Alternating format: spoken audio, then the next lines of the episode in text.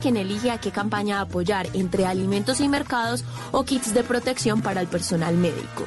La meta de esta iniciativa es garantizar al menos un mes de comida para 500 mil personas y recolectar 100 mil kits para el personal de la salud. Buenísimo, gracias Estefanía. Ahí están los detalles. Emocionados todos por lo que va a pasar mañana. Listos todo el equipo. Además, un primero de mayo trabajando, que esto además no se veía Hace rato, señores, el primero de mayo, el Día del Trabajo, que en esta ocasión tiene un valor pues muy especial porque todos hacemos un gran esfuerzo y día para especial, seguir acompañando. Y día especial, Esteban, donde estaremos trabajando juntos todos los programas, como usted ha dicho, y en televisión a las ocho y media de la noche. Colombia cuida Colombia con un solo sentido, ser solidario, Esteban, y Padre Linero, esto que nos está enseñando la situación, dar, dar. Hay que saber dar y compartir en este momento, Padre Alberto Linero. Yo creo que entre los cambios que está haciendo la pandemia en nuestra vida es que nos deja claro que necesitamos apoyarnos los unos a los otros. Mira, si la solidaridad antes era importante, hoy ha quedado más claro con toda esta situación que es una obligación. Si queremos seguir existiendo como especie, tenemos que ser solidarios. Y mañana tenemos una oportunidad de ser solidarios. Mañana tenemos la oportunidad de dar. Y quiero ser muy claros. Todos podemos dar. Siempre tenemos algo que dar. Siempre tenemos algo que ofrendar al hermano. Dos, es importante, Jorge, dar desde lo que somos y desde lo que tenemos.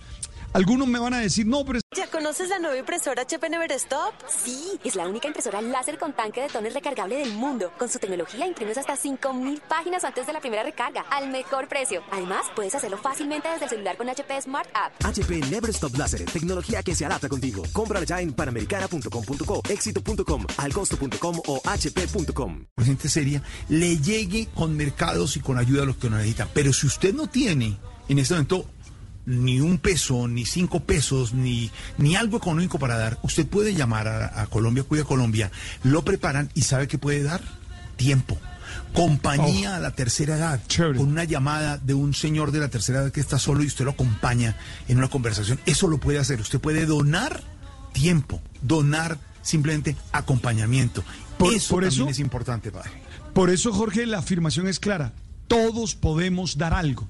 Todos podemos dar. Desde lo económico, insisto, que es muy importante, ya sea en especie, ya sea en efectivo, o como tú lo acabas de manifestar en nuestro tiempo. Además que son cifras importantes, Jorge, porque ya se han beneficiado un millón de personas en 114 municipios de nuestro país.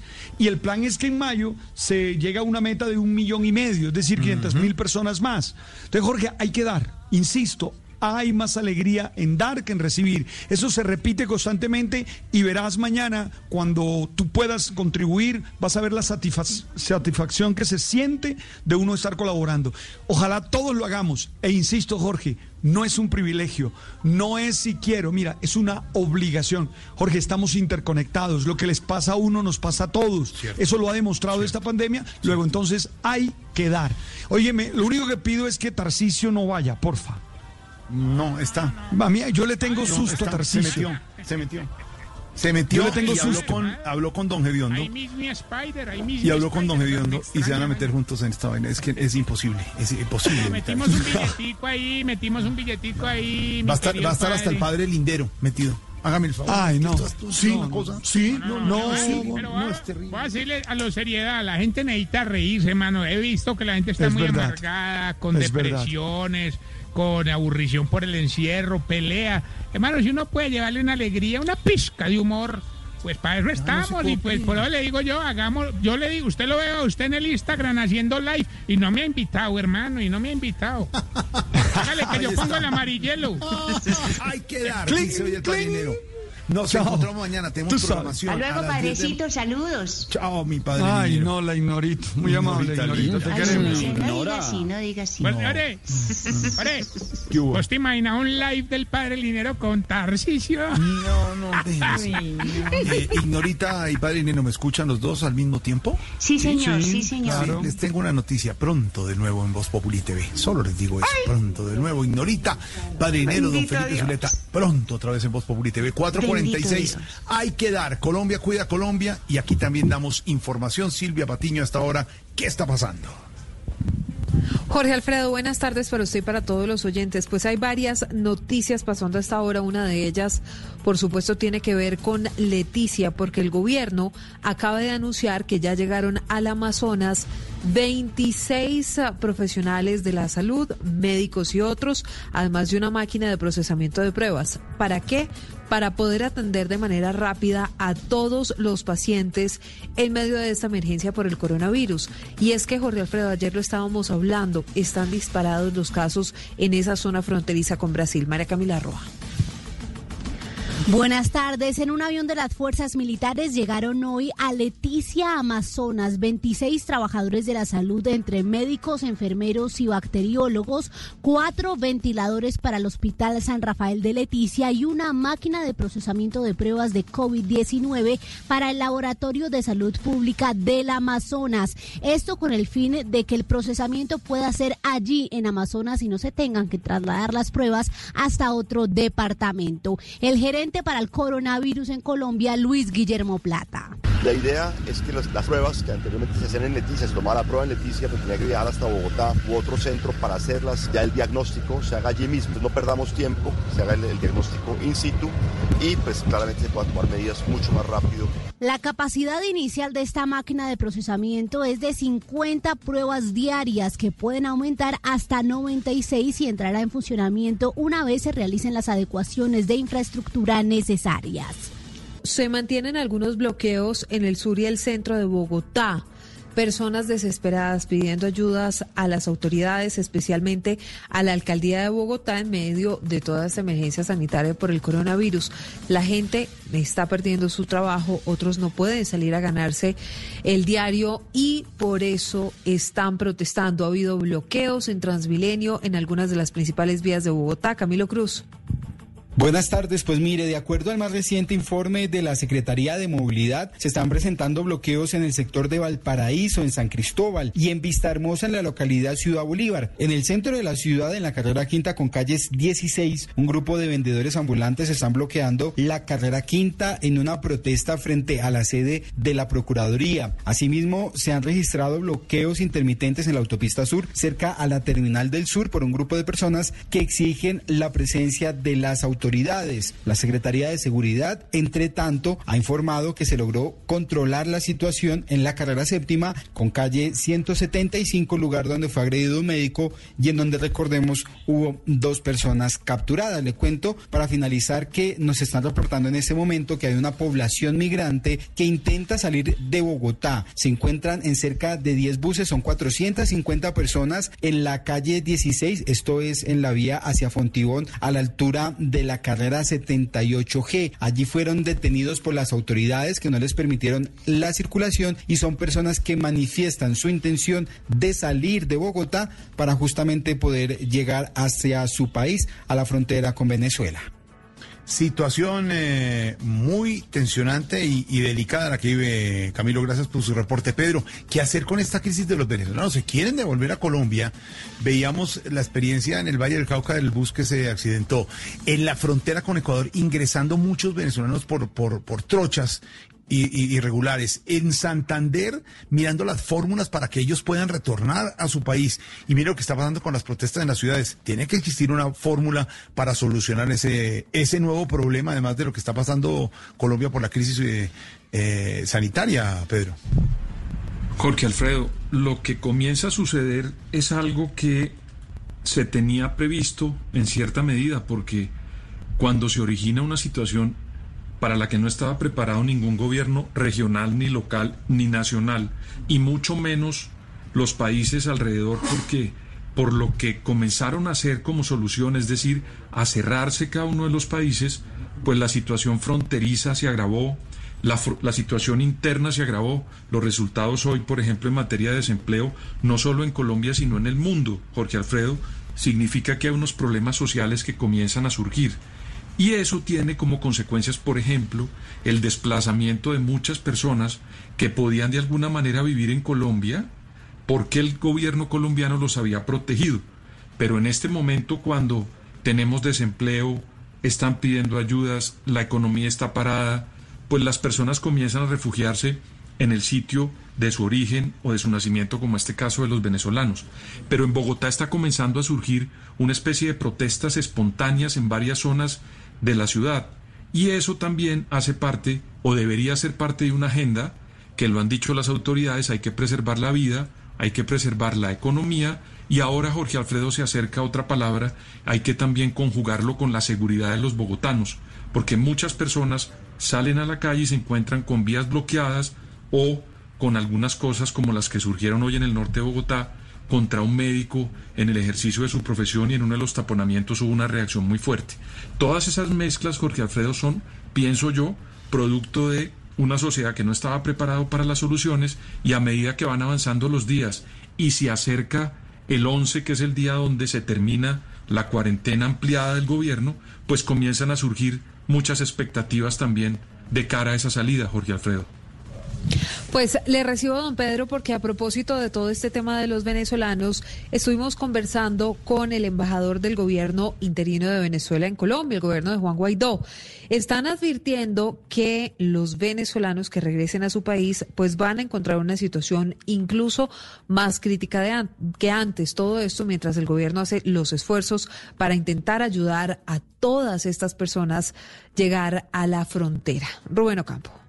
Sí, hace pocos momentos hablamos con Tomás Guanipa, quien es el embajador del gobierno interino de Venezuela en Colombia. Afirmó que los migrantes que están en Bogotá y que manifestaron voluntariamente querer regresar a su país están siendo trasladados por grupos hasta la frontera, pero les pide a ellos, a los ciudadanos venezolanos, que lo piensen muy bien antes de regresar, ya que las condiciones que los recibirán no son buenas. Los maltratan, les violan todos los derechos humanos y en ese sentido hemos dicho que tengan mucho cuidado al tomar la decisión de regresar a Venezuela porque se van a encontrar con una realidad peor que la que tenían cuando decidieron emigrar. Y en ese sentido nosotros no manejamos ningún tipo de recursos. Guanipa afirmó que su embajada está coordinando el transporte de los migrantes venezolanos hasta la frontera de manera ordenada. Todo esto para que no haya aglomeración de personas en las fronteras de Cúcuta y Arauca.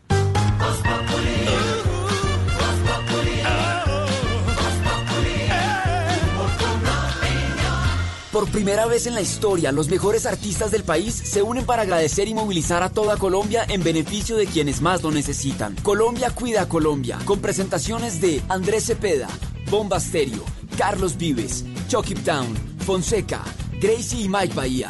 Grupo Nietzsche, Juanes, Maluma, Nacho y Chino Miranda, Paola Jara y Jesse Uribe, Sebastián Yatra y Yuri Buenaventura. Colombia cuida a Colombia. No te lo pierdas este primero de mayo a las 8 y 30 de la noche y súmate desde ya en www.colombiacuidacolombia.com. ¿Cuál puede ser uno de los personajes del día, Esteban? Y Jorge Alfredo, yo creo que el personaje que además en las últimas horas se ha tomado las redes sociales fue el expresidente Juan Manuel Santos. Hay una le voy a explicar a los oyentes que no están familiarizados con Instagram, hay una función que se llama sticker de preguntas, en el que usted puede interactuar con sus seguidores y eh, le preguntan lo que quieran. Usted le pone un nombre a su sticker de preguntas eh, sobre lo que quiera que sea la temática y responde. Él le puso Pregúntale a Juanpa. a Juanpa. ¿Ustedes se acuerdan por qué? Porque en una en, en, la primera campaña de Álvaro y Pedro, fue la segunda que apareció una señora, fue la de la reelección, que decía que ese Juanpa y lo bautizó Juanpa, ¿se acuerdan? En una cosa que fue totalmente espontánea, pero le sirvió de campaña a la presidencia. En la primera ¿Y porque es que es famoso? Sí, exacto, le decía, pregúntele a Juanpa, ¿se acuerdan, Pedro? Sí, después de que Fue la reelección. el presidente Juan Manuel Santos perdió la primera vuelta, apareció la señora. La se- ah, fue la reelección, Silvia, fue la reelección. Sí, Sí, sí, señor. Eso fue la en la reelección en la 2014. señora Era, era- era como una tienda y decía, ¿tienes el sonido ahí? Se lo tengo, se lo tengo, Jorge. Yo no voy a votar por Zurriaga porque él dice que a los viejitos sin Se refiere a Zuluaga. Como yo, si no tienen plata no tienen casa. Y el otro man dice que sí, que nos dan a los pobres arruinados casita baratica, como no tenemos casita. Y por eso voy a votar por Juanpa. Por Juanpa él, por ese otro, no por Zurriaga, no. Tan cuando mi sobrina está retratada con Zurriaga. Y mi hija puso un, en el, en el maricada esa que le hacen el dedo para allá y para acá, y la sobrina se puso muy brava con nosotros porque ella cita con Zurriaga. Pero Zurriaga tiene unas cosas que no nos van a ayudar a los viejitos como yo que tengo 85 años, que los cumplí el 22 de abril. Entonces cuente con el voto de los platas, pero no para Zurriaga, sino para el otro. Y la sobrina mía que coma mierda. Doña Eso Mecha, fue- ¿se acuérdense que fue, Doña Mecha, claro. como usted decía, Jorge, Doña fue Mecha, fundamental? fue, fue totalmente espontáneo. Pues porque lo- eso no tiene ningún libreto, ninguna posibilidad, eso no lo haría ninguna de nuestros compañeros actores, lograrían el tono de esta señora. Muy bueno. Eh, Ni el coma, bueno. ni nada. Y desde ahí quedó Pero- Juanpa. Entonces por eso le Además, pregunta. fíjese, fíjese Jorge Alfredo que han pasado seis años y uno le sigue causando la misma gracia a la señora muy que bueno. dice, ese otro man, ese otro man Y lo que mejor nos va a dar casa Mechas. porque por la casa y entonces vamos a votar por Juanpa. ¿Y, que la, ¿Y la sobrina qué? Que coma, bueno, y, ahí se queda. Y la, la sobrina, sobrina, mía pues, que no. coma y bueno. Ah, mire, me están, me están contando que la señora es de. Villavicencio. Acuérdese, mire Jorge Alfredo, aquí me está escribiendo Carlos Andrés Pérez lo siguiente. La señora Pero es de muerto, ya Villavicencio. murió, ya murió. Y por cuenta de eso, el presidente Santos en su momento le dio una casa en un barrio que se llama San Antonio.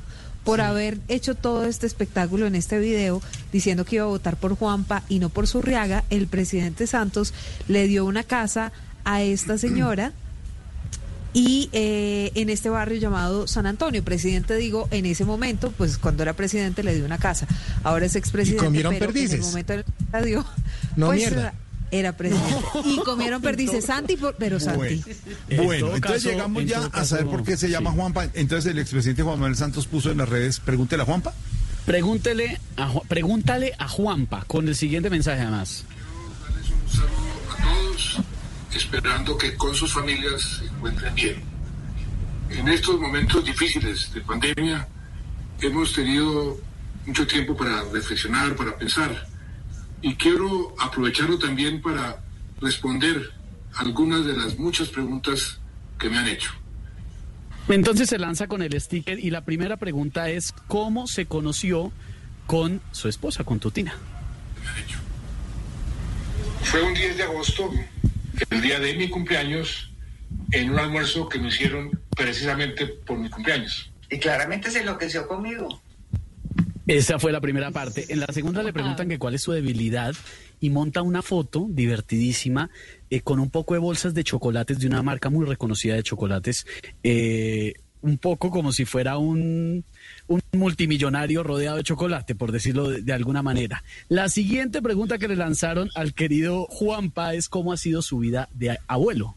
Mi vida de abuelo ha sido maravillosa. Descubrí una nueva vida y mi nieta ha sido para mí una gran fuente de amor y de inspiración. Además recuerden que eh, las preguntas son rápidas porque solamente hay 15 segundos para responder. Después le preguntaron cuál fue la decisión más dura que tomó en su vida política. Han sido muchas, pero tal vez una de las más difíciles fue cuando autoricé la operación contra Alfonso Cano. ¿Por qué? Porque ponía en riesgo el proceso de paz.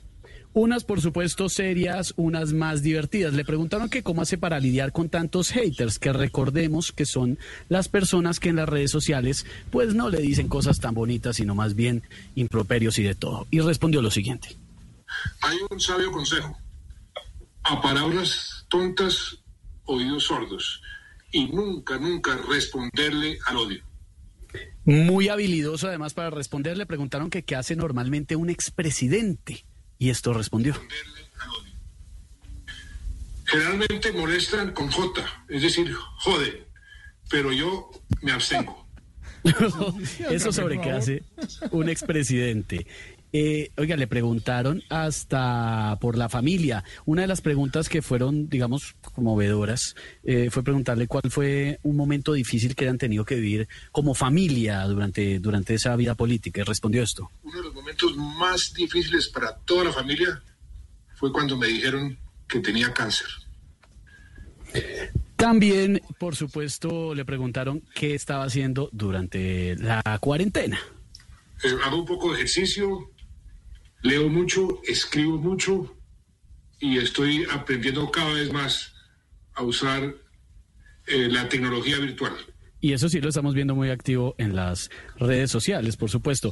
Le preguntaron, le pidieron consejos, que qué tal le había ido en Harvard y dijo que le parecía fabuloso, que ha sido, que siempre quiso ser docente y que se sentía realizado. Eh, también le preguntaron, por supuesto, a qué se dedica actualmente. Esto respondió. Dedico mucho tiempo a la Fundación Compás, dedico muchísimo tiempo a mi nieta y dedico mucho tiempo a dar conferencias alrededor del mundo.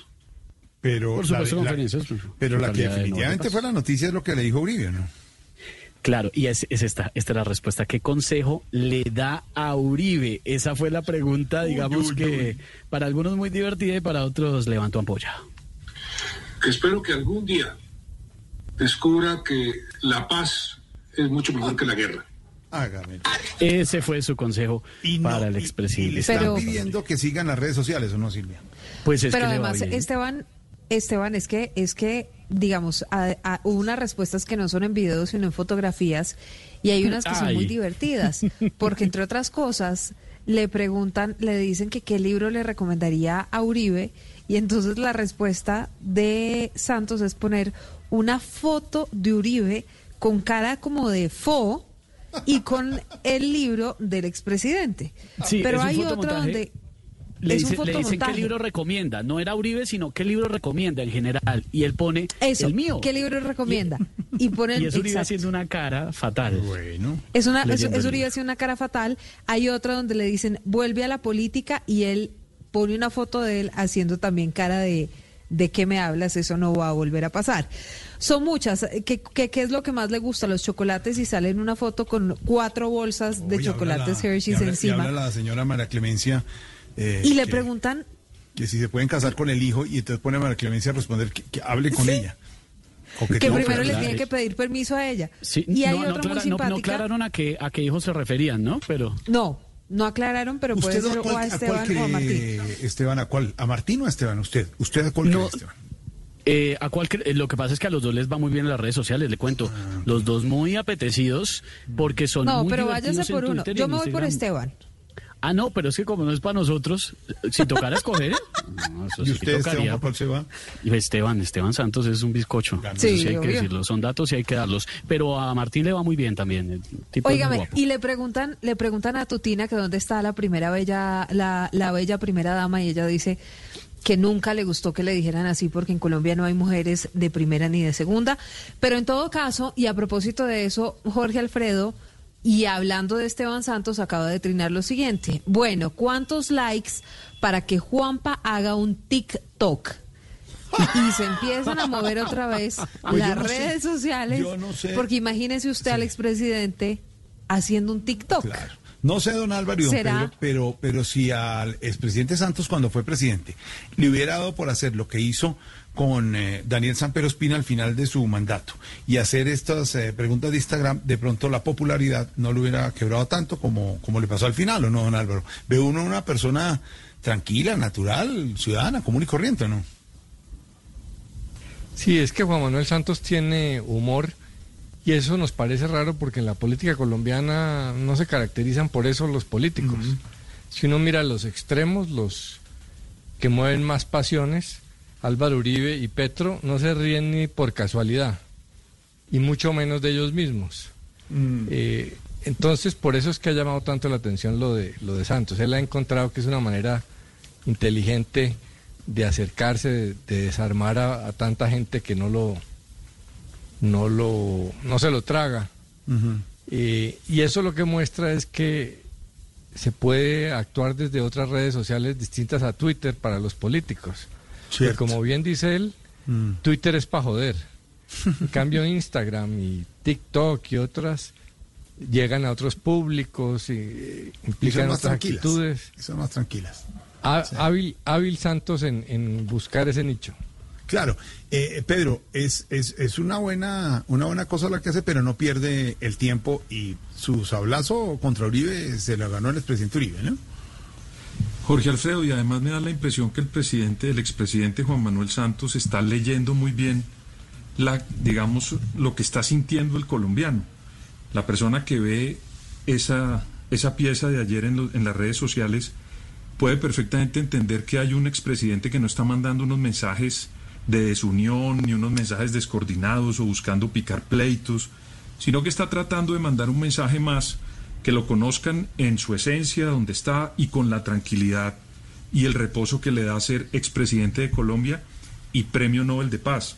Porque yo insisto en eso, Jorge Alfredo, que un mensaje del expresidente Santos y premio Nobel tiene que ser un mensaje de ponderación, de tranquilidad y acorde con las circunstancias. A mí, sinceramente, lo que no me gustó fue la respuesta del expresidente Álvaro Uribe el día de hoy, que pareciera que no entiende que era un mensaje más de unidad y de tranquilidad y respondió como acostumbra él con dos piedras en la mano. Y no hay que pelearle a todo tampoco, pues ahí está. El presi- Jorge. expresidente Santos es Y- figura tengo- del día, señor Esteban. Les, les tengo para rematar la cereza. Le preguntaron que cuál fue la peor vergüenza que pudo haber vivido en su época de presidente y respondió esto. Muchísimas. Pero recuerdo una cuando le pregunté a una señora que para cuándo era el bebé y no estaba embarazada.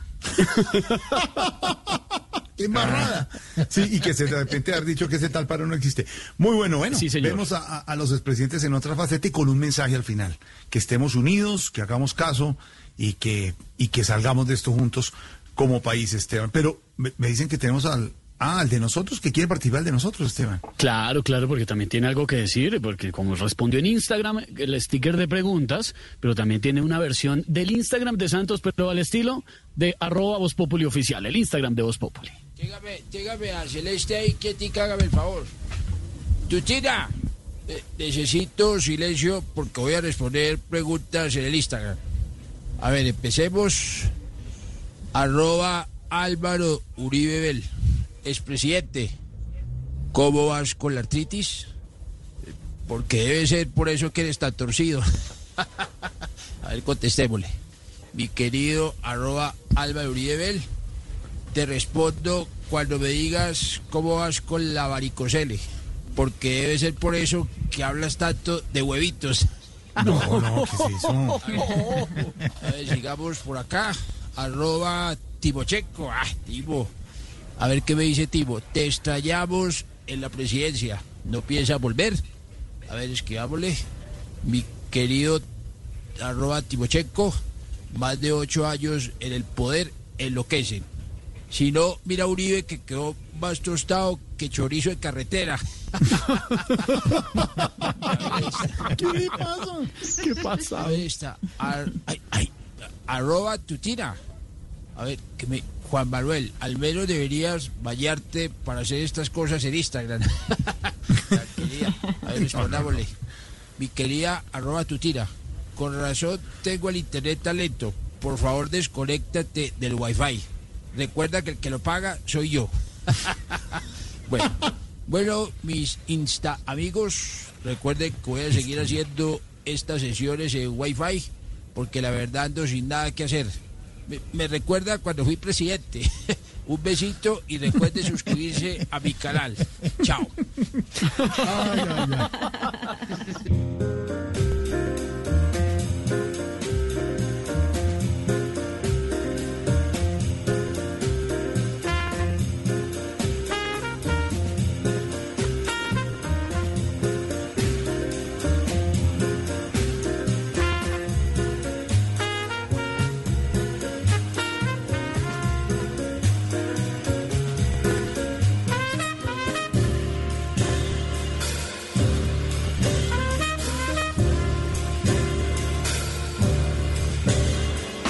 Música que hemos traído desde la calle, la manda más, ¿no? No es de la calle, no.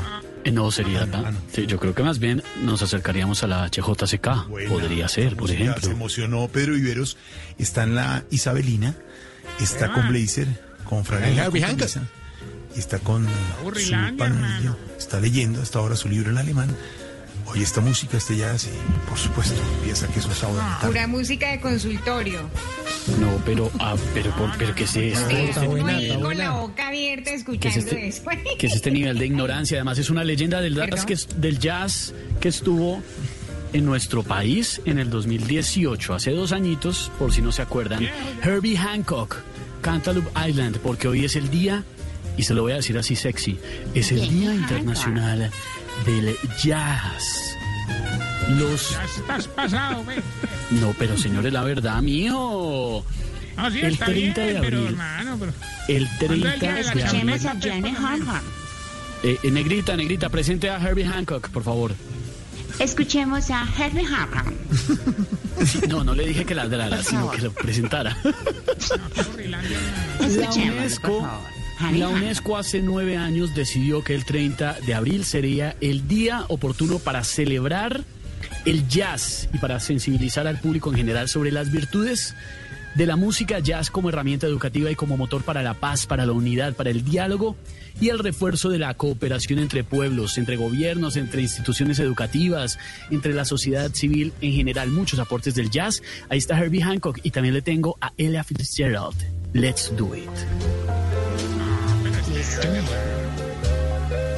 Tarcisio, no puedo poner reggaetón todos los días. Tarcisio, no puedo poner parranda todos los días. Oiga Ella Fitzgerald. Es que hoy es viernes chiquito. Ah, yo no me imagino uno con esto destapando una tapa azul, hermano. ¿no? Es Marida, es Marida. Qué horror. No, uno con esto comiendo, comiendo do y chicharro, no, no, no. Día Internacional del Jazz, 30 de abril. Negrita, por favor, presente a Ella Fitzgerald. Elizabeth Fitzgerald. Face Lumen también. Es tiempo de cambiar. Haga, tradúzcala un poquito, por favor. Es tiempo de cambiar. Déjenla escuchar, por favor. Déjenla escuchar. Buena Es música, tiempo de cambiar. Estamos en Muy buena. cuarentena. ¿Qué es eso? Tenemos que cambiar. Esto es un llamado al cambio. ¿Qué más dice? ¿Qué más dice ella? Esta parte. esta A parte. ver, a ver. El cambio empieza ya. Buena música. Estamos con jazz Buena hoy. música. Numeral Colombia cuida Colombia, señor Esteban, para nuestros oyentes. Estamos listos eh, y lo hemos dicho mañana a las 5 de la tarde, gran especial, desde las 4 Voz Populi, a las 5 con Luciana Gacontren y a las 8 y media el programa especial Colombia cuida Colombia. Vamos a dar, como decía el padre Dinero, vamos a dar y estamos juntos todos en esta misión, Esteban. Colombia Claro. cuida Colombia. Yo creo que a todos nos gusta dar y, y damos cada vez que A mí podamos. también me gusta dar, papi. Gracias. No, Déjame no, ver. Déjame No, ver de vez en Qué cuando. rico. No, no, me refiero a dar a los demás, a darse a la Ah, gente. También, mi Por eso. amor, dar a los demás. Mi amor, ahí estoy yo, corazón. Y sí, señores, vamos a Oh estar my usando el, el, no vaya a decir la palabrota, Esperanza, vamos a estar usando el, el numeral Colombia Cuida Colombia hoy y mañana para unirnos a esta gran iniciativa. Si quieren saber la página, muy sencilla, colombiacuidacolombia.com.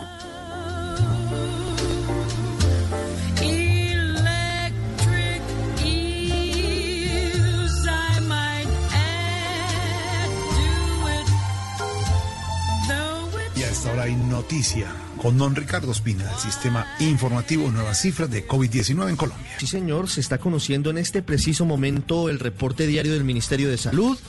Atención, se analizaron 4.504 pruebas en estas últimas 24 horas. Hay una disminución frente a lo que reportábamos el día de ayer. 564 pruebas menos de las que ayer estábamos revelando aquí en Blue Radio. ¿Cuáles son las conclusiones? Hay 296 casos nuevos de personas con el COVID-19 en nuestro país. Ya hay 6.507 personas diagnosticadas con la enfermedad. Se reportan 15 personas muertas como consecuencia del coronavirus en las últimas 24 horas. Estamos llegando ya al umbral de los 300 fallecidos. Tenemos exactamente 293 personas que han muerto como consecuencia de esta enfermedad en Colombia y tenemos 1.439 recuperados que han tenido la enfermedad y que ya han salido adelante. Ojo con Bogotá, ojo con el Valle del Cauca, mucho cuidado Atlántico, atención Cartagena, que son los cuatro sitios de Colombia en donde hay más casos de estos cerca de 300 nuevos reportados por el Ministerio de Salud. María Camila Castro, buenas tardes. ¿Cómo están distribuidos los casos por regiones en Bogotá, en Colombia y en el resto del país?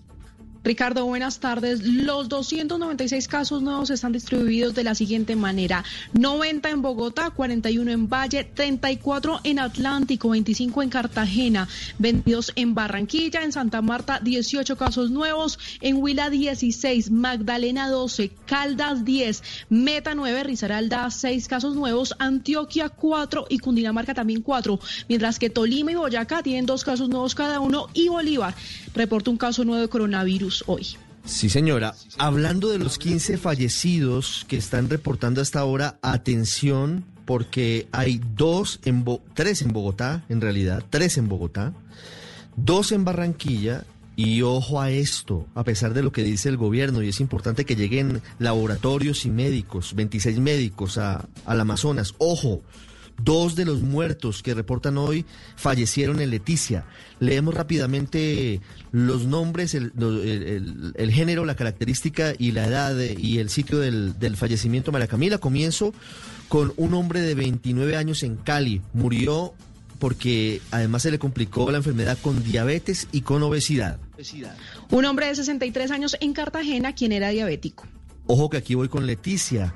Murieron dos personas en la capital de Amazonas, un hombre de 68 años hipertenso y diabético y un hombre de 75 años, también en Leticia, hipertenso y con EPOC, con, con enfermedad pulmonar obstructiva crónica. Le sigue un hombre de 69 años en Bogotá, quien era alcohólico. Sí, señora, murió una mujer de 85 años en Bogotá en las últimas 24 horas por el COVID-19 con Alzheimer, con hipotiroidismo y con hidrocefalia. Sigue una mujer de 67 años en Pereira, quien tenía hipotiroidismo. Leo los tres siguientes. Falleció un hombre de 44 años en Cali, obeso. Murió una mujer de 61 años en Neiva con insuficiencia renal crónica, hipertensión y cardiopatía, o sea, una enfermedad cardíaca. Y también una mujer de 75 años en Cúcuta, hipertensa, diabética y con EPOC, con enfermedad pulmonar obstructiva crónica. Un hombre de 24 años en Bogotá, quien tenía leucemia y lisis tumoral. Le sigue una mujer de 64 años en Cali, quien era hipertensa y también diabética. También una mujer de 66 años en Cali murió por diabetes, enfermedad cardíaca, insuficiencia renal crónica, hipertensión y anemia. Una mujer de 58 años en Barranquilla que no tenía ningún tipo de enfermedad de base y un hombre de 67 años de edad también en Barranquilla que tenía enfermedad pulmonar crónica. Una cifra que nos lleva, Jorge Alfredo, a generar de nuevo el autocuidado. Me asomé ahora a la ventana, Jorge, y pareciera que, que no estuviéramos en aislamiento obligatorio preventivo. La gente sin tapabocas, la gente en parejas, sacando al perrito a pasear. Hombre, no nos descuidemos. 15 fallecidos en 24 horas es un número muy alto. muy Claro, es que la, la- la idea, Ricardo, yo creo es que los ciudadanos sintamos que hay que seguir cuidándonos, que si mantenemos esa línea está bien, pero donde nos salgamos todos, como hemos dicho aquí y como decía el padre y el otro, metiéndole goles a la situación, pues no, hay pico y género, respetémoslos, hay toque de queda en varias ciudades, respetémoslo, solamente salga el que tenga que salir. Ahora, si usted es un maestro de la construcción y está autorizado y carnetizado y lo hace con todas las normas, pues puede hacerlo. Pero usted para qué tiene que ir con su familia a hacer mercado a comprar algo, vaya solo, usted lo puede hacer, pero no tiene que hacerlo en pareja ni en familia porque puede tener riesgo. Ah, hay que seguir cumpliendo, Ricardo, y eso nos va a ayudar muchísimo en el momento de emergencia que vivimos. Sí, seguro, porque, porque esto no ha terminado, como siempre lo decimos, hay que seguir cuidándonos, no, no, no es posible. Si usted necesita salir o tiene la autorización, pues hágalo con todos los cuidados. Esto, esto ya va en uno, esto ya no va en que tiene que estar una policía o tiene que estar un eh, soldado, tiene que estar alguien multándolo, no. Piense en usted, piense en su familia, piense en sus hijos, en sus abuelos, en sus papás, piense en la sociedad, porque esta, como ninguna otra, es una prueba de de qué tanto somos capaces de vivir en sociedad, Jorge. 525, más adelante le ampliamos en Yo me cuido, yo te cuido las regiones y cómo se analizan estas cifras.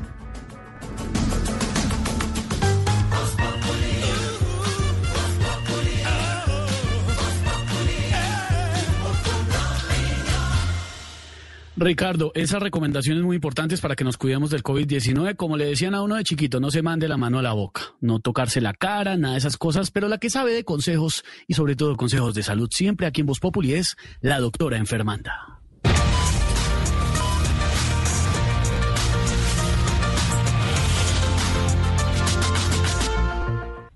Buenas tardes. Hoy hablaremos de un tema del cual se ha hablado muy poco, muy poco en realidad, casi nunca, el COVID-19.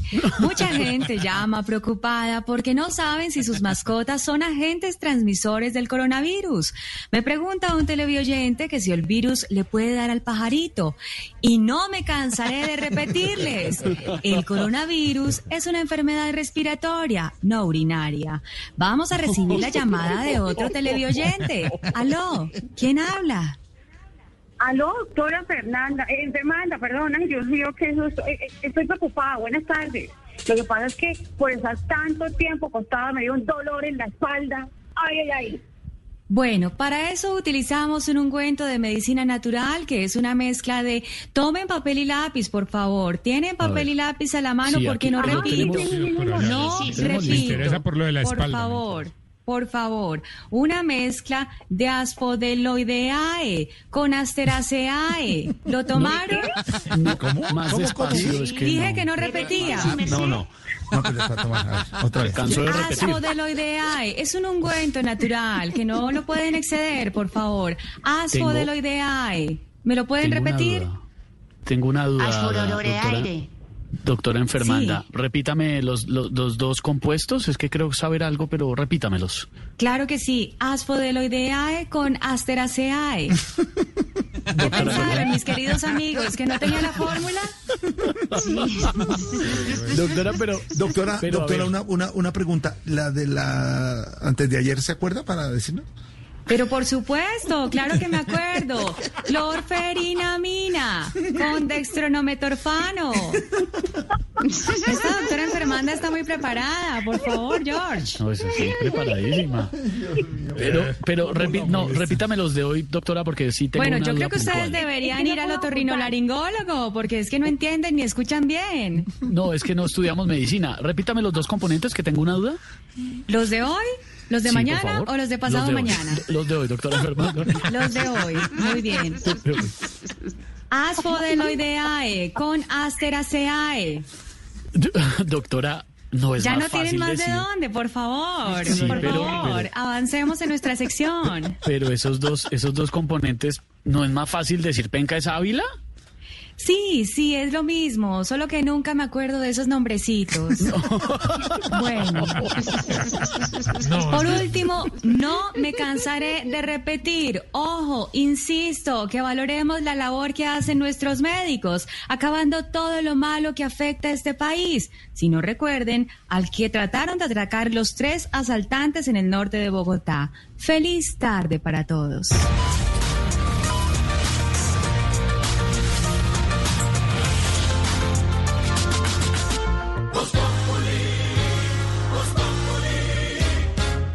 Ahora también puedes donar a través de Claro Postpago con un mensaje de texto. Envía así al 87889 y dona 5 mil pesos. Puedes donar hasta 20 veces antes del 2 de mayo. Colombia cuida a Colombia.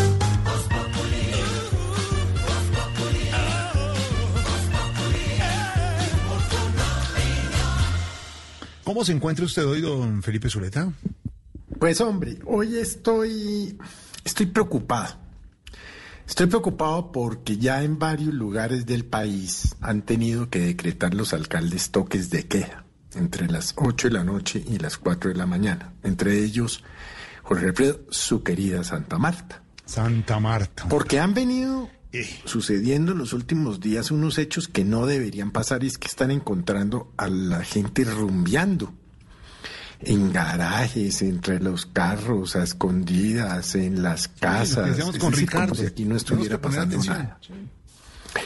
Y obviamente, como la situación del coronavirus en Colombia no es tan alarmante gracias a las medidas que se han tomado de aislamiento social, entre otras, como en Estados Unidos o como lo fueron en España o en Italia, o como lo estamos viendo horrorizados en Brasil, en donde los muertos no alcanzan ni a ser enterrados, o como lo vimos en Nueva York, que descubrieron un camión lleno de cadáveres en Nueva York, de gente que se había muerto de COVID-19.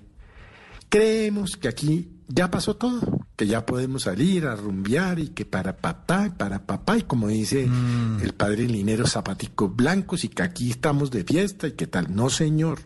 Las cifras en Colombia, pues no son alarmantes. Bueno, pero eso no quiere decir que el eh, COVID-19 se fue, que es que se desapareció, que es que ya aquí ya no pasa nada, que no nos contaminamos, que podemos rumbear, que podemos tomar, que podemos compartir vaso, que podemos pasar a donde el vecino a hacer una rumba a la berraca o pasar a donde la tía o el hermano y tal. No, señor. Donde bajemos la guardia y el autocuidado, esta vaina se dispara. Esto no es un chiste, no es un pánico que nos metieron, como dijo la senadora Cabal. No, esto es una realidad que mata, que los científicos no saben muy bien por qué eh, eh, pasó lo que está pasando. Pues hombre, eh, ese es un llamado, obviamente amistoso, porque yo no, pues no, no me corresponde ni en mi papel, ni, ni debo jugarlo, ni me gusta jugarlo Pero de, de ponle ser un sí.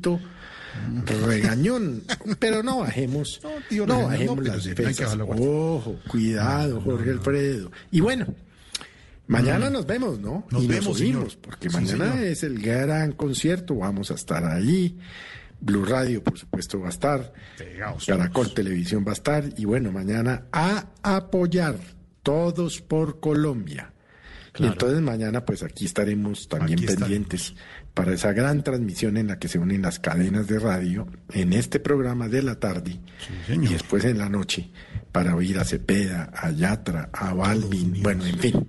Ahí nos vemos, pero Ahí nos no vemos. bajar, no bajar los cuidados. Para nada, don Felipe. Y no es ningún viejito ni tío regañón. Usted tiene razón. No, y, y- y que no sigan descarándose, hacer fiestas en garaje. Hombre, le están diciendo que no, pues no lo hagan. Es un tiempo que tenemos que estar en esas. Pues hagamos caso, como dice Felipe, y también estaremos unidos Colombia, cuida Colombia, don Felipe Zuleta.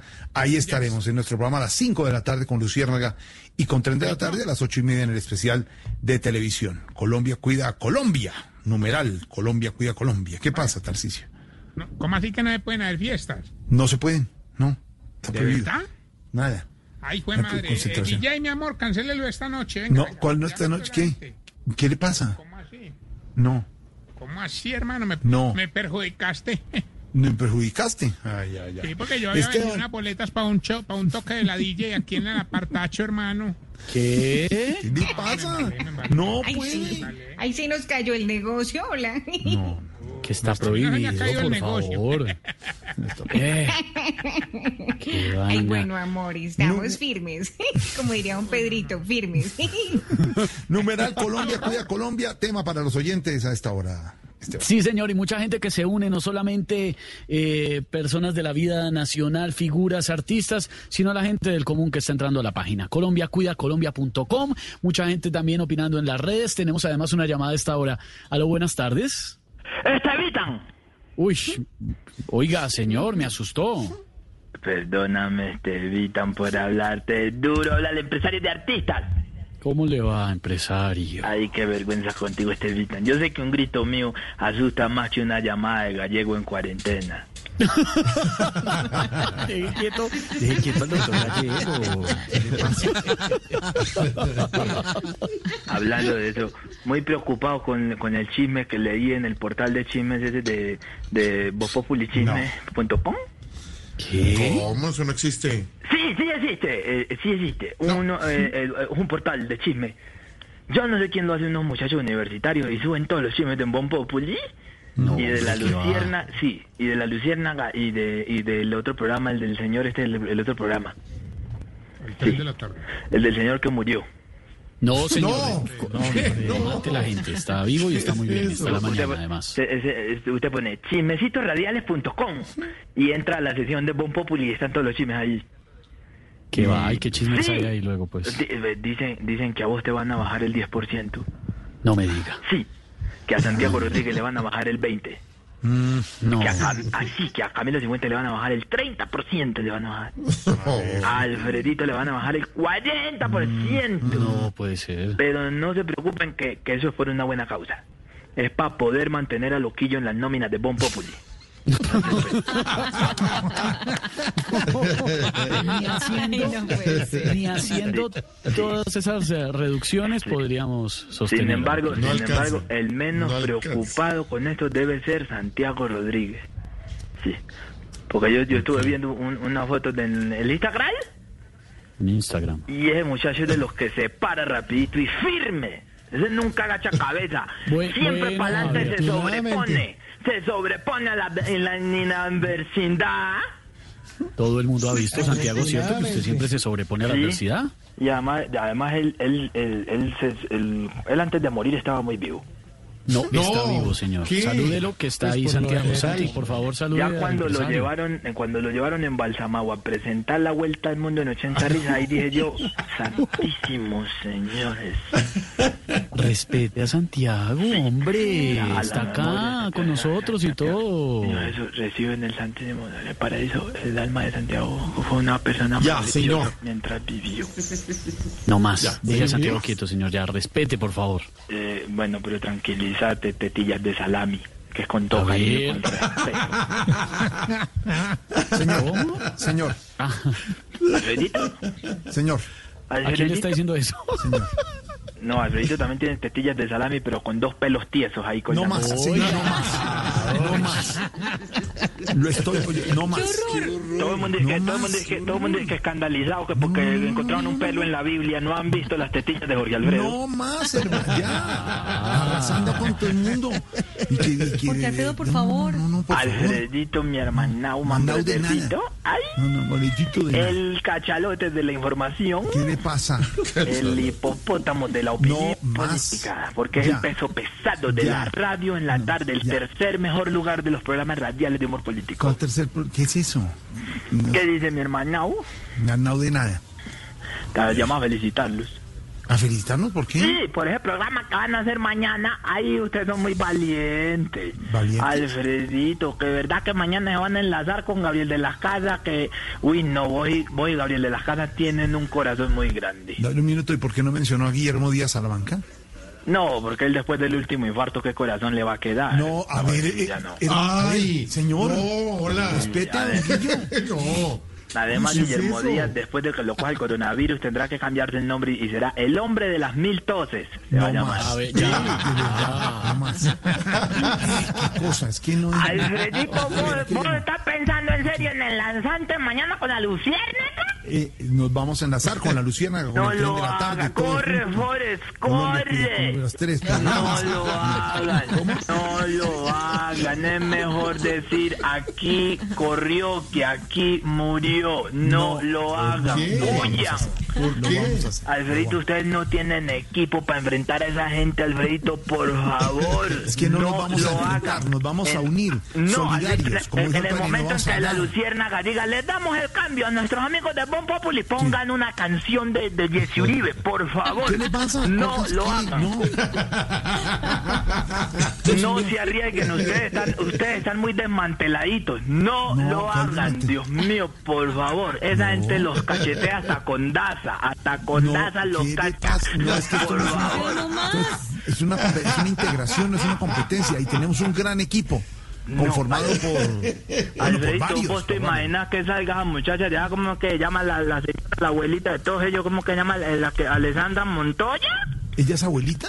Imagínate No. nosotros soltarle que Alessandra Montoya salga ya con una super hiper, hiper mega imitación de ella y nosotros, así, así es muy bravita, pues tome, y le tiramos así a Lorena Neri y que salga Lorena, ay, así, No, no. Ahí llegamos. Ahí llegamos. Que es muy buen imitador. Qué falta de respeto. ¿Qué pasa? Hablando en otra lengua, de pronto. No, Dios mío, no lo corre, corre. No, señor, esto es una unión. Vamos a estar los tres programas integrados con el talento y los humoristas de Luciérnaga y del Tren de la Tarde, señor. ¿Qué es el tren de la tarde? El programa de RCN, de Salamanca. ¿RCN tiene programa en la tarde? Sí, señor, de Antonio Casal. Todos los humoristas. ¿Guillermo Díaz vive? Sí, señor. ¿Cómo que vive? Claro que vive. Guillermo, ya me acordé del maestro Guillermo Díaz, el hombre que más sabe del apagón. ¿Del apagón? Sí. Claro. Del apagón, época de Gaviria. No, no, no, porque cada que él empieza el programa, eh, los oyentes apagan el radio. No. ¿Qué cosa? Y no nos vaya a llamar usted mañana en plena transmisión. Imagínate, imagínate, no, esa gente, esa gente está armada hasta los dientes, eso va a ser una matanza, Alfredito, corran. Soldado avisado no muere en guerra y si muere es por descuidado. Ah, no, no rimó. Pero no, no vayan. Usted No, imagina sí, que suelten allá, allá suelten a, a- a ese señor, a ese señor de Pascual Gaviria, que ese señor habla sin, con los ojos cerrados así, y empieza crítico de información así y le mete improvisa y todo y la gente arriba así todo el mundo Pascual, Pascual, pa-". Mm. y luego nosotros le soltamos a Forero hágame el favor ¿Qué pasa? ahora ¿Qué pasa? ahora el análisis con Álvaro Forero ¿Qué pasa? Señor, no, no, no, señor, a no. matar. Qué horror. No Respeta a don Álvaro. matar. Gran, gran panelista. Qué horror. Dios mío. Lo que tenemos. decime nosotros con nosotros qué vamos a hacer con Pedro Rivero qué vamos a hacer con Pedro ¿Cómo se- Rivero Pe- Pero está participando. Haceme el favor, haceme el favor, que sueltan a, esa señora Mabelara, la, la, la, la, la morocha, Sí. sueltan a Sí. Mabelara y pim, pim, pim, pim, pim, pim, pim, y nosotros, adelante Pedro Rivero, saca la cara por el equipo. Ay, Dios mío, No, señor. corre, No, corre.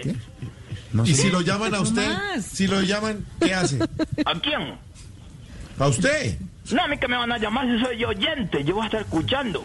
Gracias a Dios tenemos a Camilo. Cifuentes. Camilo Cifuentes. Si llaman a Loquillo. Camilo. Si No, llaman a Loquillo. Loquillo es un bo- Oiga, baboso, Loquillo. Loquillo es un bobo, Loquillo no entiende con qué sostenerle la caña a risa loca. no, señor, Loquillo es muy bueno. Oiga, Loquillo. ¿Qué original. va a ser? Bueno, lo único que tienen ustedes a este lado es a Camilo Cifuentes. Que. Camilo sí se vea de a mordisco, se come a cada... Espere, don Pascual Gaviria, un momento que estoy hablando No, con Camilo. Camilo se mete en un cachete, se mete a Gabriel y en el otro cachete se mete a Hediondo. Y tras de a mordisco lo sacaba.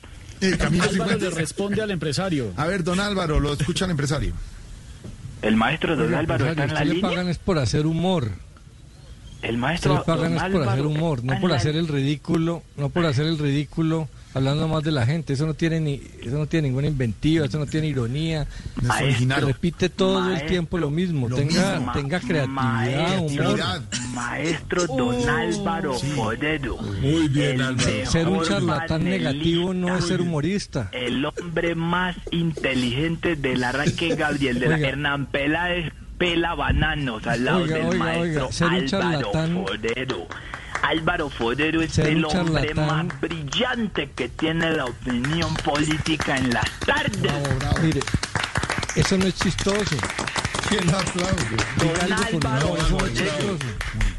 Don Álvaro Forero, el único periodista que está más adulto que su mismo progenitor, eh, porque es sabio, porque un hombre culto e inteligente. diga, es que yo, diga algo chistoso. yo- De- ¿digo algo no digas chistoso? bobadas, que eso no es, Sí, eso no es bobadas, de acuerdo. Bravo, bravo, don Álvaro. Bravo, Álvaro. estoy totalmente... Es más, es más, don Jorge Alfredo, ¿usted confía plenamente en Álvaro Forero? ¿Cómo? Por favor, en nuestro panelista de cabecera aquí. en, Listo, entonces mañana en el enlace de la radio colombiana, los primeros 15 minutos de Voz Populi a cargo del maestro Álvaro Forero. No, señor, no, Un usted no nos aplauso, va a imponer aquí cómo sea nuestra integración con la Luciérnaga y con el tren. Pero don Pedro y don Álvaro, don Zuleta, para enero estaremos todos integrados porque aquí también hay opinión, opinión seria, de fondo, estudiada. ¿Cuánto le van a pagar a los humoristas? ¿Cómo? ¿Cuánto le van a pagar a los humoristas? Pagar, no, no es de pagar, es de colaborar. ¿Cómo que no le van a solidaridad. Es un programa de solidaridad por la gente, hombre. Por eso los principales que necesitan solidaridad son Tamayo y Oscar Iván. ¿Cómo? ¿Cómo? Parte de esos mercados deberían ser para los pobres humoristas que están sin trabajar hace No tiempo. está trabajando, Tamayito está trabajando. Claro, como usted con, como usted con el Pedro Rimbero y con el Álvaro Forero que parece un cabecirrojo se juntan en el club El Respete. Nogal a contar dinero. No, señor, ¿cuál dinero de nada? Estamos aquí trabajando. Pero piensen en la pobre gente de abajo, Esteban, Esteban, ¿Qué pasa con Esteban? pobrecito Esteban, ¿Qué pasa? Está, lo tumban con los domicilios. ¿Cómo, así? ¿Por Sí, esta mañana lo tumbaron con una leche chiviada. No. Sí, No. pidió una bolsa de leche deslactosada y se la metieron entera al pobre. No puede ser. ¿De verdad? Esteban, Pobre Esteban. te la metieron No me entera. No, ya entendí lo que está haciendo. No, señor, Estevita, ser así. ¿estoy mintiendo? Qué, qué horror. No, Te, señor. te la metieron entera No, a a ver, Estevita y a él no le gusta. empresario, pero empresario, la verdad, yo, yo, yo siempre me fijo, yo no me la dejo meter. ¿Cómo fue posible eso? Voy a ir a mirar de la nevera, pero yo no dejo.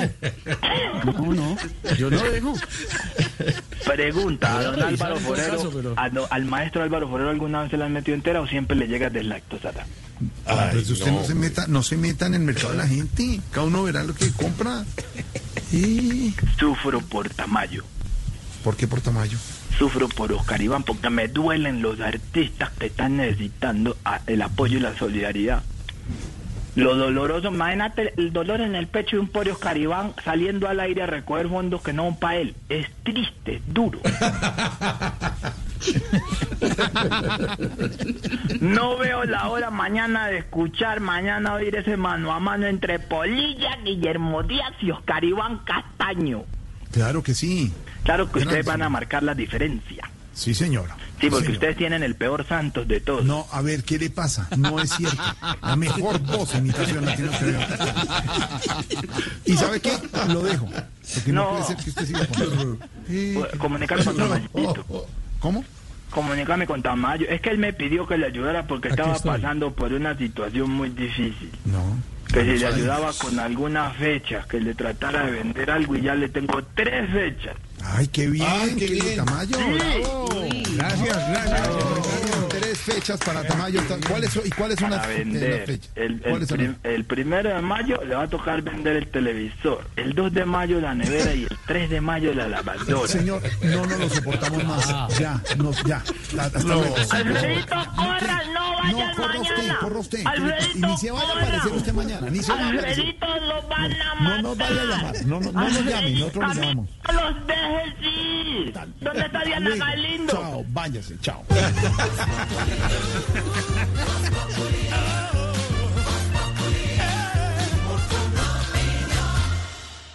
¿Y qué se estará preguntando? Ignorita. Buenas, su merced, don Jorgito lindo de mi corazón. Hola, Ignorita, ¿cómo va mi niña? Muy contenta, su merced, por esa joda que se va a hacer mañana, su merced. Colombia Pa- cuida Colombia. pa- Esa joda, Colombia cuida. ¿Colombia, o, cómo? ¿Colombia cuida a Colombia? Colombia cuida a Colombia, sí, señora. Ay, bueno, su merced. Ay, Dios quiera que nos vaya bien, su merced, porque tanta gente que lo necesita, su Claro. merced, y que lo necesitamos. A ver si se por acá también eh, eh, mandan un mercadito para una comadre y yo, su merced. Claro que sí. Buenas, don Jorgito, lindo de mi corazón. Su merced, ¿qué está pasando con la joda esa de del desempleo? Su merced, ¿verdad que se disparó la joda? Sí, señor. Sí, señora. Ay, Pasó de Dios mío, 10.8% hace un año a 12.6%. Era previsible. Mucho, ¿no? Con la emergencia, sí, señorita.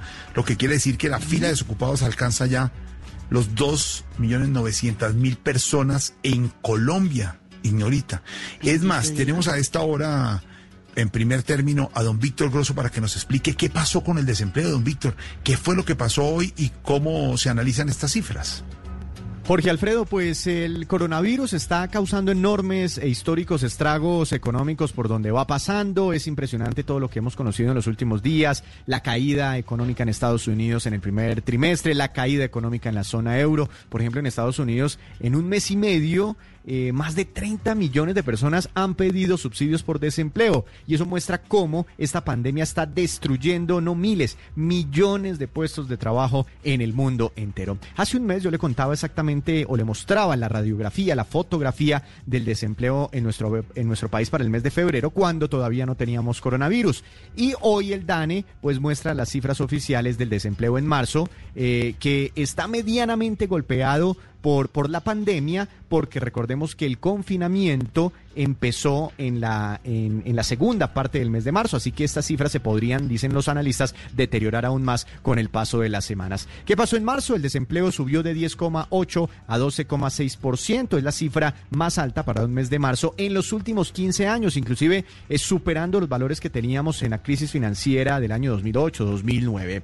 Eh, desagregando esta información, hay datos muy preocupantes, por ejemplo, la cifra de ocupados eh, llegó a 20,5 millones. Ese, en este momento hay 20,5 millones de colombianos ocupados, pero esta, este indicador tuvo una dramática caída de 1,58 millones. Es decir, palabras más, palabras menos, en el último año o en la última medición de marzo a marzo se destruyeron 1,58 puestos de trabajo formales o informales en nuestro país. Eh, por supuesto, mayoritariamente por el confinamiento, por todo este tema asociado al coronavirus. La cifra de desocupados eh, aumentó en 287 mil, llegamos a 2,9 millones de colombianos desocupados, es decir, personas que de todas formas están en el mercado laboral intentando buscar eh, un empleo, porque también está la cifra de inactivos, que es muy alta, de 16,2 millones de colombianos inactivos. Aquí están, por ejemplo, los estudiantes, están eh, personas que no están buscando trabajo, están personas que por alguna enfermedad no pueden trabajar. y este dato aumentó en 1,8 millones comparados eh, con marzo del año pasado. Es decir, eh, cae dramáticamente la ocupación y aumenta también sustancialmente el número de inactivos en nuestro país. Esta caída en, los ocupados o este, esta destrucción tan fuerte de empleo en, en nuestro país no ocurría en por lo menos 10 años según los datos revelados por el DANE. Ahí está, don Víctor, la explicación del desempleo en Colombia. Silvia, y es el desempleo y es la situación económica del país, ¿no? Muy preocupante y es que mire, va a haber una rebaja en la inflación este año en medio de la pandemia por el coronavirus. El Banco de la República dice, por ejemplo, que los precios van a cerrar el año controlados y que irán bajando poco a poco sus tasas de interés. Marcela Peña, fueron varios los anuncios que hizo hoy el Banco de la República en medio de toda esta situación económica muy grave por la que atraviesa Colombia. A muchos hogares les preocupa el incremento de los precios de los alimentos desde que comenzó el aislamiento. Sin embargo, el gerente del Banco de la República, Juan José Echavarría, cree que la situación de los precios al consumidor va a estar bastante tranquila este año. Es muy probable que en una situación como la, de, como la de la economía, como la que estamos viendo, la inflación esté incluso por debajo de 3% a finales de este año. En medio de la difícil situación que vive la economía colombiana, esta entidad bajó sus tasas de interés en 50 puntos básicos y no descarta que siga por este camino de los recortes, pero lo hará lentamente. Lo que está diciendo es que mientras la gente continúe encerrada en casa, va a ser muy difícil que tasas de interés más bajas puedan impulsar la recuperación económica y es importante estar lo más fuertes que sea posible en el momento en que termine la pandemia. Por ahora, el Banco de la República dice que prestarle plata al gobierno sigue siendo la última opción. Sin embargo, la puerta para esto no está completamente cerrada complicada la situación. ¿Cómo salvar la economía, don Álvaro? La economía sin descuidar la salud de los colombianos. Es que darle equilibrio a la preocupación de salud con la preocupación económica es compleja. Entonces, ¿cómo ir reactivando la economía sin complicar el tema de salud? Pero es que la gente se está reventando, Álvaro. Pues Jorge, es que hay dos curvas, no solamente la de salud, que hay que aplanar eh, para que no colapse el sistema de salud y la gente se muera, porque hay otra curva que es la económica, eh, que hay que aplanarla para que no colapse la economía y no se produzcan no muertos sino desempleados. Eh, por eso es que la mayoría de países, la primera medida que tomaron fue la de darle liquidez a las empresas para que no despidieran gente. En Colombia no se, no se hizo eso. Esa medida se ha dejado para el final. De hecho, todavía la mayoría de pequeñas y microempresas no están recibiendo liquidez porque el mecanismo que se utilizó fue el de los créditos, eh, que obviamente tiene unos criterios de riesgo. Se dice ahora que el gobierno por fin está dispuesto a subsidiar parte de las nóminas. Y es que es la única figura, porque así como la curva de salud se combate con confinamiento, la curva económica se combate de dos maneras, o abriendo la economía, que se está haciendo paulatinamente, pero pues el grueso del empleo no está ni en la construcción ni en la industria que están empezando, están en el sector servicios, en el comercio y en las micro y pequeñas empresas que reúnen más del 80% del empleo. Entonces, esa no es una solución. La solución que hay es gasto público. El gobierno tiene una situación eh, apretada de gasto público porque tiene muy alta la deuda externa y tiene poco de dónde sacar. Pero es que no hay alternativa. Nada más costoso que se quiebren las empresas y después tratar de salvarlas. Porque el gran problema del desempleo es que es muy difícil crear empleo. Estudios de todas partes del mundo demuestran que un empleo que se pierde hoy toma uno o dos años en recuperarse. Y eso si la economía eh, toma un buen ritmo. Entonces, dejar quebrar las pequeñas empresas es muy peligroso. El gobierno ha ido muy lentamente. Eh, la gente no entiende. Porque sí, en Colombia por el nivel de pobreza había que atacar primero el hambre. Pero eso digamos que es relativamente fácil. Porque se hace con los subsidios que ya estaban, con mercados. Eso no vale mucha plata. Salvar el empleo vale mucho más. Pero es que ahí hay mucho más productividad. Sí.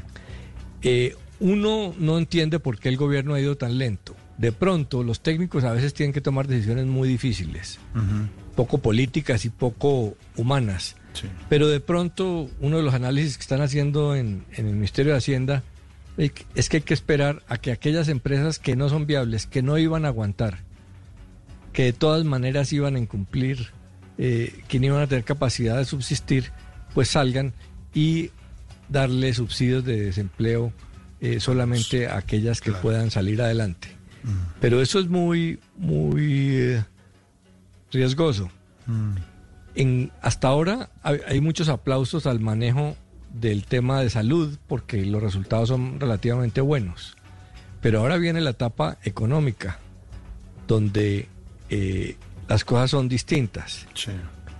Y la gran diferencia con países como Estados Unidos, por ejemplo, que está disparado el desempleo, es que allá los cogió con un nivel de desempleo bajísimo, casi inexistente. En cambio, Colombia ya tenía un problema de desempleo enorme, las cifras de que estábamos hablando, 12% antes de la pandemia.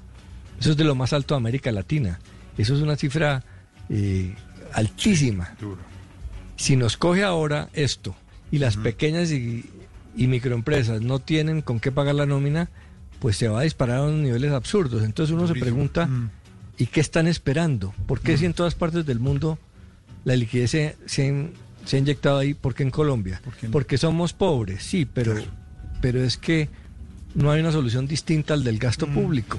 Cierto. Porque permitir que se quiebre toda la estructura eh, productiva eh, no, no. va a llenar las arcas porque entonces no va a haber impuestos después y todo es un círculo vicioso. Ahí está, desempleo subiendo, situación económica complicada. Esteban, a esta hora también habla el director del Dañe, ¿no? Del Dañe. Sí, claro, Juanda, ya está con nosotros. ¿Cómo le va, señor director? ¿Juanda? Está haciendo cálculos. Hola, mariquis. Ahí sí me escucha, weón. Sí, Hello, sí, sí, Silvi, sí, sí. hello, Acuérdese, Álvaro, señor hello, director. Santi. Hello, Pedro y hello, George. No le digo Alfredo porque ese nombre no hay manera de hacerlo. Sonar gombelo. ¡Qué boleta! Bueno, señor director del Dañe, ¿se esperaba la cifra de desempleo? Bueno, la verdad no estamos muy asombrados con ese 12.6. La verdad quedamos un poco aturdidos con esta cifra. Eh, ya habíamos hecho balance y créeme que no pensábamos que fuera a llegar al 12.6. Entonces, Pensamos que iba a llegar por ahí al 19%. Además que el 19 es el número de moda. No, a ver, un momento. Entonces, entonces ¿qué? ¿no- ¿Nos tenemos que dar por, por bien servidos? No, no entiendo. Eh, a ver, mi querido Estevis, según esta cifra hay 2.9 millones de desocupados, pero acá entre nos yo creo que son más porque a mí me llegan por lo menos mil mensajes diarios de amigos preguntándome qué, qué serie le recomiendo de Netflix. No, pues eso sí, tiene toda la razón, pero, pero cuéntenos una cosa, desde el gobierno eh, están preocupados con la cifra, me imagino. Eh, sí, pero ya les expliqué que se debería preocupar por otras cosas más importantes, como por ejemplo, cómo instalarles a todos sus celulares Google Maps, WeTransfer, OLX, FaceTime y Tinder, weón. y enseñarles también a las tías a manejar Zoom. No, a ver, Dios mío. Eh, señor director, ¿tendrá algunas cifras, algunas estadísticas para hoy? Bueno, sí, eso es lo más importante según estudios realizados por las universidades de Harvard, Filadelfia, Michigan, Howard y el Sena. Se pudo comprobar que de las bolsas de supermercados que se doblaban en triangulito y se guardaban, ahora no van ni para la caneca del baño, de miedo a que vengan contaminadas. No.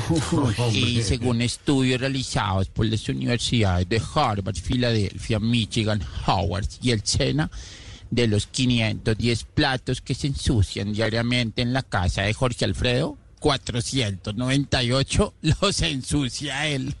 No, bueno, aunque sí, tiene, aunque sí, digamos, Inés María dijo un poquito que sí. pero no, pero no 498, Ahí lo aventó. 496, 96. Sí, sí, entonces sí. hicimos mal el cálculo, güey. Chao, director. Para todos, los quiero, nos vemos mañana, güey. Acuérdense, mañana a las 5 de la tarde especial, Luciérnaga, 3 de la tarde y Voz Populi, porque Colombia, cuida Colombia.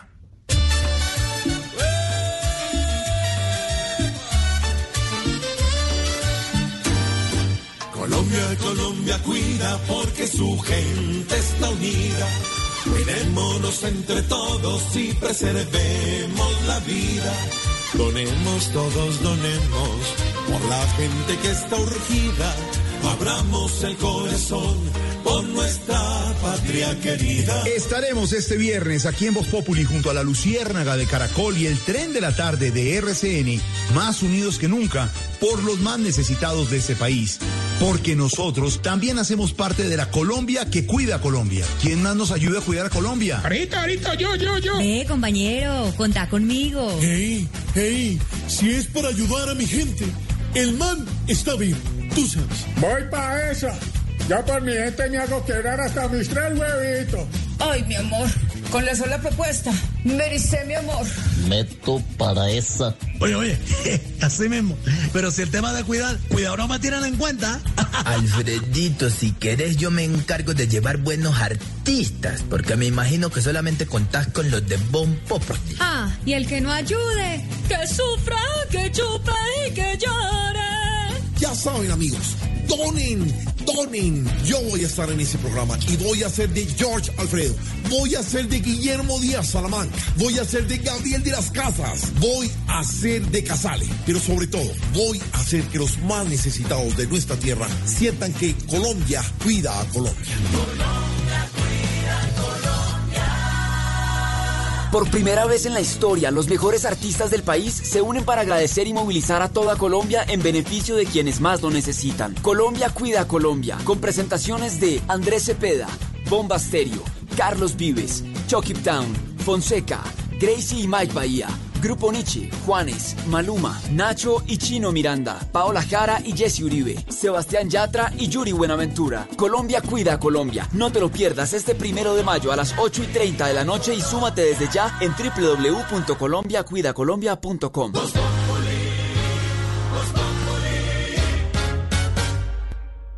Habla el presidente Iván Duque hasta ahora de la Casa de Nariño. Casos confirmados COVID-19 en Colombia, 6.507, como nos lo contaban Silvia y don Ricardo Espina, director del Servicio Informativo de Blue Radio. Don Ricardo.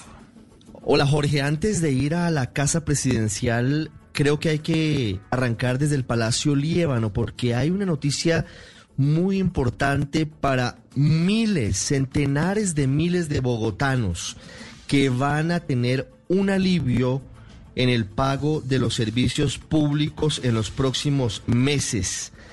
Atención a los estratos 1, 2, 3 y 4 en Bogotá.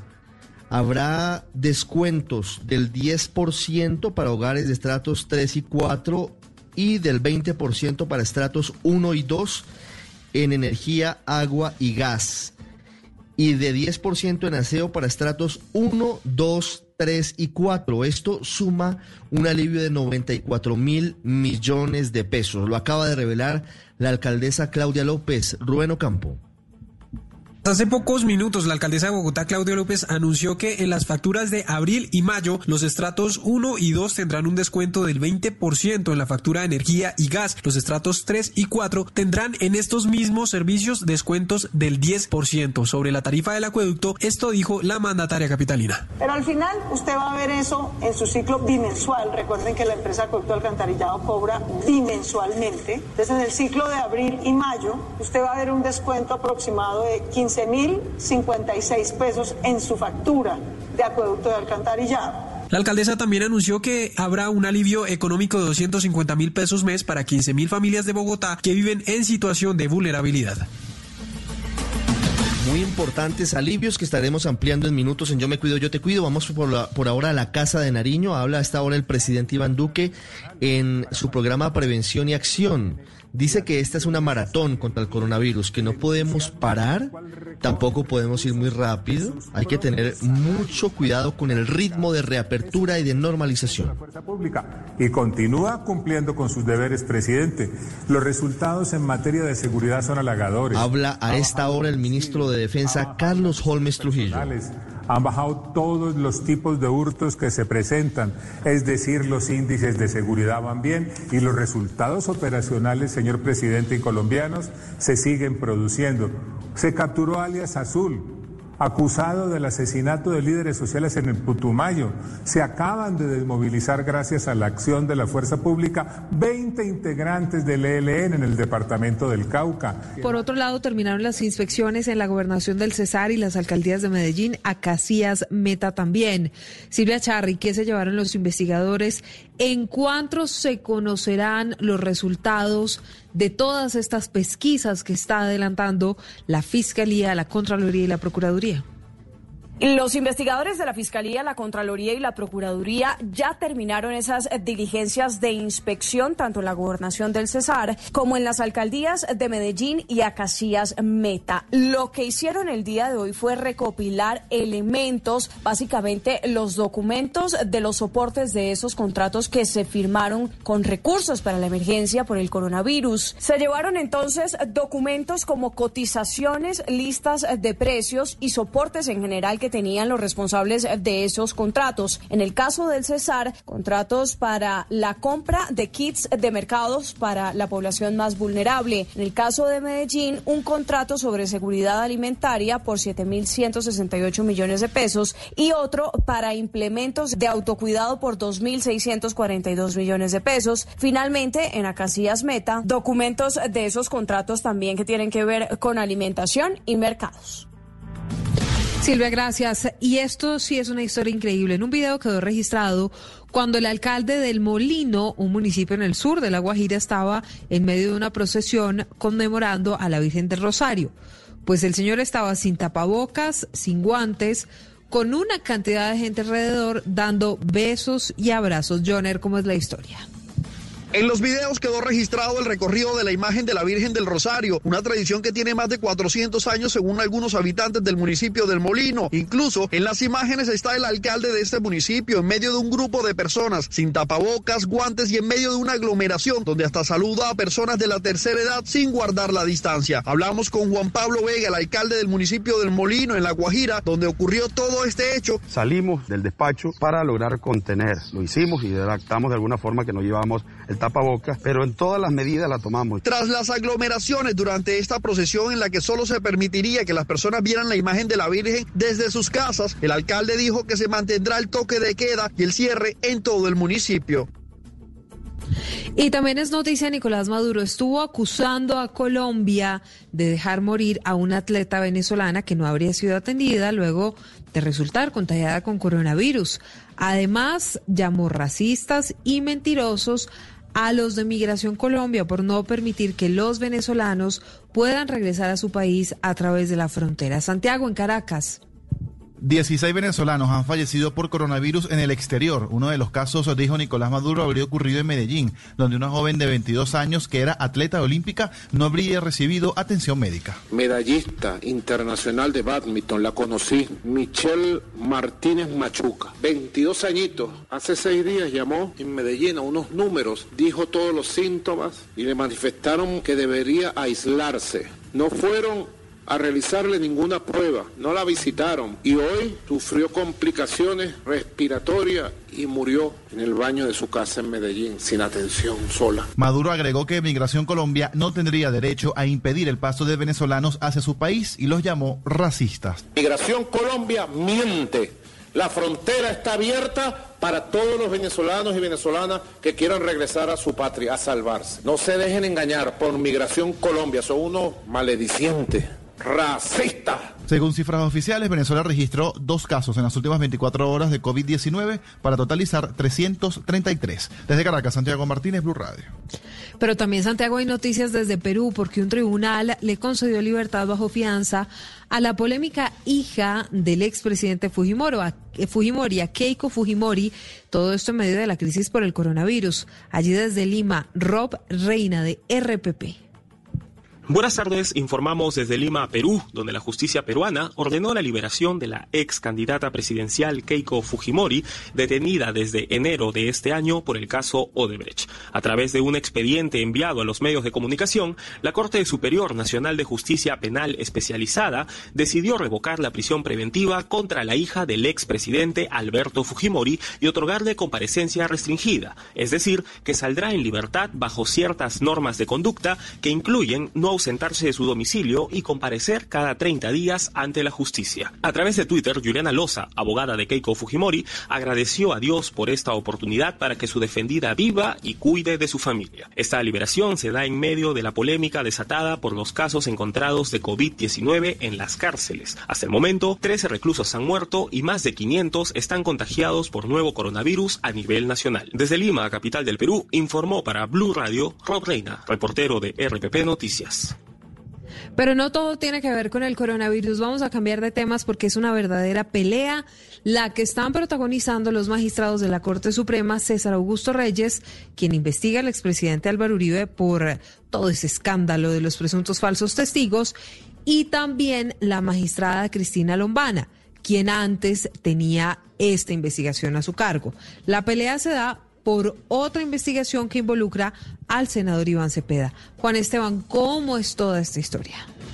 ¿Qué tal? Muy buenas tardes. Pues miren, una verdadera tensión es lo que se vive entre la magistrada de la Corte Suprema, Cristina Lombana, y su colega César Augusto Reyes, magistrado que tiene en su despacho el proceso contra el senador Álvaro Uribe Vélez por presunta manipulación de testigos. El 3 de abril, la magistrada Lombana le envía una carta a César Augusto Reyes en la que pide que responda puntualmente si es cierto que como consultor de la Agencia de Estados Unidos para el Desarrollo Internacional sostuvo un vínculo laboral o personal de amistad con la esposa del congresista Iván Cepeda. De hecho, la magistrada pues anexa publicaciones de algún medio Internet donde se habla de este tema. El magistrado Reyes posteriormente ordena retirar del expediente el oficio de Lombana y la respuesta de la magistrada Lombana posterior es que ella, al ser magistrada de la sala de instrucción, pues tiene todo el derecho a hacer solicitudes. Sobre este tema, el congresista Iván Cepeda ha asegurado que va a denunciar a la magistrada Lombana. La magistrada ha emprendido distintas acciones para interferir de manera ilegal en los procesos que se llevan en la Corte Suprema y que me involucran. Blue Radio pudo establecer que una de las ideas del magistrado Reyes es posiblemente declararse impedido en la investigación contra Álvaro Uribe. Sin embargo, esto no se ha definido. Con la venia de don Ricardo y doña Silvia. Y después de las noticias llega la sapiencia, la sapiencia suma de la, del programa, tranquilo. Del Dios soberano. del programa, ¿no? ah, ven, profesor. Ven, a nuestras almas, Jesús, ven, ven. No, todavía no. No, todavía no. Adelante. Profesor, Ah, no pensé se que adelante. estaban rezando. Profesor, ¿cómo le va? Pues buenas tardes para usted. Aló. No, no, no. no. ¿Aló? Un momento, Lorena le ayuda a ubicarse. a- ¿Quién? ubíquele- Tenga cuidado, profesor. Ubíquele el Ahí micrófono. se Aprenda a apuntar, profe. Apunte bien. Apunte. Ay, no, solidaria. Aurora, Ayúdale, Aurorita, el profesor. No, pues tan sodilaria la muchacha esta, greñuda. Pero entonces, pero entonces ayúdele usted a apuntar, Aurora. Ayúdele No, a él apuntar. tiene que le Ahí por donde se agachó Lorena, por ahí, ahí, por Ya, ahí. sí, ya estamos, sí, señor. Ahí. Gracias a Ahí la es. chivatica. Eso, celébrenle. Ahí entró, ya, con- ya. No te pongas así, Aurora. No estás entendiendo lo que es. Es correcto. Tan bello el Tranquilo, señor, yo entiendo. Hombre cuida hombre. Lorena, bien ubicado en este momento, entra perfecto la señal. Sí, ahí está perfecto. Está perfecto. señor, aquí. ¿Cómo no? Ya muy conectado. Muy conectado. Está perfecto, gracias. Profesor, ¿cómo le va para consultarle por las palabras? Permiso, de- me retiro, don Jorge. No, tranquila, Aurorita. Aurora, te extraño. Aurorita.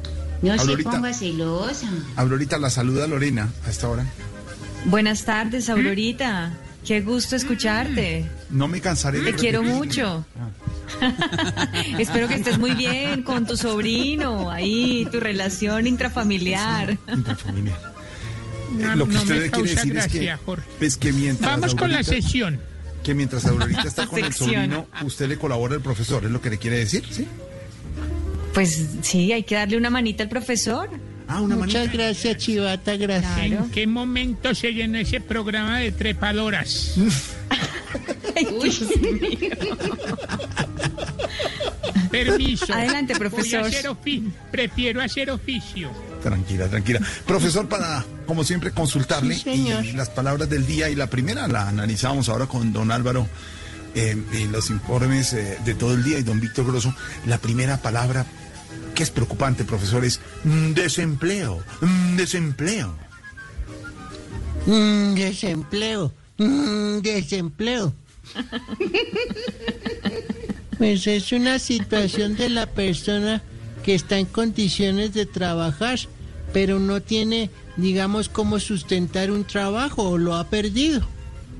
Las personas de este programa que no hayan entendido qué significa la palabra, pues en ocho días los van a llamar de recursos humanos porque qué No. tal para que puedan entender. No, no, no, no, no, tranquilo, no, profesor. Déjelo así, no, no. no, Eh, eh, eh, más bien cambiemos el tema, profesor, porque la ¿Cómo no, siguiente, cómo no? Sí, la siguiente palabra es eh, santos, santos. Mm, santos. Mm, santos.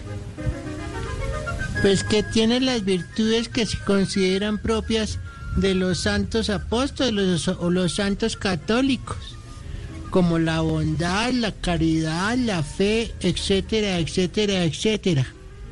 El ejemplo es el doctor Uribe, que con Juan Manuel Santos nunca le ha mostrado bondad, jamás le ha tenido caridad. Y lo único que le tiene es poquita fe. Casi nada, casi nada. Ay, profesor. Profesor, y la última palabra del día es pico, así simple. Pico. Eh, pico. Pico. Pues tiene tres definiciones coyunturales. Una muestra de afecto parecida al beso. Una parte saliente de la cabeza de las aves eh, por donde se alimentan. Y la parte más alta de la cifra de contagios por la epidemia del coronavirus. Mejor dicho, con los picos toca cerrar el pico para poder llegar al pico. Hágame el favor. Uy, Muy buen juego de palabras, sí, señor. Profesor, le muchas un gracias. pico. Mucha- ¿Cómo? Llamarla y tan divina la chivata, gracias, ya me sonrojo. la chivata. Muy bien. Gracias, profesor. A Lorena y a Aurorita. Muy muchas amable, gracias. Un abrazo. Aurorita se entretuvo por allá. se va a hacer coger fastidio ahí de doña Aurorita. pero le está ayudando. No, ignorita, no, no, no. Aurora, te extraño. Y Aurora, perdón, lo voy a decir con respeto, pero como toca, es una vieja vengativa. Ay, Dios mío. Ay, ay, ay, los dejo para que sigan hablando Lorena y el profesor por el interno. No, no, no, no, no, no. Algunas de las cosas. Hasta luego. No se meta en problemas. Hola, don, don- Chinita, ¿cuelgo ya? No, quédese por, Ya, profesor. por el interno hablando. Bueno, Hola, gracias. a propósito, don Pedro Viveros, su columna de esta semana en El Espectador, ¿por qué el Estado no es el lobo y quién puede sacarnos de este problema? Bueno, Es que tiene que ser así. No, el lobo no es el Estado. Tenemos que hacernos todos pasito, ¿o no? Jorge Alfredo, la mayoría de personas tienden a veces a culpar a los agentes, es decir, a las personas que ocupan cargos en las diferentes instituciones del Estado, y denigran del mismo y lo critican y lo maltratan, sea porque no les gustan los parlamentarios, los magistrados, el presidente de la República, los alcaldes, en fin. Pero todas esas personas al final son las que van a terminar ayudando tanto a las empresas privadas públicas o a las ONGs o a los, o a los organismos multilaterales. En esta crisis, al final, quien va a terminar respaldando a todas las personas que tienen inconvenientes económicos va a ser el Estado. Y le voy a poner solamente dos ejemplos. El día de ayer el presidente de la República, quien ha venido preparando al, gobierno y al Estado colombiano para superar la crisis en materia de salud, pero también en materia económica, recibió del Banco Interamericano de Desarrollo un crédito por 1.500 millones de pesos, Jorge Alfredo. Sí. Eso no es para el presidente Iván Duque, eso es para el Estado, para todos los colombianos y para la empresa privada también que pueda respaldar sus finanzas y resolver los problemas de desempleo que está afectando al país. Uh -huh. O, por ejemplo, los decretos que el presidente de la República emitió hace ya más de un mes en materia de emergencia económica, que le está permitiendo, entre otras, a la alcaldesa de Bogotá el día de hoy dirigir una serie de beneficios para los estratos 1, 2 y 3 en materia de servicios públicos.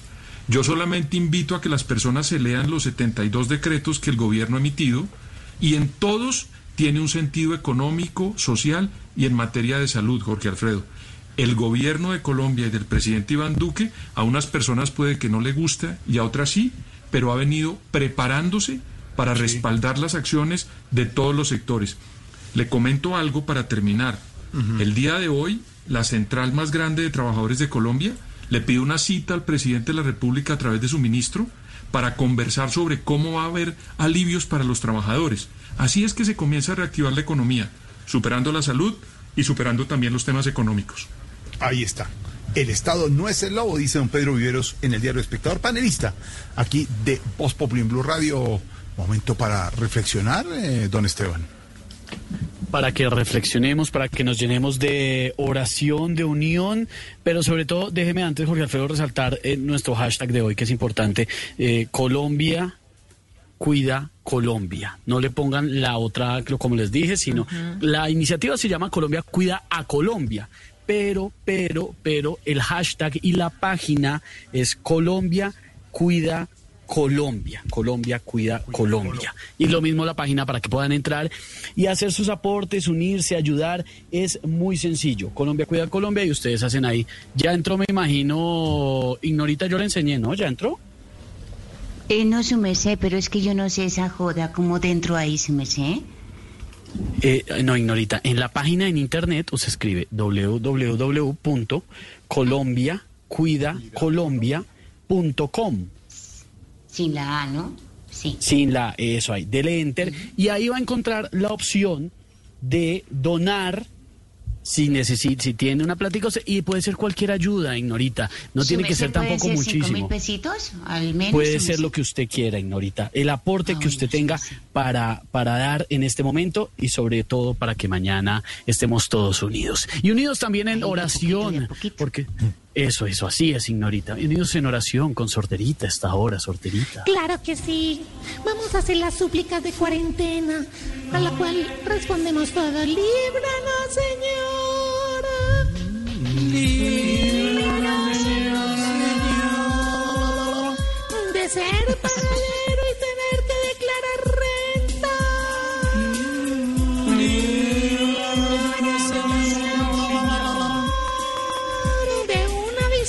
recién llegada de Nueva York.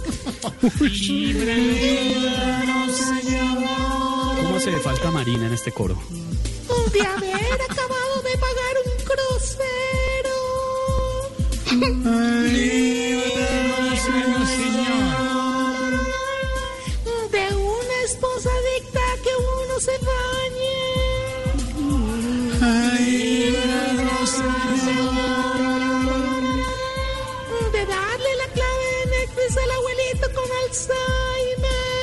Ay.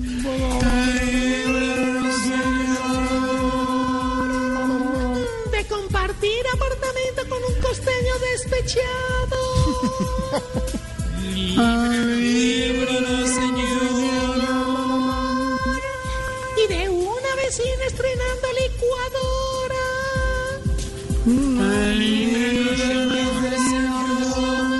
Batidos, jugos, de todo. Seguimos orando todas para todas. Sorterita, ¿ya entró a la página? Claro, Colombia cuida Colombia. Aquí la Punto com. estaba cacharreando. Muy bien, sorterita.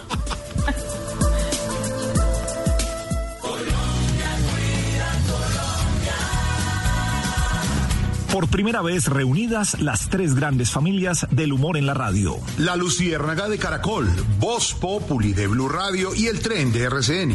Por una causa noble y solidaria, Colombia cuida Colombia.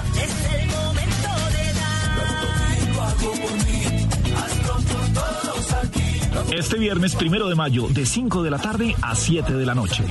Todos los personajes que hacen reír a los colombianos juntos por única vez. Acepte nuestra invitación, péguese a la radio, contribuya y diviértase. Este viernes de 5 de la tarde a 7 de la noche. Colombia cuida a Colombia. Porque Colombia cuida a Colombia.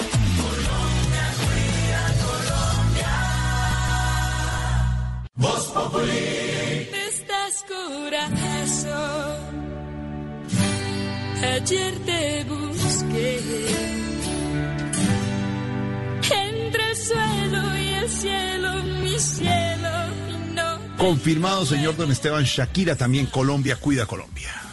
De lo más emocionante que va a suceder mañana. Mañana va a pasar de todo, pero a mí sí me parece muy emocionante, porque soy shakirista, que, que, Shakira se una a esto. Eh, Shakira, Sofía Vergara, colombianos que eh, triunfan en el exterior, eh, que los quiere todo el planeta, porque lo de Sofía Vergara también es impresionante, y que se estén uniendo a Colombia, cuida Colombia mañana. Shakira siempre es noticia, Jorge Alfredo, y le cuento rápidamente, porque además... Donación de Shakira, 50 mil tapabocas y 10 respiradores que se suman a las donaciones que han llegado a Barranquilla para mejorar las condiciones tanto del personal de salud como la atención de pacientes del COVID-19 en eh, la capital del Atlántico. 50 mil tapabocas N95, ¿no? Eh, que están además fabricados por una empresa barranquillera, que también ahí es doble, por supuesto, el aporte a Barranquilla y a nuestro país gran utilidad para los trabajadores de la salud. La noticia la confirmó el alcalde Jaime Pumarejo vía Twitter. Y Shakira también respondió, gracias, dijo lo siguiente, gracias al equipo de la alcaldía por ayudarnos a coordinar este esfuerzo. Espero que sigamos sumando recursos para proteger a los nuestros. Shakira siempre da entrega, es puro amor. Noticias de Shakira, pero también noticias de nuestros amigos de Morat. Porque se acuerdan que les había contado hace unas semanas que Villa, Villa Mil, eh, de los integrantes de Morat, había sido diagnosticado con COVID, pues anunció vía redes sociales que ya afortunadamente salió de ese lío. Le hicieron otra prueba y la prueba salió negativo. De hecho, tuiteó hace siete horas, salí negativo, carajo, tuiteó Juan Pablo Villamil en su cuenta oficial Hola. de Twitter. Hola, Esteban. Lo que es la recursividad, el reinventarse y todo, vio lo de las, lo de las eh, patinetas. ¿Se acuerda que alquilaban patinetas en Bogotá en varias ciudades?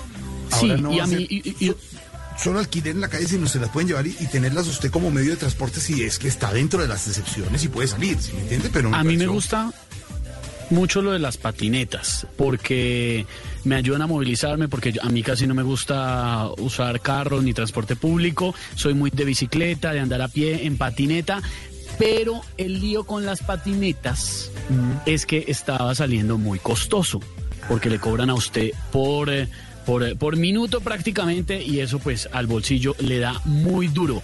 Pero, pero sabe a propósito de eso, Jorge Alfredo, que hay otra iniciativa. Esas patinetas, para los que no saben, se, se llaman scooters. las patinetas scooters. Y están lanzando eh, una marca que, si no estoy mal, se llama Mia Scooters. Mia Scooters, está sí. lanzando el servicio de patinetas, pero con unos diferenciales. ¿Cómo? ¿Cómo, negrita? Scooters. Eh, no, no, no, no, no. Scooters. dígalo así, eh, scooters. Scooters. Es como Le escurrir cuento- un sartén, así, con No, plata. no es escurrir, negrita, es patinetas para que usted se monte y llegue al trabajo.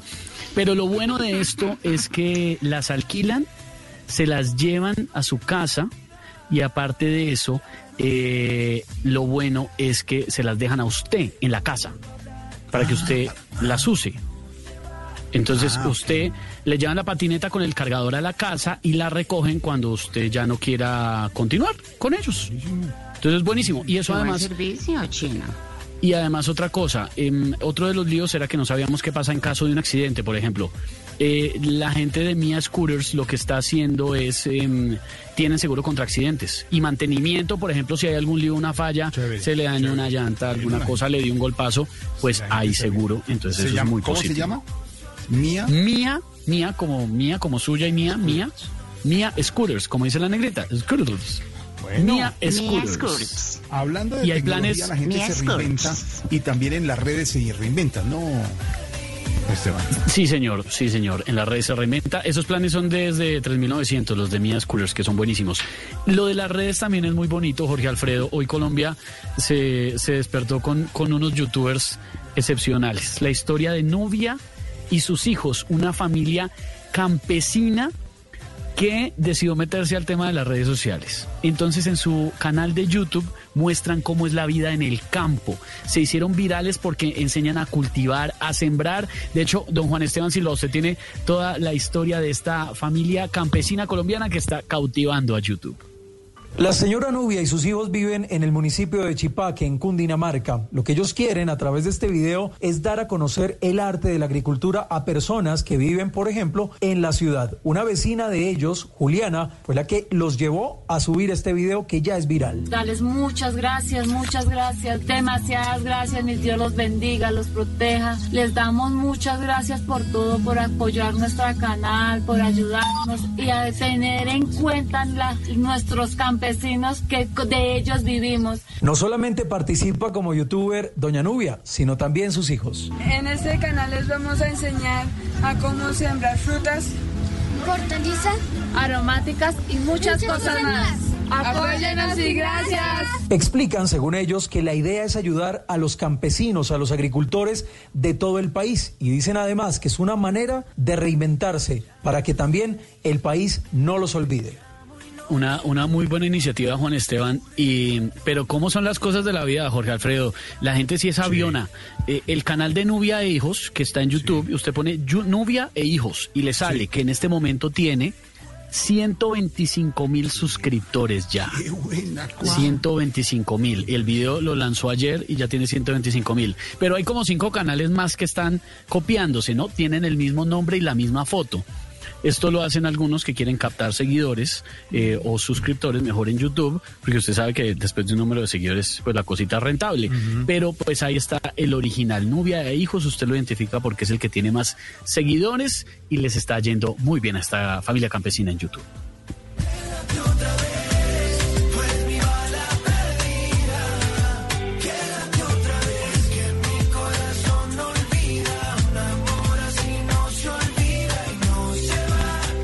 Estamos hablando de YouTube y la que no olvidamos tampoco, porque es la que más sabe de las redes, es la YouTuber de moda. Hola, hola, hola, ¿qué hubo? ¿Qué hay, mis guapuritas? ¿Qué onda? ¿Estoy peinada? ¿Estoy peinada, güey? ¿Estoy apareciendo No. bien en el vídeo? No es, no, no es vídeo, estamos en, en el radio. Oh, ok, ok, ok. Bueno, qué padre saludarlos. Hoy les traigo unos tips que son la neta, unos tips súper chidos para ayudar a los demás en esta época de crisis económica, güey. Uy, buenísimo, nos caen súper bien. Tip número uno. ¿Qué tal, qué tal, para este momento de recesión comprar mercados con sobrecostos? ¡Qué padre sería! ¿No les parece súper chido cobrar todo unas 10 veces más de lo que valen los productos de primera necesidad, güey? ¡Anímate y haz tu pedido! Los contratistas tienen mucho arroz, tienen mucho papel higiénico y sobre todo tienen mucho huevo, güey. Apúntele bien. Tip número dos. En el tip número dos evitar gastos innecesarios, güey. Deja tu dinero para cosas indispensables, como camionetas blindadas, por ejemplo. Si tienes ahorrados unos pocos 9.600 millones de pesos, puedes tener muchas camionetas para que no montes en bus. O sea, nada que ver, güey. O sea, da. Y ayudes con el distanciamiento social. Pueden ser unas camionetas Corolla. Coronavirus, güey. No. Tip número 3. Si te sientes abrumado porque perdiste tu trabajo, si no calificas para ninguna ayuda del gobierno y si tu empresa quebró, corre a tu banco que ellos con gusto te negarán el préstamo que tanto necesitas. Y si ayudas a alguien que tiene sed y hambre, calma su sed de poder y ellos te comen vivo con sus intereses. ¡Ay, guapurita! ¿Copiaste? ¿Tomaste nota, Esteban? Copié todo, me quedó muy claro, pero me preocupan un poquito esos tips, mm, sobre todo el de los contratistas que tienen mucho huevo. Mm. Guapurita es la necesidad, es el día a día. Si quieres, suscríbete a mi canal y puedes dar clic en el link que está apareciendo en este momento. Ahí, ahí, ahí, ahí. ¿Lo estás viendo? ¿Lo estás viendo? No, Dale no, es clic que, ahí. no, clic, Yuyu, clic. es que es, es radio, no, no estamos viendo, ¿no? Ok, ok, ok. Bien, guapuritas, es todo por hoy. Recuerden suscribirse a mi canal y darle carita feliz, pero con tapabocas, güey, con tapabocas. bye, bye, bye, bye. I love you, I love you. Mil corazones para todos. Chao, Muchas gracias. Chao. A esta hora vamos despidiendo. Populi. Nos ahí, encontramos mañana a las lluvia. 4 en Voz Populi. A las 4 Sí, en Voz señor. Populi, a las 5, gran especial de Voz Populi, de El Tren de la Tarde y de la Luciérnaga por Colombia. Cuida Colombia, ahí estaremos. Por primera vez reunidas las tres grandes familias del humor en la radio. La Luciérnaga de Caracol, Voz Populi de Blue Radio y el tren de RCN. Por una causa noble y solidaria, Colombia cuida Colombia.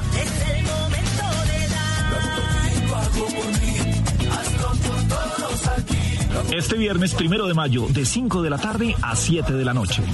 Todos los personajes que hacen reír a los colombianos juntos por única vez. Acepte nuestra invitación, péguese a la radio, contribuya y diviértase. Este viernes de 5 de la tarde a 7 de la noche.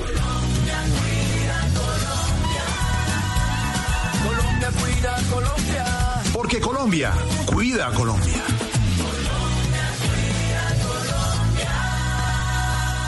Ahora también puedes donar a través de Claro Postpago con un mensaje de texto. Envía así al 87889 y dona 5 mil pesos. Puedes donar hasta 20 veces antes del 2 de mayo. Colombia cuida Colombia.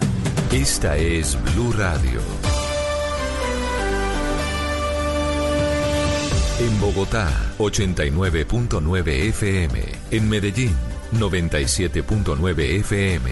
En Cali, 91.5 FM. En Barranquilla, 100.1 FM. En Cartagena, 1090 AM. En Bucaramanga, 960 AM. En Pereira y el norte del Valle, 89.2 FM. En Tunja, 103.1 FM. En Villavicencio, 96.3 FM. En Armenia, 89.2 FM. En norte de Santander, 97.7 FM. En Neiva, 103.1 FM. Y en Córdoba, 96.0 FM.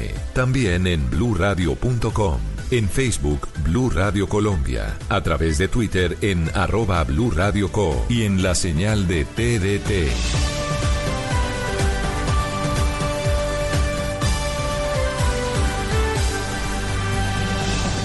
Blue Radio, la nueva alternativa. En medio de la pandemia, 300 músicos de siete filarmónicas del país se unieron desde su lugar de aislamiento para interpretar el himno nacional, convocado por Noticias Caracol, dirigido por el maestro David García, apoyado por Blue Radio. A continuación, el himno nacional de Colombia.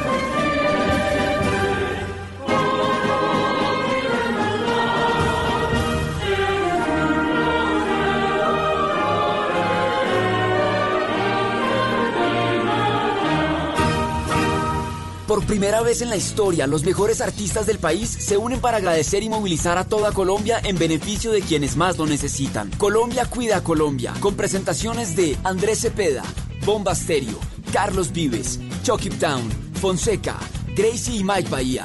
Grupo Nietzsche, Juanes, Maluma, Nacho y Chino Miranda, Paola Jara y Jesse Uribe, Sebastián Yatra y Yuri Buenaventura. Colombia cuida Colombia. No te lo pierdas este primero de mayo a las 8 y 30 de la noche y súmate desde ya en www.colombiacuidacolombia.com. Este fin de semana en, en Blue Jeans, el viernes festivo, Día del Trabajo, productividad y contratación post-coronavirus. El teletrabajo llegó para quedarse. Hablaremos con un experto en derecho laboral. El sábado, cuáles son con precisión los protocolos de bioseguridad para la higiene de alimentos, personas y lugares. El domingo, la crisis y la transformación del fútbol y otros deportes espectáculo. Bienvenidos a toda la música y el entretenimiento en En Blue Jeans de Blue Radio. En Blue Jeans, todo este fin de semana por Blue Radio y bluradio.com, la nueva alternativa.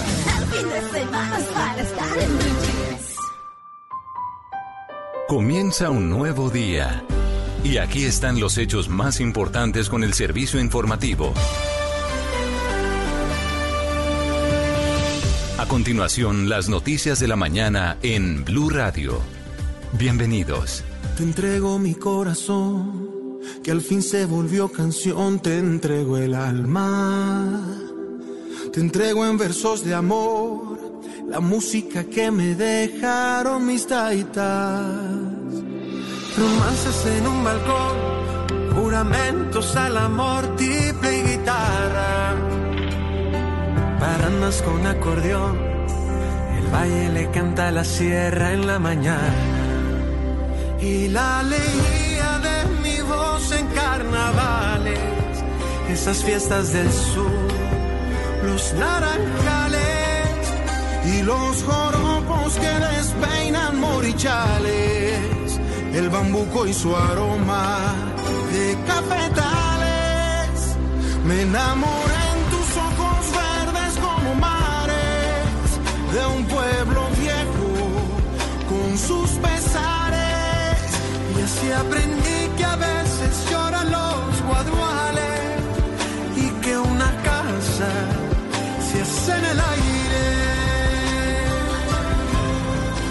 6 de la mañana, dos minutos en Colombia. Un saludo muy especial a nuestros oyentes en Bogotá, en Medellín, en Cali, en Barranquilla, en Bucaramanga, en el resto del país. A quienes nos escuchan a través de la señal de blurradio.com. Los saludamos en una mañana muy fría en Bogotá. Llueve a esta hora en la capital de la República.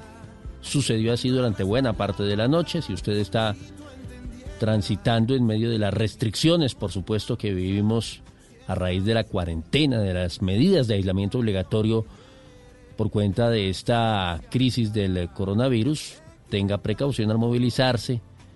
Esta mañana algunos ciudadanos en bicicleta por la ciclovía, yendo a, a sus eh, labores, algunos regresando a casa, de quienes están autorizados, por supuesto, para participar de esas actividades productivas, sea en el sector de la construcción o algunos en los sectores de manufactura que poco a poco, muy lentamente, se van reincorporando. Hoy, Día Internacional del Trabajo, primero de mayo, muy temprano esta mañana, el Papa Francisco dijo a través de su cuenta de Twitter que la palabra trabajo aparece en la, Biblia para describir la actividad creadora de Dios. Dice el Papa, Dios concluyó el trabajo que había hecho y Dios entrega esta actividad al hombre. El trabajo es la vocación del hombre. Y vaya paradoja la que estamos viviendo, don Eduardo Hernández. Lo saludo con los muy buenos días.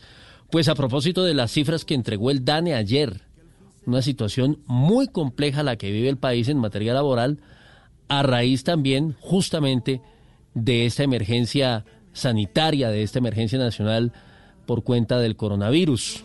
Dijo el DANE sí. que desde el año pasado, es decir, al comparar marzo de 2019 con marzo de 2020, se han perdido o se perdieron, cerrando el mes de marzo, que es el mes en el que justamente nos llegó el COVID-19 a Colombia, más de un millón y medio de puestos de trabajo, Eduardo.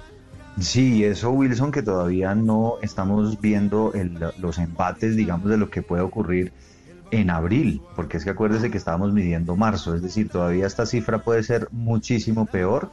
Solamente en el sector de entretenimiento se calcula se perdieron aproximadamente medio millón de empleos y como usted lo dice, coincido con usted, una enorme paradoja hoy en preciso en la conmemoración del Día Internacional del Trabajo, pues esta sin duda es la noticia más importante que ocupa todos los medios en Colombia.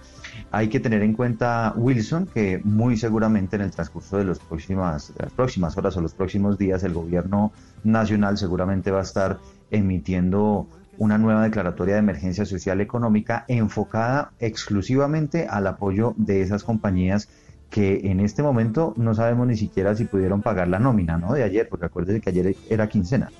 Sí, señor, la gran mayoría pues había dicho que con un esfuerzo muy grande iba a poder cubrir tal vez hasta ahí, hasta esta nómina de cierre de abril, pero este mes de mayo la situación es bastante difícil, tanto así que Acopi ha dicho insistentemente que necesita 6.8 billones de pesos mensuales para cubrir durante al menos tres meses al 32% de la fuerza laboral, que es la que más afectada se ve en medio de toda esta situación y que podría perder su empleo. Estamos hablando de 7.8, 7.9 millones de trabajadores, de manera pues que Oiga, es una Wilson. situación muy compleja, sí señor.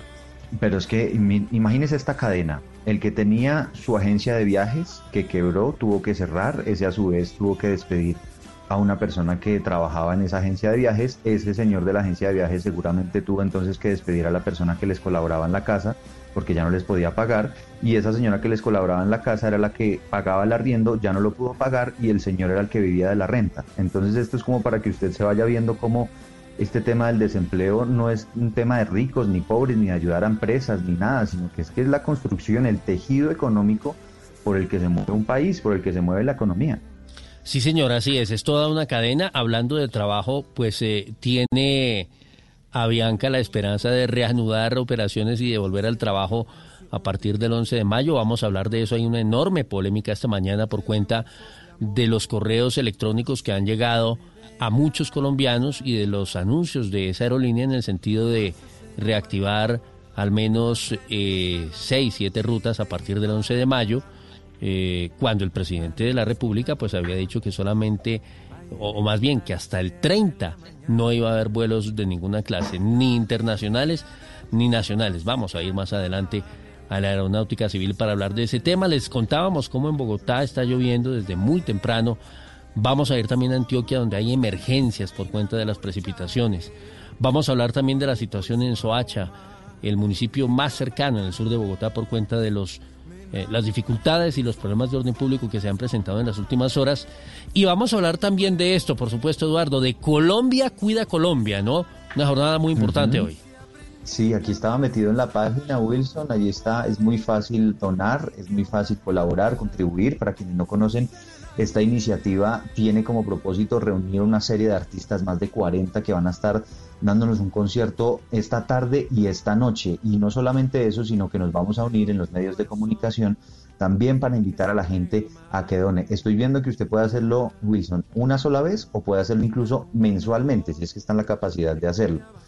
Y, y allí está todo el, el cartel de artistas, Andrés Cepeda, que es el que usted nos puso esta mañana, que Sí, señora, y lo estamos escuchando con, con el compadre. Fonseca. Bomba Estéreo, Carlos Vives, Chucky Town, Maluma, Juanes, el grupo Nietzsche, Gracie, Mike Bahía, la pareja del momento, Nacho, eh, Paola Jara y Jesse Uribe, la otra pareja del momento, Manuel Medrano, mejor dicho, una, una, para no perderse, un planzazo para esta tarde. Sí, buenísimo. Eh, 25 mil millones de pesos la meta, ¿no? De recaudo. Vamos a ver si, si se alcanza y se supera. Es la, la idea en medio de esta situación difícil, donde, como lo han venido diciendo durante todos estos días, Ricardo Espina, nuestro director del servicio informativo, y Silvia Patiño en Yo Te Cuido, Yo Me Cuido, la palabra de moda es solidaridad. Exactamente. Y además cuidarnos, ¿no? Porque si acuérdese que si yo me cuido, pues yo lo cuido a usted también. Sí, señor, muy responsable usted. Está muy bien, 6 de la mañana, 9 minutos. Este es Andrés Cepeda, Fonseca.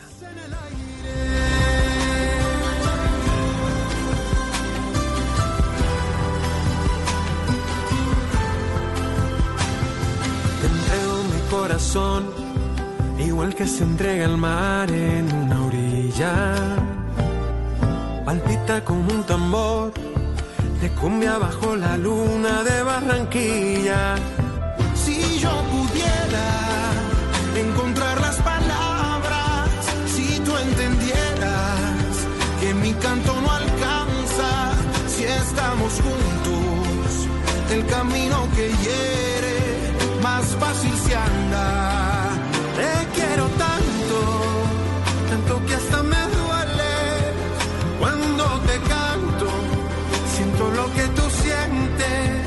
la risa, el llanto.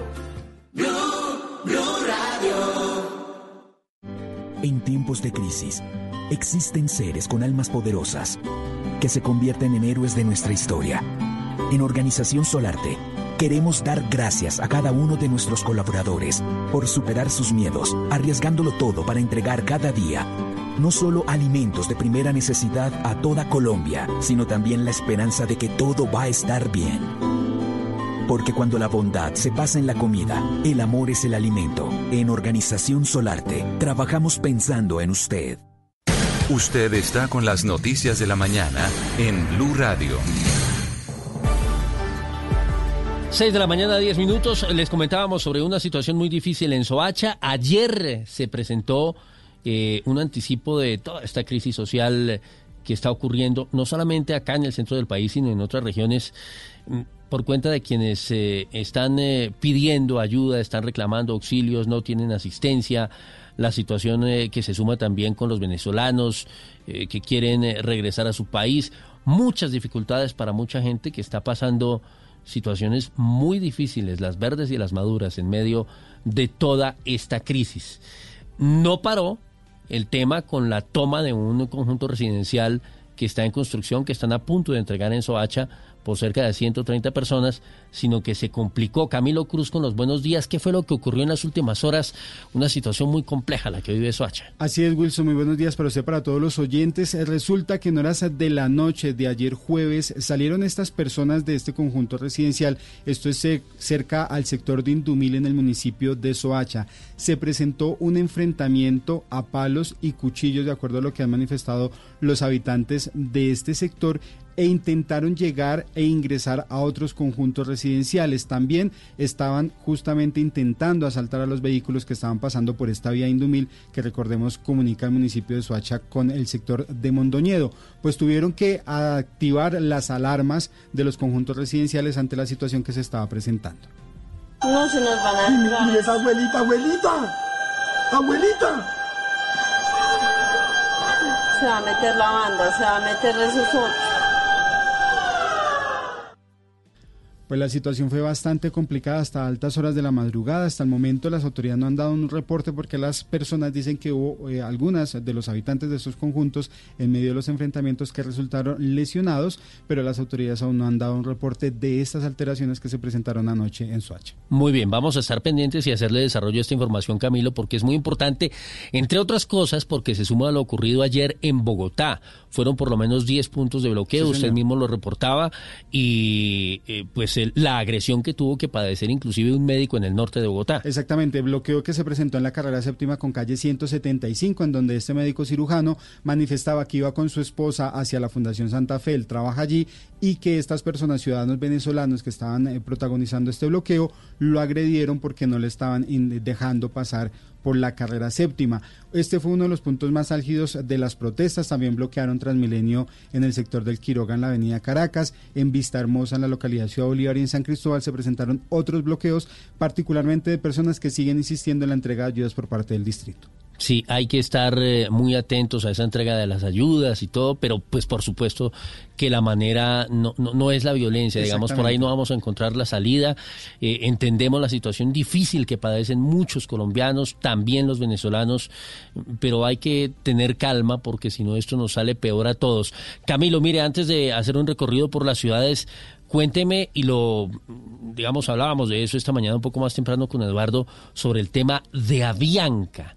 La gente se sorprendió ayer con la llegada de correos electrónicos diciéndoles que pueden comprar tiquetes desde el 11 de mayo. Desde el 11 de mayo con IVA tan solo del 5%. Era la promoción que estaba justamente publicando Avianca por medio de los correos electrónicos que le enviaron a sus clientes frecuentes, pero también en la página web de la aerolínea se podía comenzar con el proceso de compra de estos itinerarios, que son las rutas Bogotá-Medellín, Medellín-Bogotá, Bogotá-Barranquilla y Bogotá-Cali. Son las tres rutas que dicen ellos podrían empezar a habilitar a partir del próximo 11 de mayo que es lo que las personas en redes sociales en horas de la noche estaban preguntándose por qué si hasta el momento el, el gobierno no ha dado una orden de abrir los aeropuertos, porque la aerolínea estaba haciendo la venta de estos tiquetes. Sí, mucha incertidumbre alrededor del tema, mucha De hecho, polémica. Wilson. Vamos a ir, eh, sí, Eduardo. No, que le iba a decir que el doctor Juan Carlos Salazar, que es el director de la Aeronáutica Civil, publicó un video, un mensaje en las últimas horas diciendo eso que está diciendo Camilo. Todavía no se ha tomado la decisión de cuándo se van a reabrir las operaciones aéreas ni a nivel nacional ni a nivel internacional. Haciendo uno, una referencia obviamente a ese, a ese tema que nos está mencionando Camilo de estas promociones que empiezan a surgir de las aerolíneas eh, con, la, con la ilusión de que eventualmente la gente pueda eh, comprar esos tiquetes. Avianca ha dicho, lo que pasa es que ellos venden tiquetes a un año, entonces ellos dicen que pueden empezar a hacerlo de una vez, pero obviamente mm, termina despistándose la gente y pensando que se van a reanudar las operaciones aéreas. Sí, vamos a tratar de hablar con el doctor Salazar en unos minutos. Entre tanto, ¿nos vamos para el sur del país, Eduardo? Sí, pues imagínense que ustedes estaban hablando ahí con Camilo de esa situación difícil de orden público aquí en Bogotá, también en el municipio de Soacha, y también se presentó una situación muy complicada en el puente internacional de Rumichaca, de Rumichaca que es el que separa eh, la frontera entre Colombia y Ecuador. Por segunda vez en menos de 18 horas, migrantes venezolanos utilizaron la fuerza para tratar de entrar al país. Miguel López. Buenos días. En las últimas horas, unidades de la Policía Nacional adscritas al Departamento de Policía Nariño y Piedras se enfrentaron a centenares de migrantes venezolanos que se encuentran pernotando en el puente internacional de Rumichaca y quienes, a punta de piedra y palo, intentaron cruzar hacia el Departamento de Nariño. Coronel Juan Carlos Boca Chica, comandante de Distrito 2 de Policía y Piales. ellos acamparon, empezaron a, a organizar eh, una zona de camping eh, en el puente del lado ecuatoriano y ya el día de hoy intentaron ingresar a la fuerza para el territorio colombiano, eh, quitando las vallas e intentando agredir los policías que se encuentran. La policía, con el apoyo del Ejército Nacional, han redoblado esfuerzos para evitar el ingreso de grupos humanos que proceden de varias provincias ecuatorianas donde COVID-19 está causando estragos. 6 de la mañana, 17 minutos, como lo prometido es deuda, nos acompaña a esta hora el doctor Juan Carlos Salazar, él es el director de la Aeronáutica Civil en Colombia. Y lo hemos llamado pues a propósito del tema de Avianca. Doctor Salazar, muy buenos días. Muy buenos días, Wilson. Qué gusto saludarlo. para usted y todos los oyentes, igualmente. Muchas gracias, señor. Bueno, ¿qué podemos decirle a los colombianos después de los mensajes que han recibido de estos anuncios de la aerolínea en el sentido de que desde el 11 de mayo pues estaría ofreciendo o está ofreciendo ya tiquetes para eh, algunos itinerarios? Bueno, que el gobierno nacional evalúa permanentemente las condiciones sanitarias, dada la emergencia generada. Eh, como lo ha dicho el señor presidente de la República, siempre prima la vida y la salud de las personas. También pues ha habido una avalancha de solicitudes de decenas de miles de colombianos que eh, por motivos eh, múltiples y, y muy, muy humanos solicitan movilizarse entre diferentes ciudades. Y entonces eso tiene también eh, que ser tenido en cuenta y pues precisamente eso es lo que hace el gobierno nacional evaluando la necesidad de esos colombianos de regresar a sus sitios, pero siempre primando la salud y la vida de las personas. ¿Cómo ve, doctor Salazar, usted este tipo de campañas de, de las aerolíneas que empiezan a, a generar pues alguna expectativa entre los ciudadanos diciendo que empiezan a vender tiquetes a partir del 11 de mayo? ¿Hay algún llamado para las aerolíneas?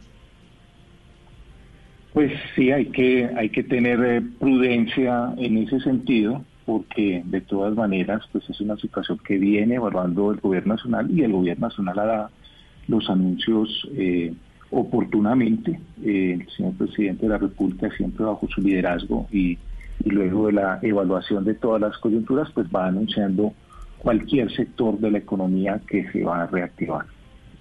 quiero volver a lo que decía usted hace unos segundos, eh, director, eh, en el sentido de los vuelos para esos eh, colombianos que tienen la necesidad de regresar a sus lugares de origen. Es decir, lo que el gobierno, si le entiendo, está evaluando es habilitar de pronto algunos vuelos, algunos itinerarios, digamos, en la fecha en que, en que lo estimen conveniente, pero solamente para ese tipo de casos o habría una apertura, digamos, a la aviación comercial de manera más amplia?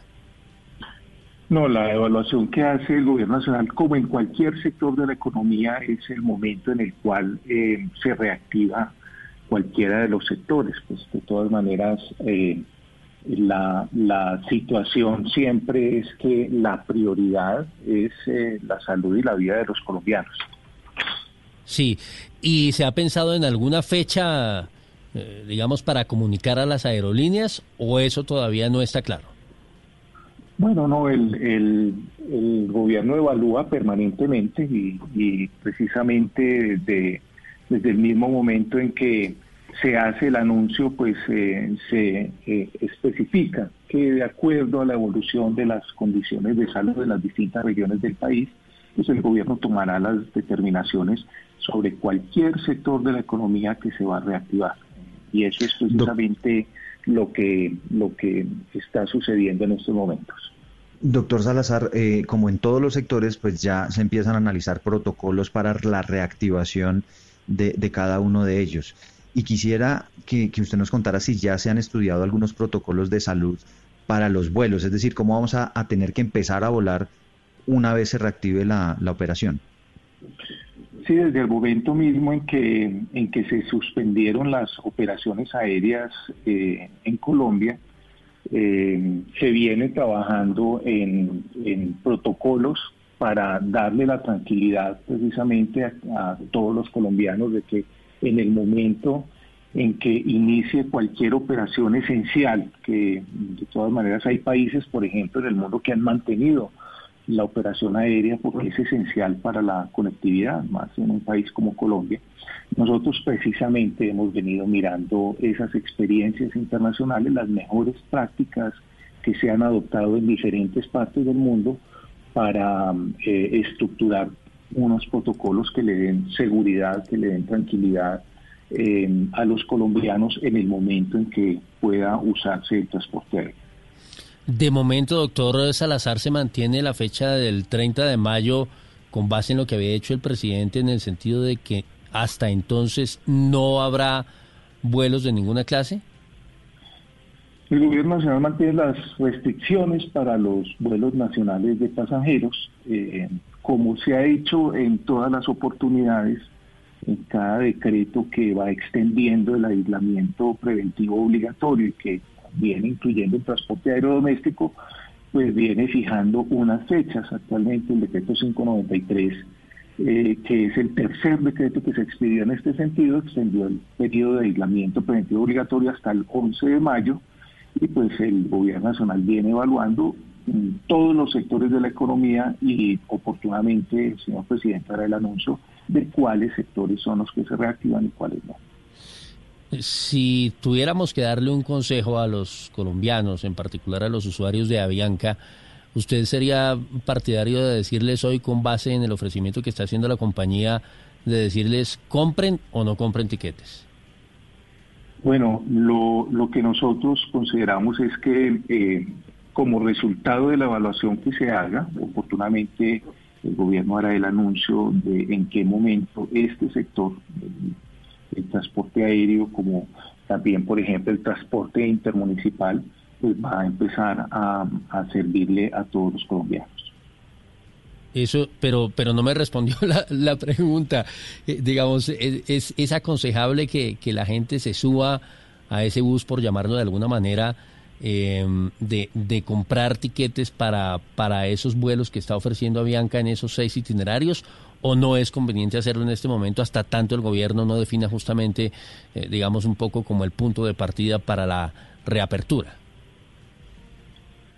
Bueno, el, yo eh, hay que hay que sugerir acá que debemos estar todos atentos a la definición que se tome. Eh, sabemos de la de la gran eh, necesidad que decenas de miles de colombianos tienen, pero pues hay que estar atentos a la definición del gobierno nacional. Muy bien, sé que llegaron en las últimas horas unos colombianos, un grupo importante de colombianos de Francia. ¿Qué noticia tiene de ellos, eh, director? Bueno, esto, esto es un tema que viene coordinando también el Gobierno Nacional a través del Ministerio de Relaciones Exteriores y Migración Colombia. Sin lugar a dudas es eh, una, una acción humanitaria para que eh, también miles de colombianos que desafortunadamente los sorprendió esta situación que aqueja a todo el mundo, se quedaron de alguna manera atrapados fuera de nuestro país y cada que estos colombianos pueden regresar, pues nos alegra muchísimo. Muy bien, es el doctor Juan Carlos Salazar, el director de la Aeronáutica Civil en Colombia. Doctor Salazar, muchas gracias. A ustedes muchas gracias, les deseo un feliz día y pues el día de hoy sí aprovecho para darle un saludo a todos los trabajadores de Colombia en el Día del Trabajo. Muy bien, señor, igualmente para usted y toda la gente que ha tenido que esforzarse en estos últimos meses, en particular en las últimas semanas en medio de toda esta emergencia. Sabemos que la situación no ha sido fácil y ojalá eh, pues más pronto que tarde veamos la luz en un momento muy difícil para, para el país. Muy amable. Wilson. Sí, señor. Le respondo yo su pregunta. Eso es como cuando usted le, le juega o invierte en la bolsa o hace una apuesta no sabemos si, si le van a funcionar o no le van a funcionar los tiquetes y si los compra y si aprovecha estas promociones. Sí, es verdad, pero digamos un poco entre líneas, lo que quedó de lo que dijo el doctor Salazar es que lo mejor es esperar a que ellos definan claramente cuál va a ser la fecha, ¿no? Claro, porque es que hay demasiada incertidumbre. Ahorita no, sabemos qué va a pasar y, y, además usted sabe que hay unas disposiciones allí que, que ha tenido en cuenta el gobierno y es en lo posible tratar de evitar que el virus se esparza por todo el país. Efectivamente, que por cierto ya vamos a actualizar las cifras con María Camila Castro porque tenemos más de 6.500 casos de contagios en nuestro país desde que llegó la enfermedad a Colombia el 6 de marzo. Antes quiero saludar a Damián Landines porque a propósito de los temas de que hemos hablado de orden público, hubo una situación en los antiguos territorios nacionales, en Inírida. ¿Qué fue lo que pasó? Hola, Damián, buen día. Sí, señor Wilson, muy buenos días. Pues mire, es un reporte que nos entrega hasta ahora la Policía Nacional y en donde confirman la captura de seis personas que caminaron por más de siete horas eh, desde Venezuela, específicamente desde el estado de Amazonas, para llegar en medio de la selva hasta Inírida, a llegar al departamento de Guainía en Colombia. A pesar de que había un cierre eh, fronterizo por la pandemia del COVID-19, pues estas personas ingresaron ilegalmente a nuestro país. Lo cierto es que la Guardia Indígena eh, pues descubrió el ingreso ilegal de estas personas, decidió avisarle a la Policía Nacional y Wilson, pues en estos momentos hay seis personas capturadas por ingresar de manera ilegal a nuestro país cuando habían cierres fronterizos. Se deberán enfrentar al delito de fraude a resolución judicial y administrativa por omitir ese cierre de fronteras a raíz de la pandemia del coronavirus. Wilson.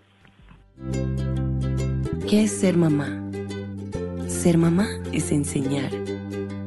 Es ser el centro, el comienzo y el final de la familia. Es hacer cada momento especial es unir las generaciones y pasar el legado, tal como hace mucho tiempo ella te lo pasó a ti. Super Arepa, la harina para hacer arepas de las super mamás. Trabajamos pensando en usted. ¿Cómo amanecen las ciudades de Colombia? Noticias de la mañana en Blue Radio. 6 de la mañana, 28 minutos, lo decía Wilson, un día muy frío en Bogotá, cielo encapotado, está lloviendo en gran parte de la capital de Colombia y nos vamos para Antioquia porque en las últimas horas, Susana Paneso, hubo una emergencia en el municipio de Bello precisamente por esto, por las fuertes lluvias que están afectando a gran parte del país. Wilson, muy buenos días. Como usted lo dice, fueron fuertes las lluvias de toda la noche del jueves que resultaron en el desbordamiento de la quebrada La García en el municipio de Bello, esto al norte del Valle de Aburrá, generando diferentes afectaciones y emergencias, como lo es la inundación de los calabozos y el 50% del comando de la policía de este municipio. Las lluvias también provocaron árboles caídos y arroyos en las vías, la inundación de los sótanos e incluso la sala de urgencias del Hospital Marco Fidel Suárez. Los talleres del metro también se vieron afectados y también se vio afectada la plaza de mercado del municipio, donde los bomberos atendieron un incendio provocado por un corto. Escuchemos un poco de lo que reportaban los habitantes del municipio de Bello en las altas horas de la noche.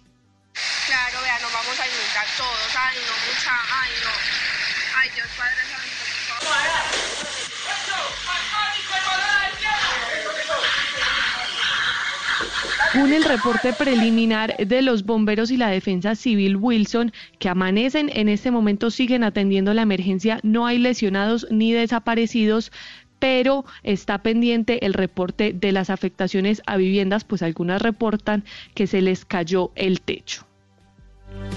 Compleja la situación para esa familia. Susana, gracias. Voy ahora a Barranquilla, al eh, Caribe colombiano, porque se conoció una noticia muy lamentable en las últimas horas, la muerte de un hijo de Diomedes Díaz en un accidente de tránsito. ¿Qué fue lo que pasó, Menfi Méndez? Buenos días. Buenos días, así es, tal como usted lo ha dicho, hacia las 9.20 de la noche de este jueves, Moisés Díaz González, de 20 años, hijo del cantante vallenato Diomedes Díaz, falleció en medio de un trágico accidente de tránsito en el barrio El Poblado Norte de Barranquilla.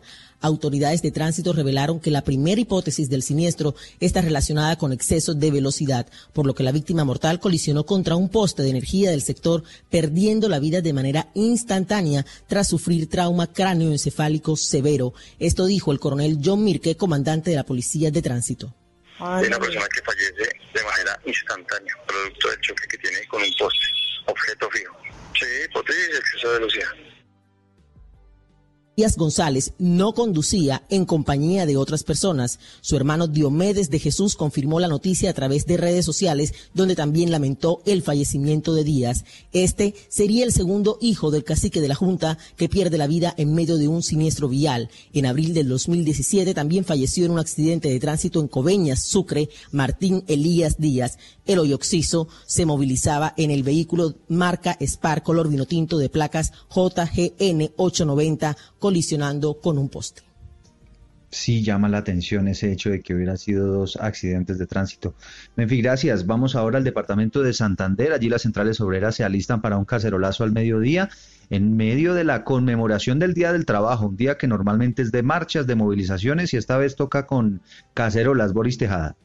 Así es, buenos días. A través de una variada programación, a través de Facebook Live, los diferentes sindicatos de Santander realizarán la conmemoración del Día del Trabajo, la cual hará un enlace con varias actividades internacionales. Además de eso, los sindicalistas utilizarán un trapo rojo en las viviendas como símbolo de los obreros. Sobre el tema, Doris Flores de la CUT Santander los actos culturales que se van a dar a nivel nacional y a nivel internacional, porque a nivel internacional nosotros eh, entraremos en el momento eh, del concierto internacional. El capítulo Colombia corresponde a las 4 de la tarde por Facebook Live. De igual forma, se tiene previsto para la mañana de este viernes revivir las diferentes manifestaciones sociales a través de los videos que se emitirán por las redes sociales de esta región. Bucaramanga amanece con 22 grados centígrados, llovió por la noche sin mayores novedades. En este momento tenemos cielo despejado.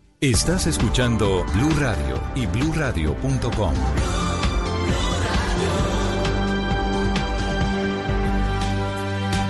633, 293 muertos tiene ya Colombia a raíz del eh, coronavirus. Se extiende el tema de los contagios en nuestro país producto de la pandemia. Saludo a María Camila Castro. Hola María Camila, buenos días. ¿Cuál es el panorama que tenemos hoy en Colombia eh, en medio de esta situación de la pandemia, de la enfermedad? Wilson, buenos días. Mire, ayer el Ministerio de Salud en su último reporte dio a conocer que eran 296 dos casos nuevos en el país. 30 de estas personas están asintomáticas. En casa están 225, hospitalizadas se encuentran 35 y en la unidad de cuidados intensivos está una persona del Valle del Cauca. De los últimos casos reportados, 264, Wilson, están en estudio para determinar cómo se contagiaron y el número total que tiene Colombia en los casos de estudio ya es más del 50%. Hablemos ahora de focos. Además de Bogotá, que fue la ciudad con más casos reportados ayer con 90, sigue el departamento del Valle del Cauca con 41 casos confirmados, de los cuales 37 están en Cali. Y sigue el departamento de Atlántico con 39 casos reportados ayer, de los cuales 26 fueron en Soledad. ¿Cómo están las cifras en estas ciudades? Bogotá llega a 2.633 contagiados, Cali ya tiene 751 casos y Soledad tiene 107 personas. Además, el ministerio confirma que en las últimas horas murieron 15 personas con coronavirus en el país, la mayoría con enfermedades como hipertensión y diabetes.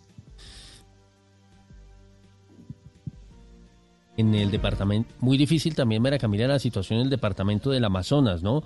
Entre otras cosas, Eduardo, conocimos anoche, ya tarde, la lamentable noticia de la muerte de uno de los protagonistas del abrazo de la serpiente, víctima, una víctima más pues de, del COVID-19 que al gobierno colombiano le preocupa particularmente lo que pasa en el departamento del Amazonas, que es el lugar donde tienen más número de contagios por millón de habitantes y más número de muertos. Esa es la razón por la cual en las últimas horas el ministro de Salud, Fernando Ruiz, pues además de una serie de medidas que anunció para enfrentar este tema del COVID-19, dijo que le van a poner particularmente atención a este tema del Amazonas. María Camila Roa. Buenos días. El ministro de Salud, Fernando Ruiz, alertó ayer en el habitual programa que hace el gobierno a las seis de la tarde sobre la situación en el departamento del Amazonas frente al COVID-19. Aseguró que es necesario adelantar medidas urgentes en materia de salud para prevenir que crezcan los contagios y por esta razón el presidente Iván Duque le ordenó al ministro trasladarse a Leticia este domingo para evaluar las medidas implementadas por las autoridades locales y también coordinar la preparación de la región, especialmente con la capacitación de las poblaciones indígenas en acciones de prevención. El ministro Ruiz. Yo quiero ser esto muy preciso, presidente, y, habitantes de Leticia. Y hay un riesgo muy grande. Y ese riesgo requiere de medidas especiales para poder contener ese foco de contagio que existe en el departamento y en la ciudad. La directora del Instituto Nacional de Salud, Marta Ospino, indicó que la zona de frontera de la Amazonía colombiana es compleja, por lo cual es necesario que el departamento haga su propio procesamiento de pruebas de COVID-19. Para esto se hizo el envío de una máquina para el procesamiento de pruebas, se va a entrenar a dos bacteriólogos y se enviaron dos ventiladores. También se enviaron 26 trabajadores de la salud entre médicos y enfermeros para atender a los más más de 100 contagiados registrados en el Amazonas. La directora del INS, Marta Ospino. Efectivamente, eh, es, un, es una necesidad que el laboratorio departamental del Amazonas haga el diagnóstico directamente allá. Es muy importante por la triple frontera y por la distancia que existe para traer pruebas hasta Bogotá. Por otro lado, el presidente Iván Duque aseguró que la situación de contagios de COVID-19 en la cárcel de Villavicencio representa una alerta para el gobierno, por lo cual se ha hecho un seguimiento especial de la situación en el puesto de mando unificado con las autoridades locales y se realizará la prueba a todos los reclusos del centro penitenciario. Se ha llegado a primero la definición de poder hacer la prueba a la totalidad de reclusos Hemos encontrado un, la gran mayoría son asintomáticos. Los que son sintomáticos han tenido también un tratamiento eh, diferencial. El ministro de Salud, Fernando Ruiz, destacó que este es un punto especial que tienen que reforzar las secretarías de salud a nivel regional. El trabajo de control de conglomerados como cárceles, plazas de mercado, zonas donde se concentran habitantes de calle y lugares donde confluyen personas y tienen un contacto mayor.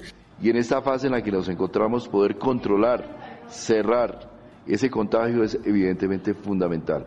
Entonces, en situaciones como la Dorada, Villa Cárcel, de Villavicencio, Leticia, eh, la situación que se nos presentó en Pereira en una clínica, es necesario que todos los estamentos de la Secretaría de Salud confluyan para hacer esos cercos particulares alrededor de los conglomerados. Adicionalmente, el gobierno hizo el compromiso de pagar las deudas en materia de salarios de trabajadores de la salud para el mes de mayo. Según el ministro Ruiz, estas deudas suman 460 mil millones de pesos para cancelar los sueldos en mora de 23 mil trabajadores de la salud, pero por ahora se consiguieron los recursos equivalentes a 273 mil millones de pesos para hacer un pago inicial. María Camila Roa, Blue Radio. Muchas gracias María Camila, importante información, todas esas medidas en materia de salud. Salud que en el caso del Valle del Cauca tiene un eh, registro, un panorama de más de mil contagios del eh, coronavirus en una región y una ciudad del caso de Cali que está cumpliendo ya 12 horas, por lo menos un poco más, de ley seca de este fin de semana. Llueve, por cierto, copiosamente en Cali. Don Víctor Tavares, buenos días. Sí, señor Wilson, buenos días. 22 grados de temperatura. Ya nos estamos acercando a los mil casos en todo el Valle del Cauca. Son hasta el momento 945 contagiados por el nuevo coronavirus en este departamento. La mayoría de los casos están en Cali, según el último reporte epidemiológico de las autoridades en la región. Lo que dice María Cristina Lesme, la secretaria de Salud del Valle, es que un pico de la enfermedad se estaría presentando en la última semana de mayo o la primera de junio. Eso nos da 500 camas adicionales a las 348 que necesitamos en la segunda fase de esta pandemia que empezará a finales de mayo y mediados de junio. Ahí estaremos listos con 500 camas más y 1.500 camas de hospitalización adicionales alrededor del crecimiento de todos nuestros hospitales. De acuerdo entonces con las autoridades de salud, son 56 fallecidos en cuanto a lo que tiene que ver con la ley seca. Desde las 6 de la tarde del jueves comenzó, va hasta las 6 de la mañana del próximo lunes para evitar que las personas terminen incumpliendo la cuarentena obligatoria. Hay que decir que se ha visto mucha gente en las calles, Wilson Eduardo, bebiendo licor sin eh, acatar las medidas de las autoridades. Hola amigos, yo soy Carlos Vives y estoy muy feliz de poder compartir con ustedes. Les hemos preparado un contenido muy especial que ha nacido desde lo más profundo de nuestros corazones para hacerles llegar mucha fuerza y mucha esperanza en estos tiempos cuando más la necesitamos. Colombia, Colombia. No te lo pierdas este primero de mayo. Súmate ya en www.colombiacuidacolombia.com. Apoya Blue Radio. Un café la radio encendida y las noticias de la mañana en Blue Radio. 6 de la mañana, 41 minutos. Avanzamos con la información. Invitación muy especial para que no se vayan a perder. Colombia Cuida Colombia esta tarde, esta noche, con la unión de la radio, de la televisión. Allí la oportunidad también de que quienes puedan donen y ayuden a los demás. El panorama de desempleo en el país, lo revelaba el DAN en las últimas horas, pues es bastante preocupante. Más de un millón y medio de trabajos se destruyeron solamente para el mes de marzo. Falta ver qué, qué pasa en abril, pero el balance completo lo tiene hasta ahora Marcela Peña. Comenzó la disparada del desempleo por cuenta de la pandemia. Los datos del año para marzo muestran que llegó al 12.6%, lo que quiere decir que la fila de desocupados alcanza ya las 2.9 millones de personas. Sin embargo, una de las noticias más reveladoras fue la destrucción de 1.5 millones de trabajo. Esta es la mayor caída de la última década.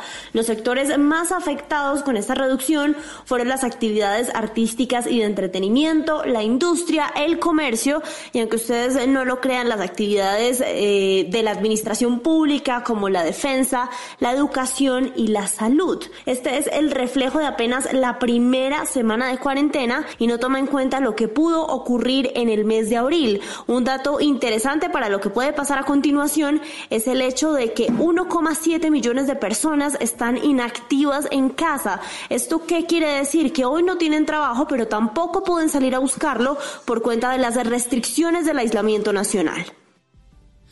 Muy bien, Marcela, 643. Camilo Espina es el presidente de Asobares, uno de los sectores más afectados precisamente por eh, el cierre obligatorio que estamos viviendo en todo el país en aras de cuidar la salud de los colombianos, un tema que tiene una implicación económica de grandes proporciones y que afecta, como lo decía Marcela y lo decía Eduardo también, el tema del empleo, del empleo en primera instancia. Señor Ospina, buenos días. Muy buenos días, Wilson, para, para usted y toda la audiencia de Blue Radio. Muchas gracias. ¿Cuántos empleos se han perdido en el eh, sector suyo, en el de los bares, restaurantes, por cuenta de esta situación? Sí, hemos hecho tres observatorios económicos, Wilson, desde que comenzó esta crisis por el COVID-19 y el más revelador lo sacamos el día martes pasado, donde aproximadamente se han perdido 220 mil eh, personas que han estado ocupadas tradicionalmente y mensualmente en nuestra industria y que en este momento, como lo decía la nota que ustedes estaban eh, enunciando antes de esta entrevista, están en este momento inactivas. 220 mil empleos que son meseros, DJs, personal de cocina, logísticos, eh, de todo, toda la cadena productiva que trabaja en el entretenimiento nocturno. Camilo, ¿cómo está la situación en este momento? Es decir, ¿cuántos restaurantes, cuántos bares han tenido que cerrar las puertas por esta situación? Muchas gracias por la pregunta porque realmente ayer fue un día muy difícil, 30 de abril, mm, fin de mes, eh, donde lamentablemente se estuvieron entregando eh, casi que, porque no hay una cifra en este momento cercana con el Observatorio Económico, el 44.1% de los empresarios ya pensaban entregar ante la imposibilidad de asumir otro, otro mes más de arriendo. Ayer aproximadamente en nuestra industria 11 mil locales en toda Colombia fueron entregados. 11.000 locales, una, una cifra muy grande. La, ciudad, digamos, donde mayor concentración de, de ese problema hay, ¿cuál es, eh, Camilo? Tenemos un dato muy preocupante en el Valle del Cauca, Cali, todo lo que también es eje cafetero. Eh, Bogotá está un poco más resiliente en el tema. Cartagena, increíblemente, eh, y dicho por nuestra presidente del capítulo Azuares Cartagena, solamente en el centro histórico ayer se entregaron 19 locales. 19 locales en una zona pues tan pequeña como es la ciudad amurallada, eh, el centro histórico. Sí, mire, ha dicho el gobierno y digamos los propios alcaldes y gobernadores han, venido hablando sobre el tema de la apertura, como la ha llamado el presidente Iván Duque, inteligente y colaborativa. Eh, comenzamos con la construcción, ya se ha hablado de los sectores de manufactura que tienen que inscribirse las empresas en las diferentes alcaldías, cumplir con unos protocolos, están recibiendo visitas para poder eh, de alguna manera, digamos, abrir nuevamente sus actividades y, comenzar a funcionar y cuidar el empleo de la gente que trabaja con ellos. Pero ha sido claro también el gobierno que en el tema de los restaurantes, de los bares, de las discotecas en particular, pues no va a haber apertura prácticamente por lo que resta del año. Digamos, una situación muy compleja. Y ha anticipado el ministro de Hacienda y lo dijo también el ministro de Comercio que se viene ya en las próximas horas, es inminente seguramente, la, la declaratoria de una segunda emergencia económica. ¿Han recibido ustedes alguna señal? teniendo en cuenta que son prácticamente el único sector que está avisado que no va a abrir de apoyo de parte del gobierno en esa emergencia económica? Bueno, ahí hay varios temas. Eh, el primero de ellos es que esta semana terminamos ya los protocolos de apertura para el sector de bares. Un trabajo que hemos hecho muy juicioso, muy juiciosos eh, con el equipo del Ministerio de Comercio, liderado por el doctor Restrepo, ministro, y el viceministro Julián Guerrero y con su equipo ya avanzamos. Asobares ha sido de los primeros sectores que entregó no solamente esos protocolos a nivel sanitario, sino también cómo desde la industria visionamos cómo puede ser la apertura. Porque hay un tema, Wilson, y es que nuestra industria no se puede entender como una sola. Eh, dentro de ella existen diferentes conceptos, diferentes ofertas. Entonces, ¿qué es lo que planteamos en ese PAG, como lo llamamos eh, en nuestro gremio, el plan de apertura gradual. Y es que hay cuatro categorías, la de restaurantes, la del restaurante bar, la del bar y la de la discoteca y los espacios de música en vivo. El primero, rápidamente para decirles, ese, esa cadena de pollos donde usted va, almuerza y vuelve a trabajar. Punto. Ese necesitamos que empiecen a abrir en un futuro cercano. Después los restaurantes bares, ese donde va Wilson, mm, almuerza, cena, pero también se queda tomando un traguito, ya le ponen algo musiquita. La tercera categoría del bar, que su actividad principal es la venta de bebidas alcohólicas. Y por último, esa discoteca que es la que se prolongaría un poco más en su apertura. Sí es posible, Wilson, sí es posible. Y otros países que han tenido una crisis mayor en términos de infectados, de contagios, inclusive de muertos, como España, Italia, ya también están aprendiendo a convivir y esta semana se están empezando a aperturar bares, terrazas, porque de esto tenemos que ya aprender. Esto vamos a tener que convivir y no solamente con este, seguirán llegando otros virus y esto no puede terminar acabando la economía. Camilo, ¿y, cómo sería esa rumba después de, las medidas, después de la reapertura? ¿Han analizado eh, protocolos? ¿Uno tendría que ir, por ejemplo, a rumbear con tapabocas o cómo funciona eso?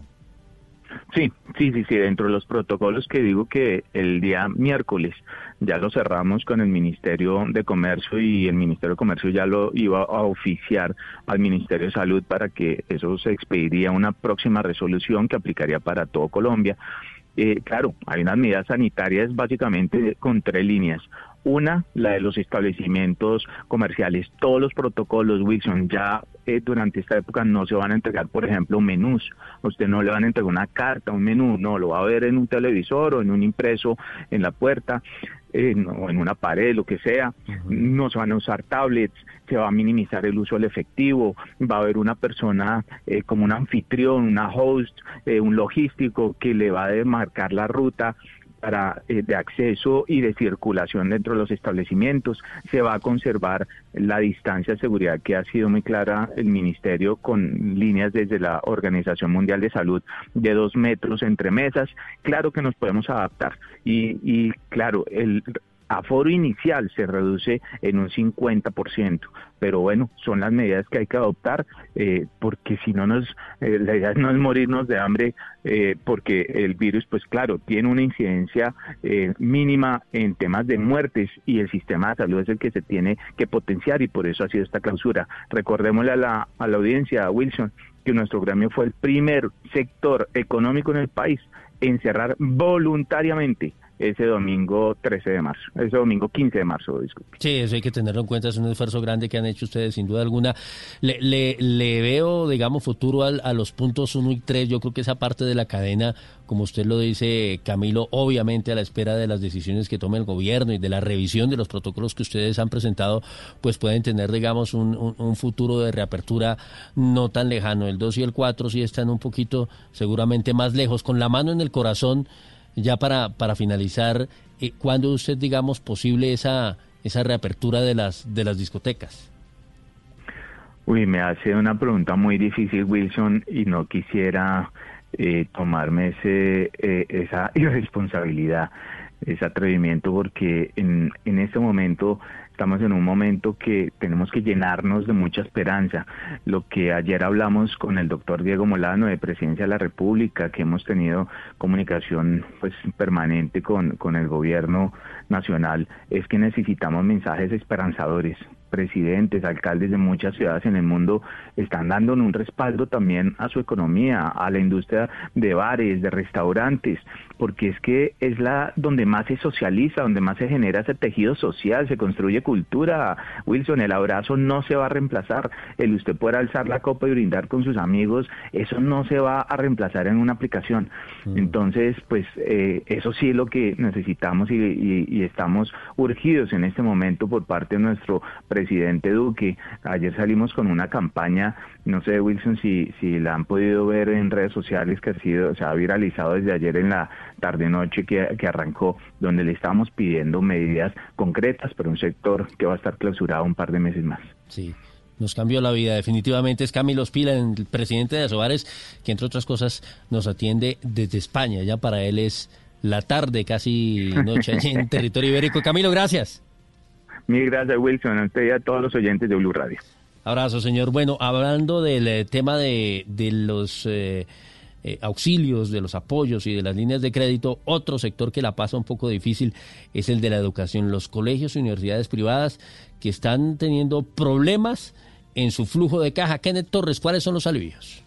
Ante el panorama que denunciaron desde la Federación Nacional de Colegios Privados, en los que denunciaron que no tendrían para cancelar la nómina de los próximos meses a los docentes, directivos y acreedores por falta de pago de los padres de las pensiones, desde el Gobierno Nacional señalaron que se está buscando una línea de crédito para las instituciones privadas con el fin de evitar que se presente el desempleo en este sector. El tema de los colegios privados, de los pagos, de las tarifas, cuando yo les mencionaba esta línea de crédito que estamos estructurando con el Ministerio de Hacienda para colegios privados y para universidades, pues justamente busca dar un alivio, una financiación, un flujo de caja que a través de este mecanismo de crédito permita generar ajustes. Yo entiendo, obviamente, que uno tiene aquí distintas realidades. La ministra de Educación, María Victoria Angulo, hizo el anuncio de esta estructuración de la línea de crédito en la Comisión de Séptima del Senado, luego de un debate de control político en este sector durante la pandemia del coronavirus.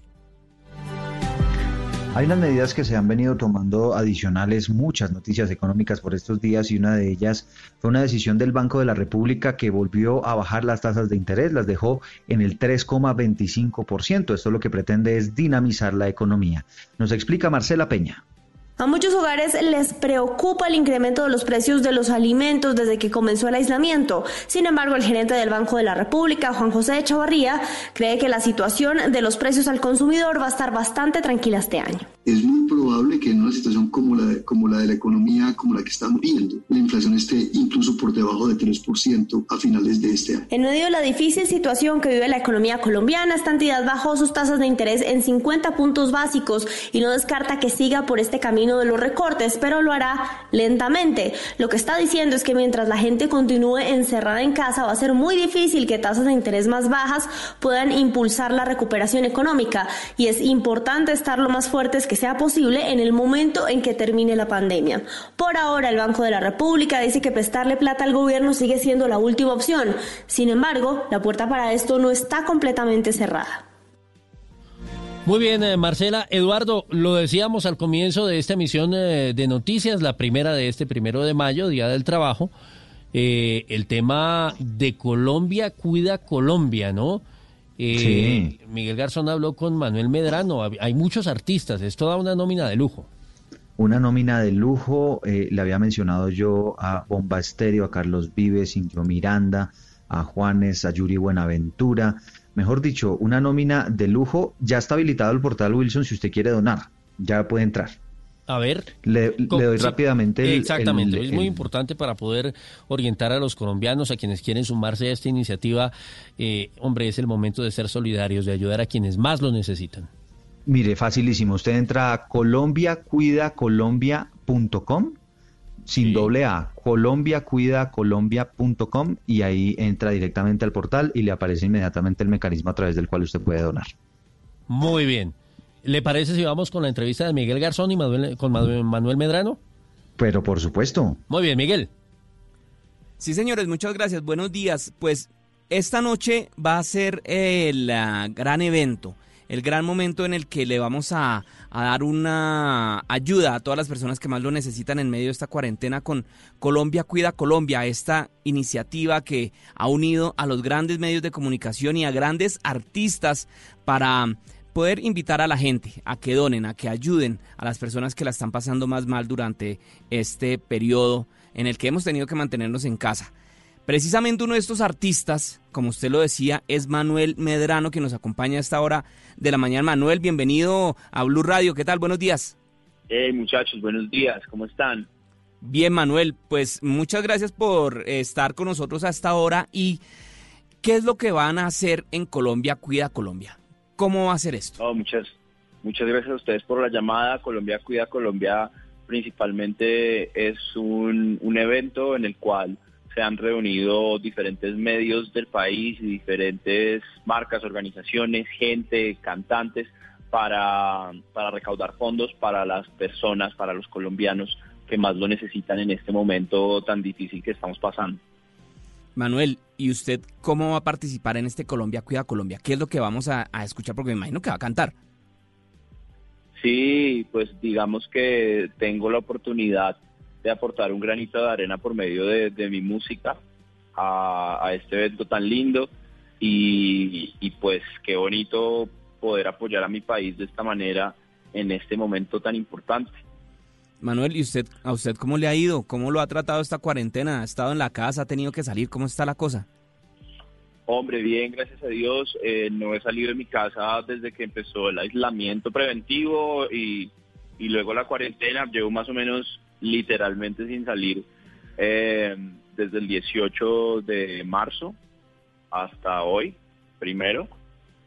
Eh, y ha estado bien, ha estado bien, he estado muy tranquilo. Yo vamos a estar en mi casa, he, tenido mucho trabajo también, diferentes actividades acá desde casa en, en, varios eventos que se han organizado para, para apoyar a la gente. Tengo mucho trabajo también grabando mi, mi nuevo disco porque el plan era pues grabarlo en estudio y teníamos planeado viajar, pero a raíz de todo lo que pasó, pues eh, definitivamente tuvimos que cancelar ese esas grabaciones por lo pronto y, y rebuscárnosla y tratar de grabar lo más, lo más posible y de la mejor manera desde casa. Ha sido, ha sido un tiempo, ha sido un tiempo importante. Yo sé que es un momento difícil para, para todos, pero también pues he tratado de, de ver hacia adentro y sacar lo más, lo más positivo posible de todo, ¿no? O sea que esta, esta cuarentena va a dejar nueva música de Manuel Medrano. Sí, va a dejar nueva música, va a dejar cosas muy chéveres. También me estoy volviendo un experto en la cocina, en grabar mis propias entrevistas acá para los medios, en el, tiro de cámara, en el set, la escenografía. Tiene, ha sido cosas muy chéveres, he aprendido muchas cosas de grabación también, que pues siempre he grabado, he estado acostumbrado a grabar con mis productores y en el estudio y ahora tener que hacerlo por mi propia cuenta también es todo un reto, entonces esto ha sido esto ha sido muy emocionante, hermano. Pues buenísimo porque todos aprendemos algo en esta cuarentena, cuarentena, perdón, ¿por qué Manuel no nos invita a los oyentes, a nosotros, a que estemos conectados hoy a este Colombia Cuida Colombia? Claro que sí, quiero invitar a toda la gente que se conecten con nosotros esta noche desde las 8 y 30 pm. Va a ser un evento muy lindo, es por una buena causa y, van a ver pues unos invitados fenomenales que le están poniendo el corazón a esto, hermano, y, haciéndolo con mucha humildad y con mucho amor para, para poder ayudar a las personas que más lo necesitan en este momento y, y pues de eso se trata, de, tener una Colombia unida y que seamos uno solo también. Muy bien, Manuel Medrano con Miguel Garzón, siete minutos, ya ven en Blue Jeans. Antes hablamos rápidamente de deportes. Saludo a Camilo Poveda. Camilo, muy buenos días. Sigue la novela de Sebastián Villa, el jugador colombiano del Boca Juniors de la Selección Colombia, que está envuelto en todo un escándalo por el tema de violencia intrafamiliar. Hablando de Colombia Cuida Colombia, es momento de cuidar a las mujeres, de cuidar a los niños, de tener un comportamiento acorde con las circunstancias, pensar en el otro y sobre todo en el que tenemos más cerca. ¿Cómo va el tema de Sebastián Villa? Hola Wilson, buenos días a usted y a los oyentes. Ayer Daniela Cortés, la expareja, ya se dice expareja de Sebastián Villa, reafirmó la denuncia en una sesión virtual que duró más o menos dos horas y doce minutos. Lo que se dice desde Argentina es que el fiscal del caso, Horacio Ir, le dictó la prohibición de salida del país a pedido del abogado de la defensa. ¿Por qué? Porque hay una tentativa de varios jugadores colombianos de contratar un vuelo privado para la repatriación. Entre ellos Frank Faura, Wilmar Barrios, Rafael Santos Borré y Juan Fernando Quintero. Ah, Se sabrá esto la otra semana.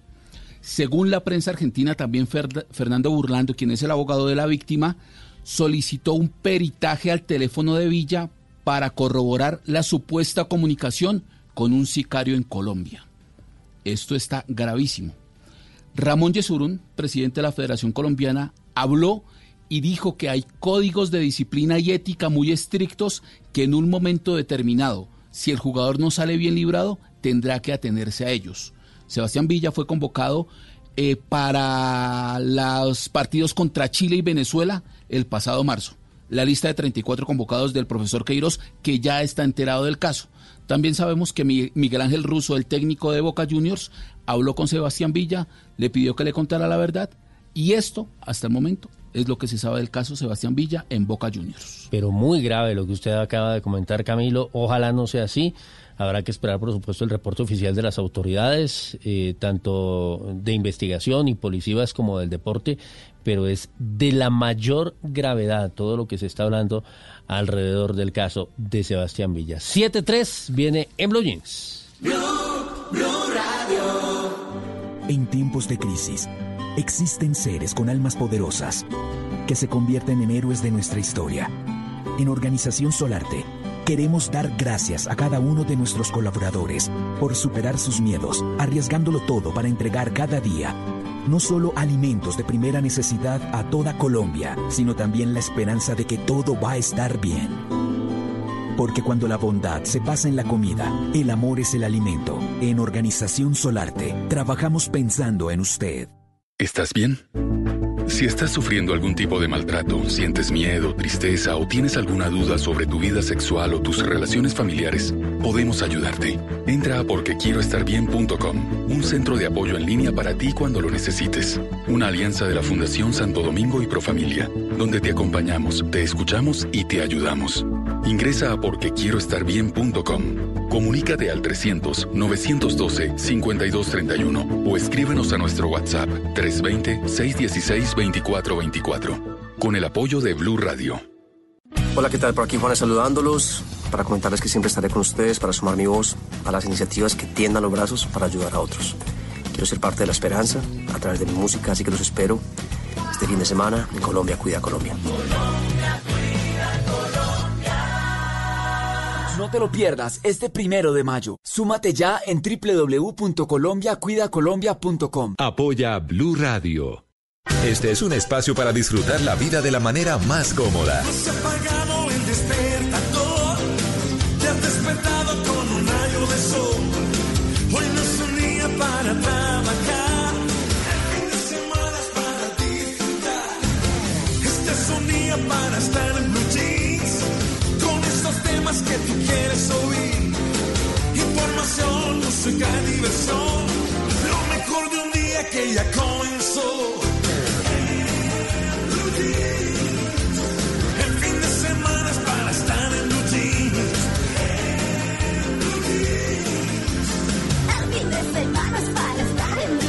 En Blue Jeans, con María Clara Gracia, Mauricio Quintero, Simón Hernández, Malena Estupiñán y un grupo de expertos e invitados especiales para iniciar su fin de semana de una manera más agradable. En Blue Jeans, todo lo que tiene un buen fin de semana, por Blue Radio y bluradio.com, la nueva alternativa. Quédate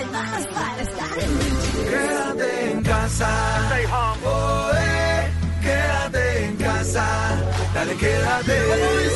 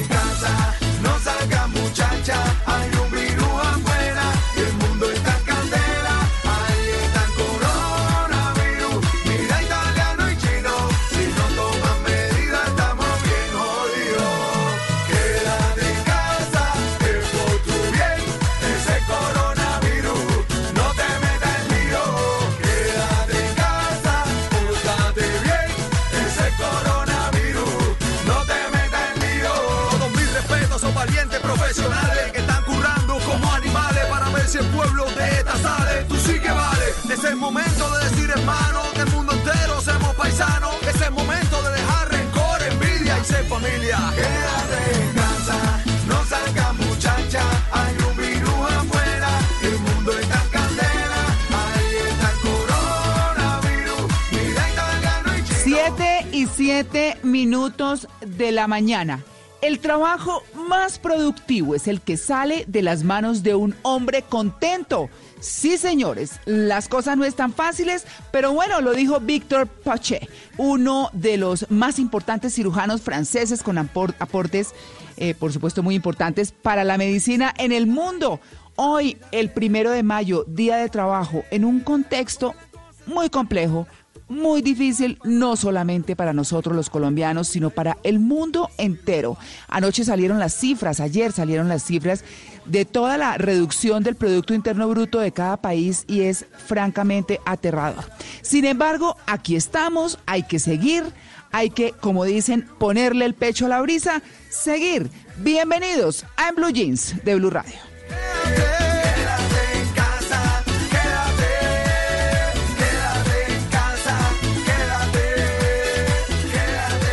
Bueno, muy bien, los saludo yo desde Chía, mis compañeros en Bogotá. Mauro, buenos días. Buenos días, María Clara, y buenos días para todos los oyentes que a esta hora se conectan con la señal de Blue Radio y los vamos a estar acompañando hasta las 10 de la mañana con ese tema, ¿no? Con ese tema que tiene que ver con el trabajo y vamos a tratar de manejarlo bien. Um, las cosas, como usted decía, no están, no, están, no están claras, pero vamos a ponerle buena cara a lo que viene. Sí, señor. Simón, buenos días. Muy buenos días María Clara, para usted, para todos nuestros compañeros y nuestra querida audiencia en toda Colombia y a algunos oyentes o muchos oyentes que nos escuchan alrededor del mundo en www.bluradio.com. No son tiempos fáciles, pero aquí estamos tratando de ponerle la mejor cara a este asunto, a ver qué pasa después de esto y bueno, a sobreponernos a esta situación que sí, que es difícil, pero bueno, siempre, todo pasa, como usted escribió en un tuit esta semana. Nosotros somos pasajeros, la vida es pasajera y bueno, de esto algo bueno saldrá. Sí, señor. Malena, buenos días. Buenos días. Bueno, el tema de hoy, si el teletrabajo vino para quedarse, ojalá sí. Yo creo que le beneficia a algunos empleados y algunos empleadores, ¿no? Dependiendo de cuál es el trabajo, cómo se realiza, etcétera. Pero entonces vamos a hablar hoy de ese tema que me parece que es bastante acertado para el momento que estamos viviendo y para ver qué pasa futuro. Creo que muchas empresas se han tenido que acomodar a la virtualidad. Algunas que ni siquiera estaban en redes sociales o ni siquiera hacían pedidos virtuales ahora se están volcando a ese proceso y eso va a ayudar a agilizar todo esto que antes habría sido mucho más demorado. Bueno, muy bien, Luis Carlos, buenos días. Hola, hola, muy buenos días. Yo los estoy saludando desde el sur de la ciudad. Por acá llueve desde muy temprano. De hecho, creo que toda la madrugada estuvo lloviendo, arrollándonos un poquito. Pero bueno, eh, y para aplicarlo un poco a lo que estamos viviendo, bueno, hay un pensamiento que me gusta mucho que dice que si quieres disfrutar del arco iris, primero tendrás que soportar la tormenta. Y bueno, esa es la tormenta en la que estamos pasando. Viene el arco iris después, pero para eso tenemos que quedarnos en casa, tenemos que cuidarnos. Y hoy el tema del cuidado, de cuidarnos ante nosotros es también muy importante porque Colombia cuida a Colombia, María Clara. Sí, claro, ese es el tema principal. Ya vamos porque hoy la batalla musical es con Colombia, cuida a Colombia. Esa campaña maravillosa que han empezado todos los medios de comunicación, los eh, que por supuesto se han unido para cuidarnos entre todos. Sí, señores, vamos a hablar en un momento de eso. Saludo a mis compañeros Fredis García, Alfredo Perdigón, Eduardo Molano y a nuestra en el Control Master, claro, por supuesto, los que nos llevan a ustedes a sus casas a través de la radio y a bueno, y de internet también, por supuesto, y a doña Paola Vega, que es la productora de este programa. Bienvenidos. Te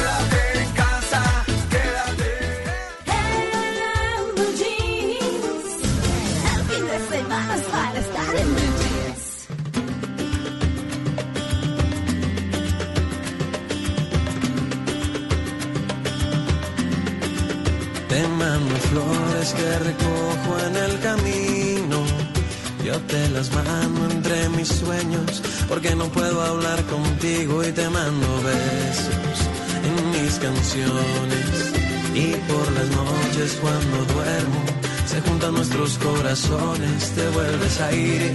Si de noche hay luna llena, si siento frío en la mañana tu recuerdo me calienta y tu sonrisa. Cuando despiertas, mi niña linda, yo te juro que cada día te veo más cerca.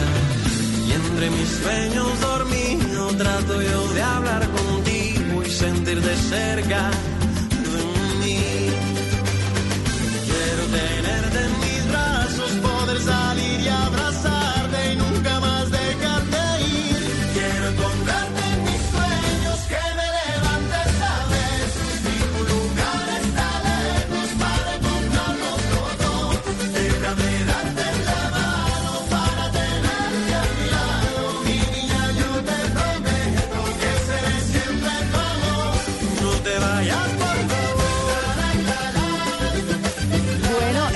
estamos escuchando a Fonseca y ya pues eh, o Mauro o Simón nos comentarán sobre este tema, pero es que vamos a hablar un momento de Colombia cuida a Colombia. Hoy la batalla musical tiene que ver con esta campaña maravillosa que moviliza a todos los colombianos y que está en manos de los medios eh, más relevantes del país, por supuesto. Estamos eh, o vamos a tener transmisiones importantísimas para que todos nos ayudemos, para que todos nos protejamos. Así que eh, a partir de hoy y desde las 5 de la tarde, por ejemplo, van a estar conectados no solamente Blue Radio, por supuesto, a través de Voz Populi, sino también Caracol Radio a través de la Luciérnaga y RCN Radio a través del tren de la tarde. Van a estar unidas, eh, o vamos a estar unidos todos alrededor de Colombia Cuida a Colombia. En la noche la televisión lo hará de 8 y 30 a 9 y 30 de la noche. Los medios de comunicación aliados en esta producción multiplataforma en vivo, la más grande en la historia del país. Así que ahí tenemos esa información. La canción. Esta es de Fonseca, Mara Clara, como usted lo decía, eh, porque Sí. él participa en esta jornada, eh, va a ser uno de los artistas que hace parte de, que van a ser parte del show a partir de las 8 y 30 de la noche en el canal Caracol, pueden ustedes verlo. Está también compartiendo tarifa con Andrés Cepeda, con Bomba Estéreo, con Carlos Vives, con Chucky Town, con Gracie y Mike Bahía, con el grupo Nietzsche, con Juanes y con muchos otros, Simón, también van a estar esta noche acompañándonos. Sí, Mauricio, ellos eh, se suman a esta transmisión que se va a poder ver a través de todos los canales nacionales, a través de- también de todas las plataformas digitales de Caracol Televisión. Ahí van a estar Alejandro Santamaría, Yuri Buenaventura, Sebastián Yatra, el patrón Carlos Vives, Paola Jara, Gracie Rendón. Eh, bueno, esto va a tener también presencia de presentadores, Andrea Serna, Carolina Gómez, Jorge Alfredo Vargas, el padre Linero, incluso va a estar Julio Sánchez Cristo, Vanessa de la Torre.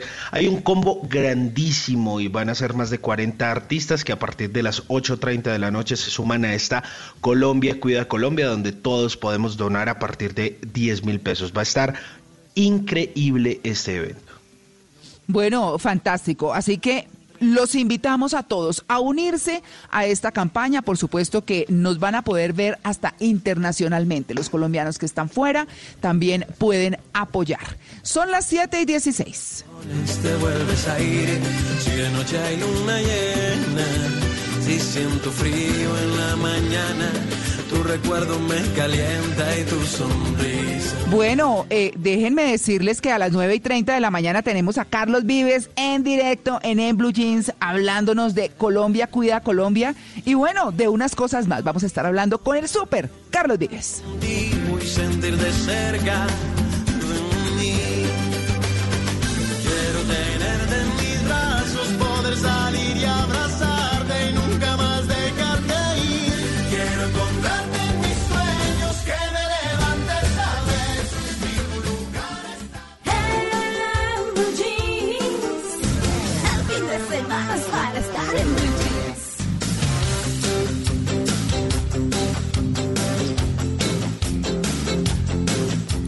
717 y mire lo que me encontré.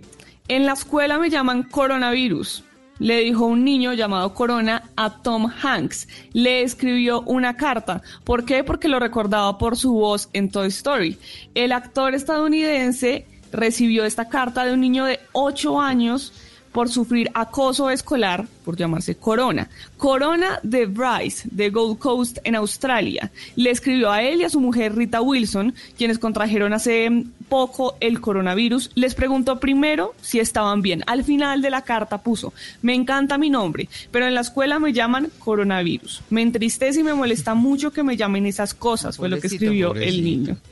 Y entonces Tom Hanks le responde, querido amigo Corona. Le envió una carta. Tu carta nos hizo muy felices a mi esposa y a mí. Gracias por ser tan buen amigo. Los amigos le hacen a sus amigos sentirse bien cuando no lo están. Tú eres la única persona que he conocido que se llame corona como el anillo alrededor del sol, como una corona. La carta estaba además escrita en una máquina de la marca LC Smith y Corona Typewriters Inc., que Hanks usó durante su tiempo en cuarentena en Australia y decidió regalársela al niño. Pensé que esta máquina de escribir te vendría bien. Me la había llevado a Gold Coast y ahora está ahí de vuelta contigo. Pregúntale a alguien mayor cómo funciona y úsala para escribirme de nuevo. Pero además de eso, cierra la carta con una famosa frase de Woody, de su personaje en Toy Story. Yo soy tu amigo fiel. Un nuevo amigo fiel. Buenísimo. Y a las eh, 7:19, miren lo que me encontré. Pues ayer me puse a buscar archivos, recuerdos, porque me ha conmovido mucho enterarme de la noticia del fallecimiento de don Antonio Bolívar, el protagonista del abrazo de la serpiente. y me encontré con una entrevista que le hice el sábado previo a la entrega de los premios Oscar en Los Ángeles. Y quiero compartirles aquí estos segunditos del testimonio que él me daba de lo que significaba para él y para su cultura, lo que estaba haciendo allá después de participar en la película. Escuchemos un instante a don Antonio Bolívar. rescatando, mostrando lo que so- somos nosotros los indígenas. No podemos eh, eh, esconder, sino mostrar la presencia de uno, el orgullo de uno, la visión de uno, de 50, 100 años.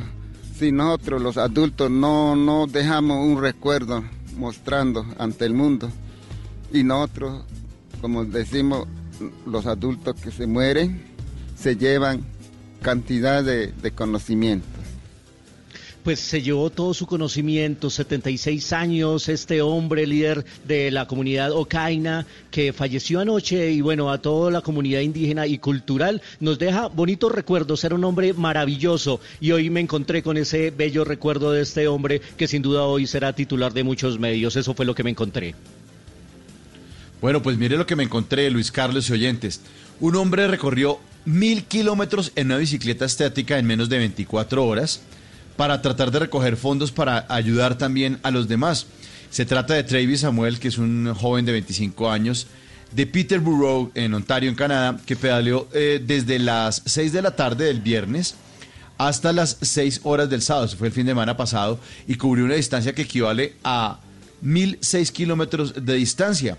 Con eh, esto se recogieron fondos eh, en Canadá para la lucha contra el COVID-19. Además de recaudar dinero eh, para una buena causa, pues Samuel batió el anterior Guinness Record que estaba establecido en una distancia de 988 kilómetros recorridos exactamente en las mismas condiciones. Hay que tener en cuenta que uno, si quiere irse de Bogotá a Santa Marta, tiene que recorrer 900 kilómetros. Pues este canadiense lo recorrió en apenas 12 horas entre la tarde del viernes y la mañana del sábado. Eh, Fueron 12 horas de recorrido para recaudar fondos. Hay formas de ayudar a los demás, así sea pedaleando. Oiga, mire lo que yo me encontré. En esta época a todo el mundo le están diciendo reinvéntese, reinvéntese y quizás es de las palabras más usadas, pero los que sí se reinventaron fueron un club de strippers en Oregon, Estados Unidos. pues resulta es que vaina? es un club Póngale cuidado, es un club de desnudistas que se negó a cerrar su centro nocturno y se las ingenió para modificar eh, la manera en la que atienden a sus clientes, pues porque no pueden tener abierto y no todo el mundo puede estar ahí eh, con todos, pues así tengan tapaboca puesto, al menos que sería de pronto lo mínimo.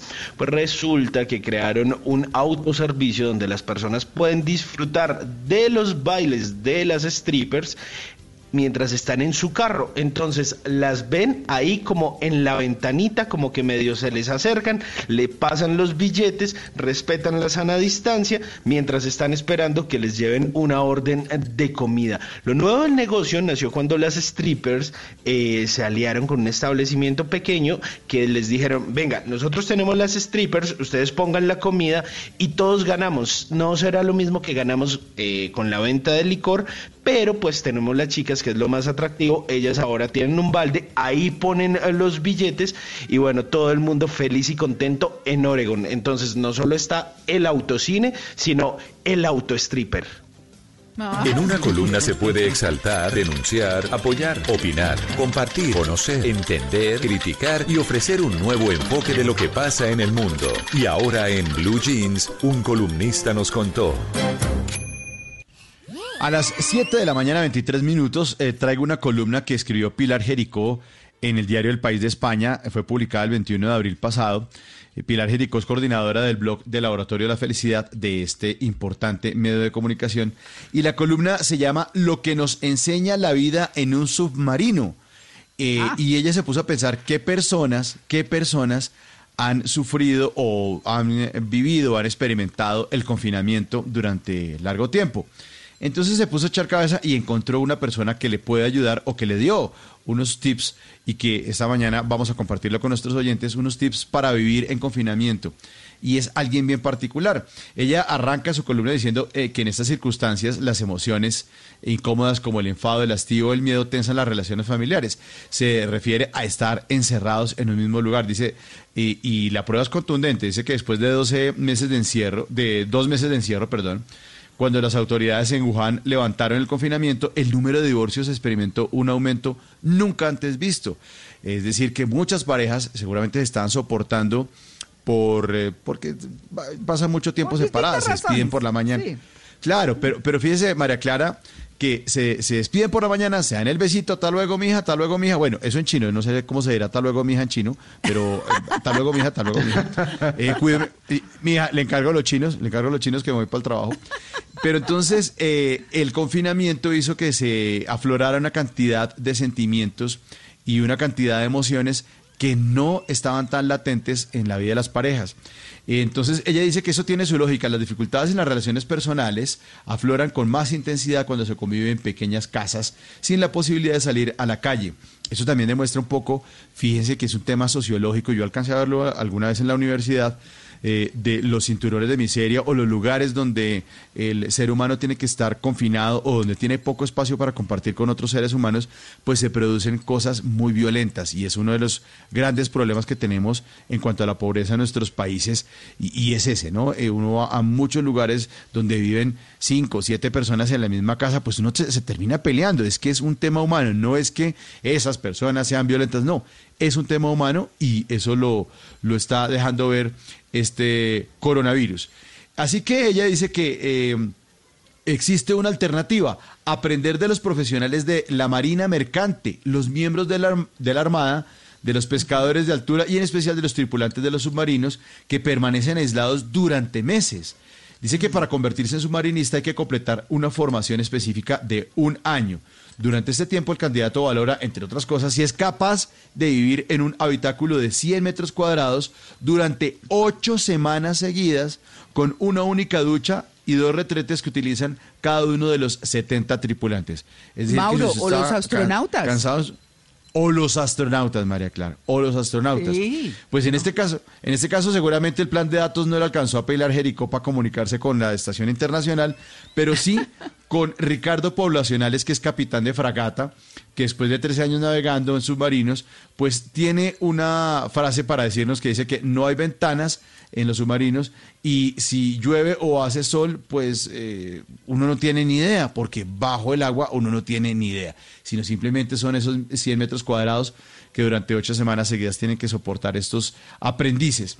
Después ya como el, este capitán eh, de fragata, Ricardo Poblacionales, pues ya le coge el tiro y tiene aquí unas recomendaciones para nuestros oyentes. Lo primero, lo primero, y si quieren tomar nota, es aprender las rutinas sencillas, dice este capitán. Las rutinas sencillas, desde que nos levantamos hasta que nos acostamos, necesitamos incorporar actividades que se repitan. Por eso, eh, es necesario sobrellevar el encierro y además dice que por esa razón debemos vestirnos con ropa diferente del, eh, del pijama, como le dicen en español, del pijama, eh, durante el día, hacer la cama, eh, aplaudir a las 8 de la tarde, como dicen los españoles, y uno dice a las 8 de la noche, sino a las 8 de la tarde, y dedicar un tiempo al trabajo y otro al ocio, aunque sea unos minutos. Es decir, que uno tiene que tener esa rutina, rutina sencilla. No tiene que andar en pijamado todo el día y no tiene que andar mal vestido eh, todos los días. Yo por lo menos no vivo en un submarino, pero sí lo experimento, Mara Clara de oyentes, eh, en cuanto a que mm, yo trabajo mucho desde mi casa. Mi oficina y mi compañía funcionan en mi casa y los únicos momentos en los que yo salgo de mi casa es para ir a Blue. Bueno, era para ir a Blue. Eh, o para pasar los fines de semana, para salir a, a almorzar con mi esposa, o ir a hacer mercado. Pero normalmente el trabajo mío era en la casa y yo, Mara Clara, soy de los que el lunes a las 8 de la mañana estoy vestido frente al computador desayunado, o sea, con horarios. Yo digo, yo entro a las 8, o a veces me doy permiso y digo, bueno, hoy entro a las 9, pero estoy Mm. desayunado, vestido con la pinta, no en pijama, Sí, no y además con la pinta como si fuera a salir a la calle. Bueno, de hecho, por Eh, la noche, es- eh, para ir a Blue o por la tarde para ir a Blue, ya estoy bien vestido, María Clara. No, es que lo que pasa es que es muy desagradable. Una persona todo el día en pijama, pues eh, si acaso se habrá lavado los dientes, pero el resto no. Entonces, pues no. O sea, eso por allá de vez en cuando, eh, un domingo, una cosa como se hacía antes, pues bueno. Mm, Eso, de pereza, Mm. un domingo de pereza. Sí, Que nos Y, la energía como que no fluye igual, no es lo mismo. No, No, hay que no, bañarse. es cierto. Hay que bañarse. Hay que bañarse. No, sí. O sea, yo, no, eh, Simón y yo terminamos eh, bla bla bla anoche a la una de la mañana. Cuando uno se acuesta a dormir, no se acuesta a dormir de una y no se queda dormido de una. Duré una cantidad de minutos para dormir y esta mañana me levanté a bañarme y estoy aquí con pinta como si fuera para la calle. Entonces, lo Sí, primero es hacer claro. rutinas sencillas. Entonces, Mm. dice que hacer la cama, tienda la cama. Tiende la cama. Ajá. Si va a aplaudir al personal de salud a las 8 de la tarde, como dicen ellos, a las 8 de la noche nuestros, pues dedíquele un tiempo a eso y un tiempo al ocio. Yo también me dedico un tiempo al ocio. O almuerzo y me echo una siesta. O me pongo a oír música porque tengo que seguir una rutina. Ah, bueno, segundo, segundo, segundo, segundo. Eh, el segundo paso supone marcarse objetivos diarios, pero que estén al alcance de nuestra mano. O sea, no se ponga, no es que yo hoy sí voy a llamar a la estación internacional a hablar con el astronauta. Mm, eh, Yo creo que haga ese objetivo como a unas cuantas semanas porque no va a ser tan fácil. Objetivos sencillos, haga listas, haga listas. ¿Qué tiene que hacer hoy? Entonces, haga la listica, llamar a no sé quién, ir a no sé dónde, bueno, ir a hacer mercado Sí. si puede, eh, eh, comprar, o la cual, lista de las frutas. Todo, todo, María Clara, todo, todo, porque sí, si no, sí. uno se pierde y uno tiene que sentir que está como cumpliendo con metas diarias y como que coronando esas pequeñas metas diarias. Como, eh, por ejemplo, yo hoy tengo que barrer, compré una aspiradora para hacerme la vida más fácil, pero hoy una de mis metas es aspirar todo el apartamento y lavar baños. Entonces tengo esas metas diarias, puede que sea una bobada, pero son mis metas del día de hoy que ojalá las cumpla antes de mediodía y mi premio, mi buen, mi buen almuerzo. En tercer lugar, debemos seguir la regla de del hoy por ti, mañana por mí. Lo estamos promoviendo aquí en Blue Radio, numeral yo me cuido, yo te cuido. Entonces, hoy por ti, mañana por mí. Entre todos, tenemos que pensar entre todos. Los confinamientos provocan que vivamos las emociones de un modo más intenso, lo dice aquí eh, la doctora Pilar Jerico. Y no es de extrañar que cuando pasan las semanas, si el tiempo nos pesa, nos volvamos más susceptibles y quisquillosos. Entonces se vuelve uno como que un fosforito, por cualquier cosa se prende. Le, le, le dicen algo y, ay, sí, ya, pero te dije que estaba encima. Pues no te oí, pero que te di, te acabo de decir. Qué pena, no te oí. Es normal volverse quisquilloso, pero también debemos ser conscientes de eso para aprender a pilotearnos.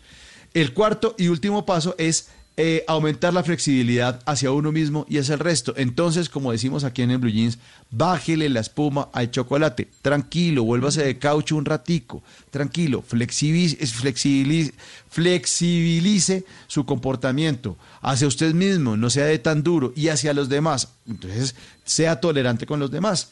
Eh, dice que aunque los tripulantes deciden la, eh, la experiencia y la viven como un trabajo, en los hogares necesitamos un poco de flexibilidad en las exigencias diarias. Si tenemos hijos en edad escolar, es muy difícil que sigan el ritmo habitual de estudios y deberes, aunque tengan clases online. Entonces, tampoco cojan sender al pelado. Es que usted no ha estudiado. Ponga atención que el profesor está hablando.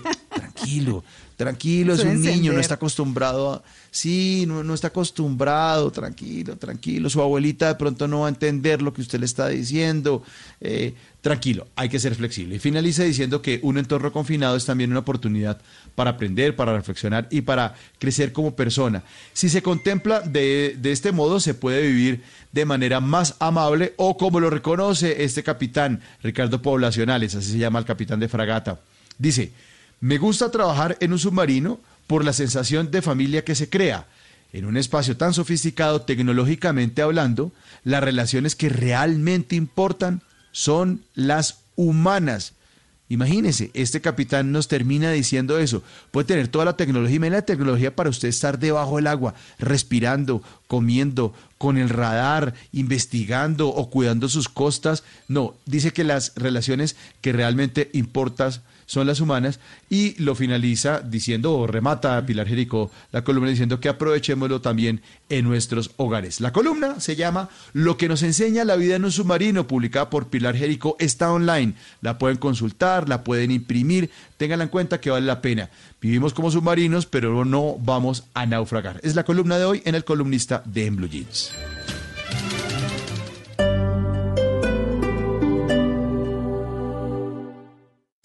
Esta es Blue Radio.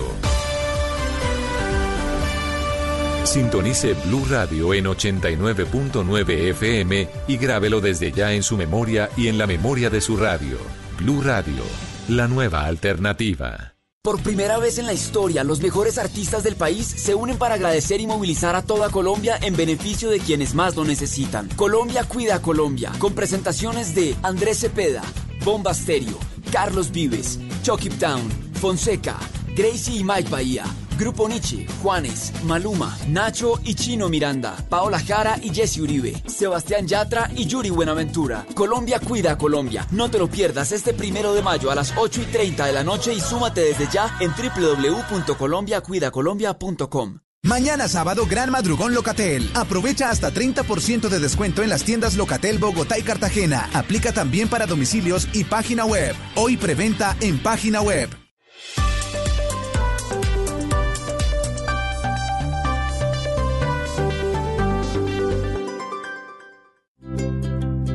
¿Qué es ser mamá?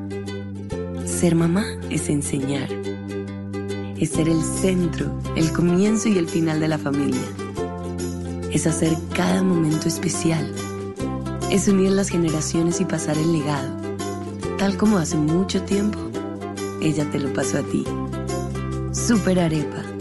La harina para hacer arepas de las super mamás. Trabajamos pensando en usted.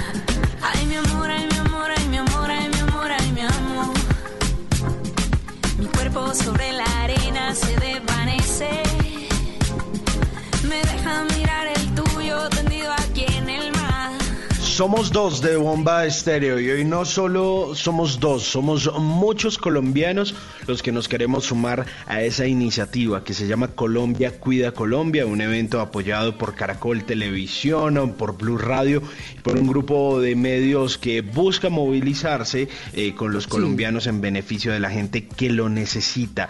Muchos artistas se están sumando a esta iniciativa y los vamos a poder ver, escuchar y disfrutar hoy a las 8.30 de la noche a través de todas las plataformas digitales de Caracol Televisión, eh, de la calle, bueno, Blue Radio que se va a estar sumando a la Luciérnaga, al tren de la tarde desde las 5 de la tarde.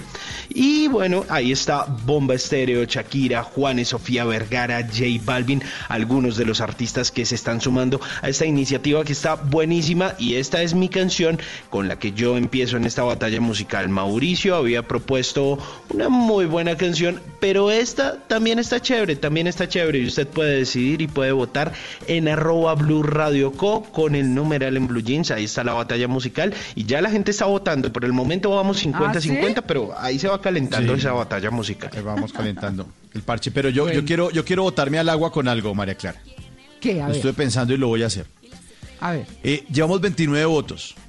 Independientemente, ¿Ah, sí? porque es un día muy especial, sí, de quién Sí. gane esta batalla o quién la Sí. pierda, yo me comprometo al aire que por cada voto voy a donar mil pesos.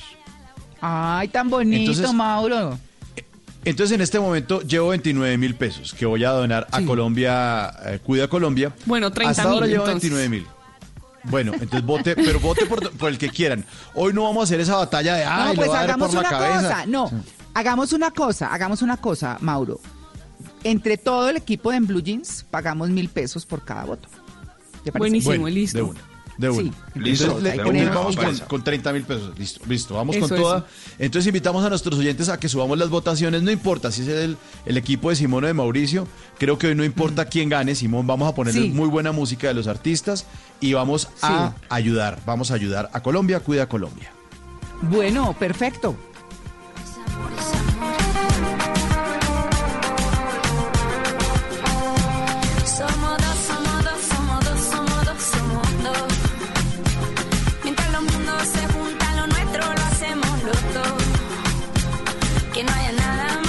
Bueno, miren, es que a las 7 y 40 minutos de la mañana en, Blue Jeans les cuento que eh, desde el primero hasta el 26 de abril, Colombia Cuida Colombia ha entregado, y es importante que ustedes lo sepan, es que esto no es que nació hoy y entonces hoy, venga, recojamos. No, Colombia Cuida Colombia ha hecho una gestión importantísima.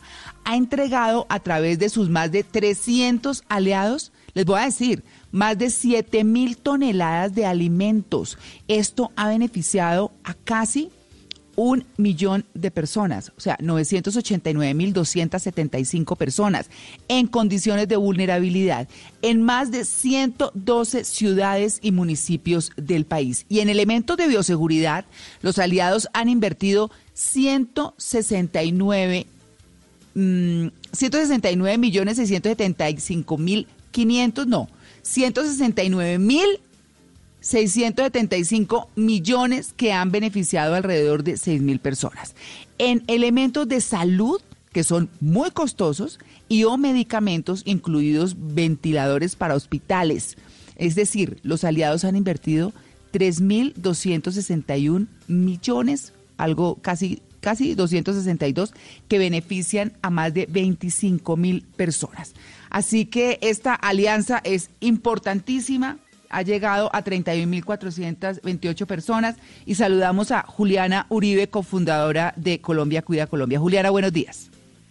Buenos días, Mauricio y María Clara. Estamos aquí emocionadísimos de que llegó el finalmente el día del primero de mayo. Gracias a ustedes por unirse a Colombia Cuida Colombia y sobre todo por el apoyo con las donaciones. Claro. ¿Cómo puede la gente donar? ¿Cómo va a ser la mecánica? Miren, vamos a estar conectados todo el día en todas las emisoras y a través de nuestra página www.colombiacuidacolombia.com ustedes pueden Ajá. todos entrar a donar. Además de eso, pues tenemos habilitados el código QR en la plataforma de Bancolombia, en la plataforma de Da Vivienda, Tenemos también eh, un botón en donaciones de Rappi, donde ustedes entran y van a ver Colombia Cuida Colombia. Y finalmente, hoy durante la transmisión, tenemos un aliado importantísimo que anunciamos ayer, que es Sí. eh, YouTube y el canal de YouTube de los Latin Grammys. Y durante Sí. la transmisión, ustedes van a ver un botón al lado de YouTube en, en el canal de Latin Grammys y también pueden donar por ahí. Mejor dicho, aquí no hay disculpa. Y los usuarios Claro en pospago también pueden enviar sí al 87 889 y donar 5 mil pesos. Lo pueden hacer hasta 20 veces o una donación máxima de 100 mil hasta mañana. Entonces aquí no hay disculpa, tenemos muchísimas formas de hacer muy fácil que los colombianos y colombianas donen hoy a esta causa Sí. que va para alimentación y salud. Eso quiere decir que el equipo de En Blue Jeans, que acaba de decidir, todos acabamos de decidir, Juliana, que vamos a donar mil pesos por cada voto. eh, nosotros reunimos ese dinero, entonces que lo recoja uno solo y se meta al botón y, y dona en nombre de todos, ¿verdad?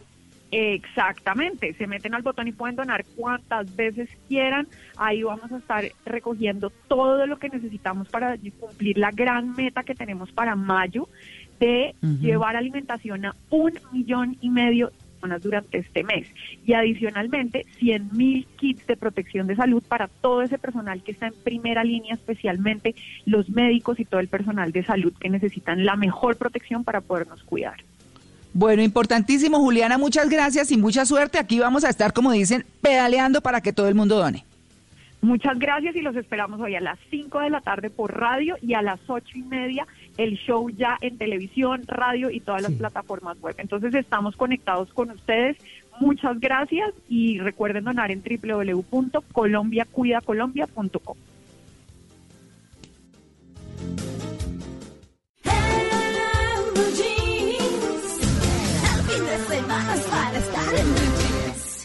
Hola amigos, yo soy Carlos Vives y estoy muy feliz de poder compartir con ustedes. Les hemos preparado un contenido muy especial que ha nacido desde lo más profundo de nuestros corazones para hacerles llegar mucha fuerza y mucha esperanza en estos tiempos cuando más la necesitamos. No te lo pierdas este primero de mayo. Súmate ya en www.colombiacuidacolombia.com. Apoya Blue Radio.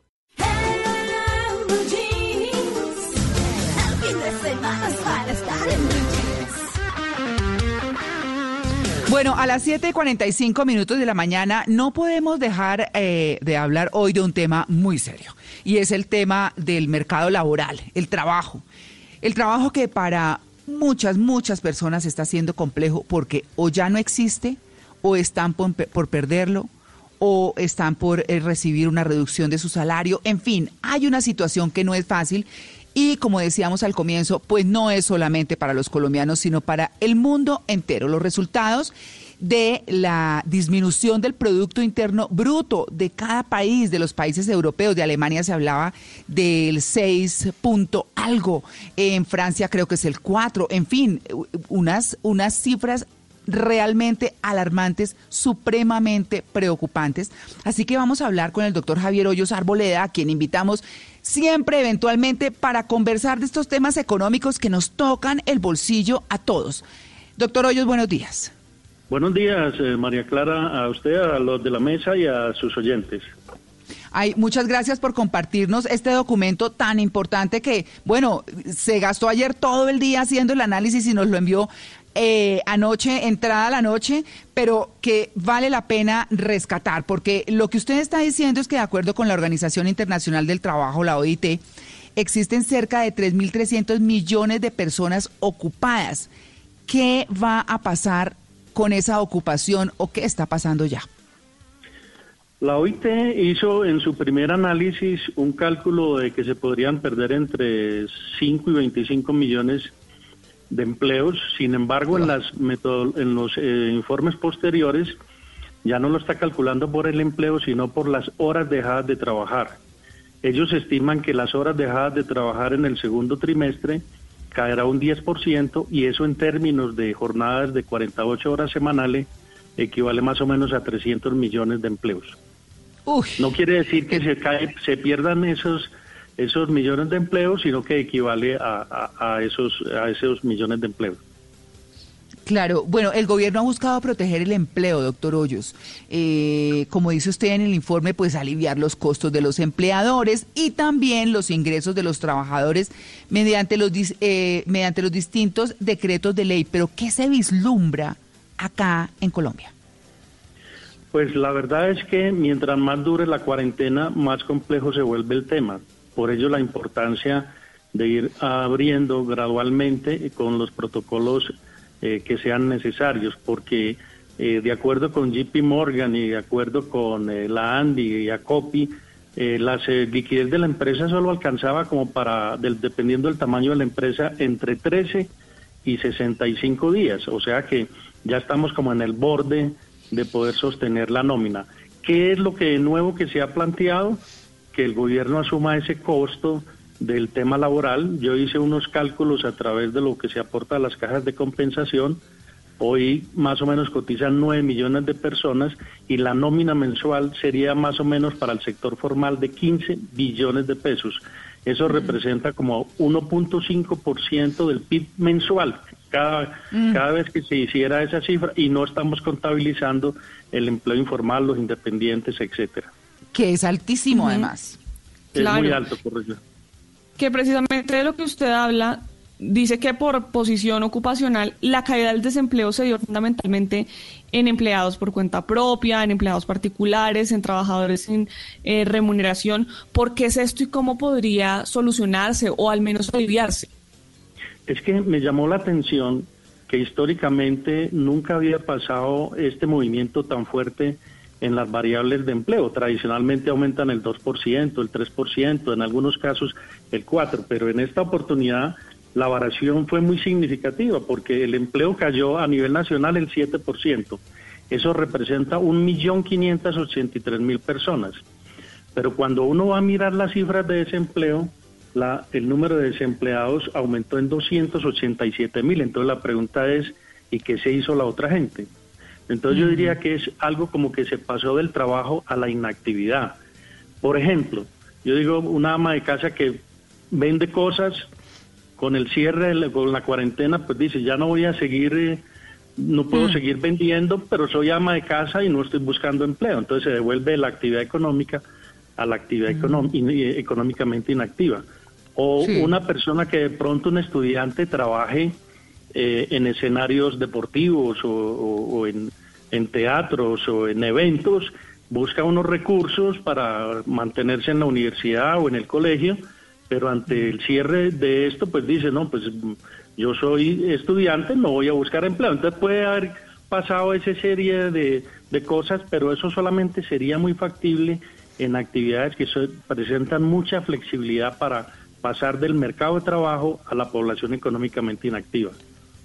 Doctor Hoyos, usted plantea algo que puede ser interesante y es que el gobierno o el Estado incluso eh, pues subsidie la nómina de algunas personas, los empresarios el otro 33%, el Estado el 33% y que los trabajadores acepten una reducción del 33% en su salario temporalmente. ¿Qué tan posible es que esto ocurra? Y en segundo lugar, ¿qué tanto puede durar esto? Porque algunas empresas pueden decir como, listo, ya ese es un nuevo salario y cuándo se lo vuelven a subir. ¿Qué garantías hay de que se velen los derechos laborales de cientos de empleados o de miles de empleados en Colombia? Bueno, por parte de los empresarios yo lo vería muy viable porque para ellos en vez de pagar el 100, pagan el 33. Por parte del Estado, yo diría que mm, están estudiando qué tan viable es eso o no. De momento han dado una cobertura del 90% para que el, el sector financiero asigne créditos para pagar la nómina. En caso de que las empresas no lo puedan pagar, el Estado será garante. No he visto nada del lado de los trabajadores ni de los sindicatos frente a su papel en esta crisis. Yo, por ejemplo, Ah. si fuera una persona del sector trabajo, yo diría, hombre, venga, reunámonos, ofrezcámosle a la empresa que nos bajemos un 15% a cambio de que no echen el 15% de la gente por dos meses. Obviamente eh, existe la duda de si queda permanente o no queda permanente, pero yo creo que ante estas circunstancias sería claro que sería una cosa totalmente temporal. Claro, eh, doctor Hoyos, mm, digamos que mm, las medidas de confinamiento, y usted lo mencionaba anteriormente, eh, parcial o total, dicen las cifras que han afectado el 81% de la fuerza laboral en el mundo. De acuerdo con los análisis que usted ha hecho, ¿qué tanto demora en recuperarse una situación de esta? Porque eso pareciera irse a años. Pues el ejemplo inicial que tenemos es el de China, que se demoraron 75 días en la cuarentena de manera muy forzosa. Sí. Entonces, con unos protocolos muy estrictos y lograron de alguna forma hacer eso. En eh, Corea no han cerrado, pero lograron identificar rápidamente las personas contagiadas. En Nueva Zelanda también tuvieron bastante éxito. Entonces, eh, eh, obviamente es un problema muy difícil eh, entre darle más equilibrio a la salud o a la economía, pero yo creo que van muy de la mano. Sin salud no hay economía y sin economía no hay salud. Entonces yo creo que eh, decir exactamente cuánto dura, hay que esperar o si primero salen los medicamentos o la vacuna, etcétera, pero es una situación sí muy compleja. Luis Carlos. Bueno, no, se nos dañó la conexión con Luis Carlos. Pues bueno, doctor Javier Hoyos, eh, una expectativa no tan fácil. eh, realmente lo que, digamos, el sentido de, mi pregunta anterior iba mucho a- al tema de la recuperación económica, que, que, que puede tardarse mucho tiempo. ¿Usted cuánto cree que se demora eso? Es puntualmente lo que le quería preguntar. Ah, perfecto, muy bien. Mire, los distintos eh, estudios internacionales están identificando que puede haber tres procesos de recuperación. Una especie de V, o sea, una caída rápida y una recuperación rápida. Eso se haría muy si, digamos, es en el corto plazo, donde las empresas le dicen yo le pago este mes, la gente vuelve y sale y todo se normaliza. No parece ser este el caso. Luego viene una recuperación en lo que llamaríamos U.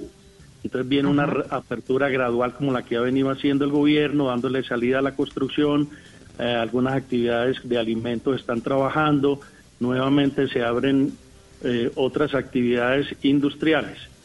Y una última que podría ser es una especie de L, es decir, cae y nos quedamos abajo.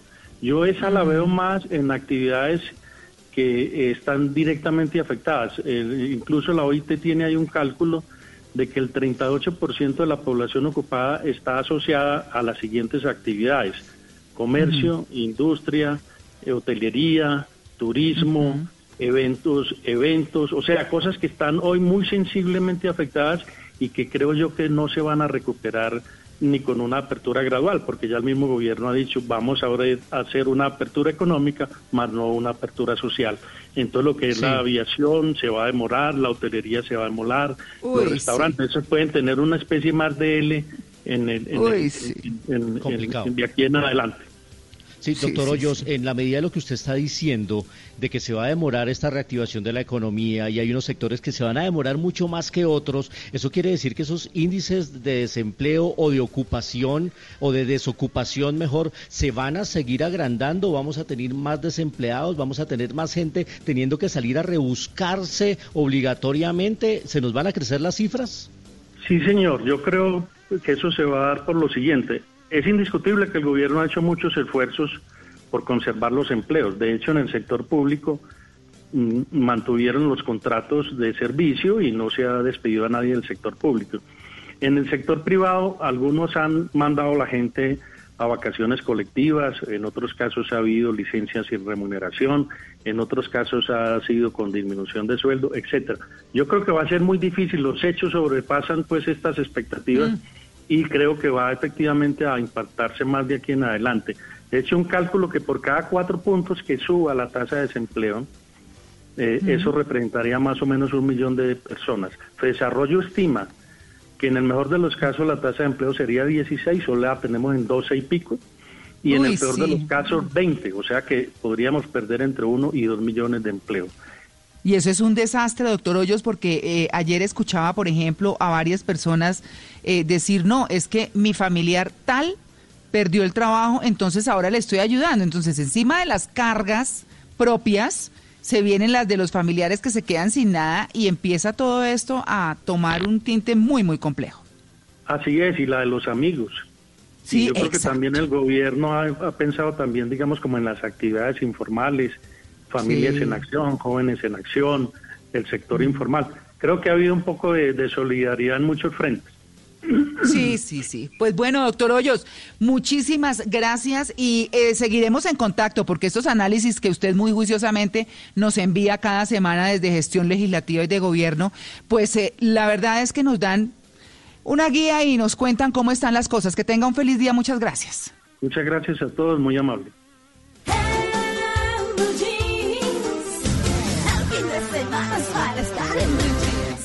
757 no soy filósofo ni mucho menos intelectual metafísico, pero siempre me ando preguntando por qué será que...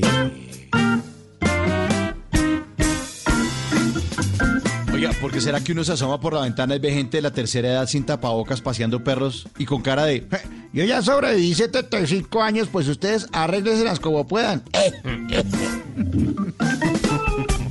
¿Por qué será que ahora todos los actores se volvieron entrevistadores de Instagram? ¿no? Ahora todos tienen talk show por la noche, todos los actores. ¿Qué es? ¿Por, por qué esperaron? Sí, todos, todos ahora tienen el show de Mauricio, el, el show de Quintero, todos por la noche, ¿no? Esperaron a, a la pandemia para reinventarse. Ay, ay, ay. ¿Por qué será que la gente amenaza con quitarles la vida a los médicos que son los únicos seres humanos que le pueden salvar la vida? ¿Mm? Una brutalidad. ¿Por qué será que dos meses después hay periodistas que no dicen COVID con D, sino COVID? El COVID, el COVID-19, que es con El D. COVID, el COVID, perro. El que, que sí, mi COVID perro, que hubo mi perro, el COVID-19. ¿Por qué será que justo después de que Trump recomendó que combatiéramos el COVID-19 tomando Clorox, nos salieron con la noticia que el líder norcoreano como que está muerto? ¿No? O sea, qué pena ser tan mal pesado, pero el ojis, el tenía cara de bruto. Ay, yo creo que le hicieron caso. Y este último, y este último. ¿Por qué será que este año en enero hubo ataque a Irán? En febrero incendios en Australia. En marzo coronavirus. En abril crisis económica mundial. Y ahora en mayo dice que Ricardo Arjona nos va a lanzar nuevo disco. Oye, es que no nos Uy, piensan no. dejar descansar No, no, de no. tantas desgracias. Ah, ¿Qué viene, man? mientras- Considere, y mientras- considere esta pobre sí. humanidad agobiada y doliente, por favor. Y mientras les digo a las mujeres que lo que nos pidan podemos y si no podemos no existe, porque Jesús es verbo no sustantivo, yo me seguiré preguntando por qué será que...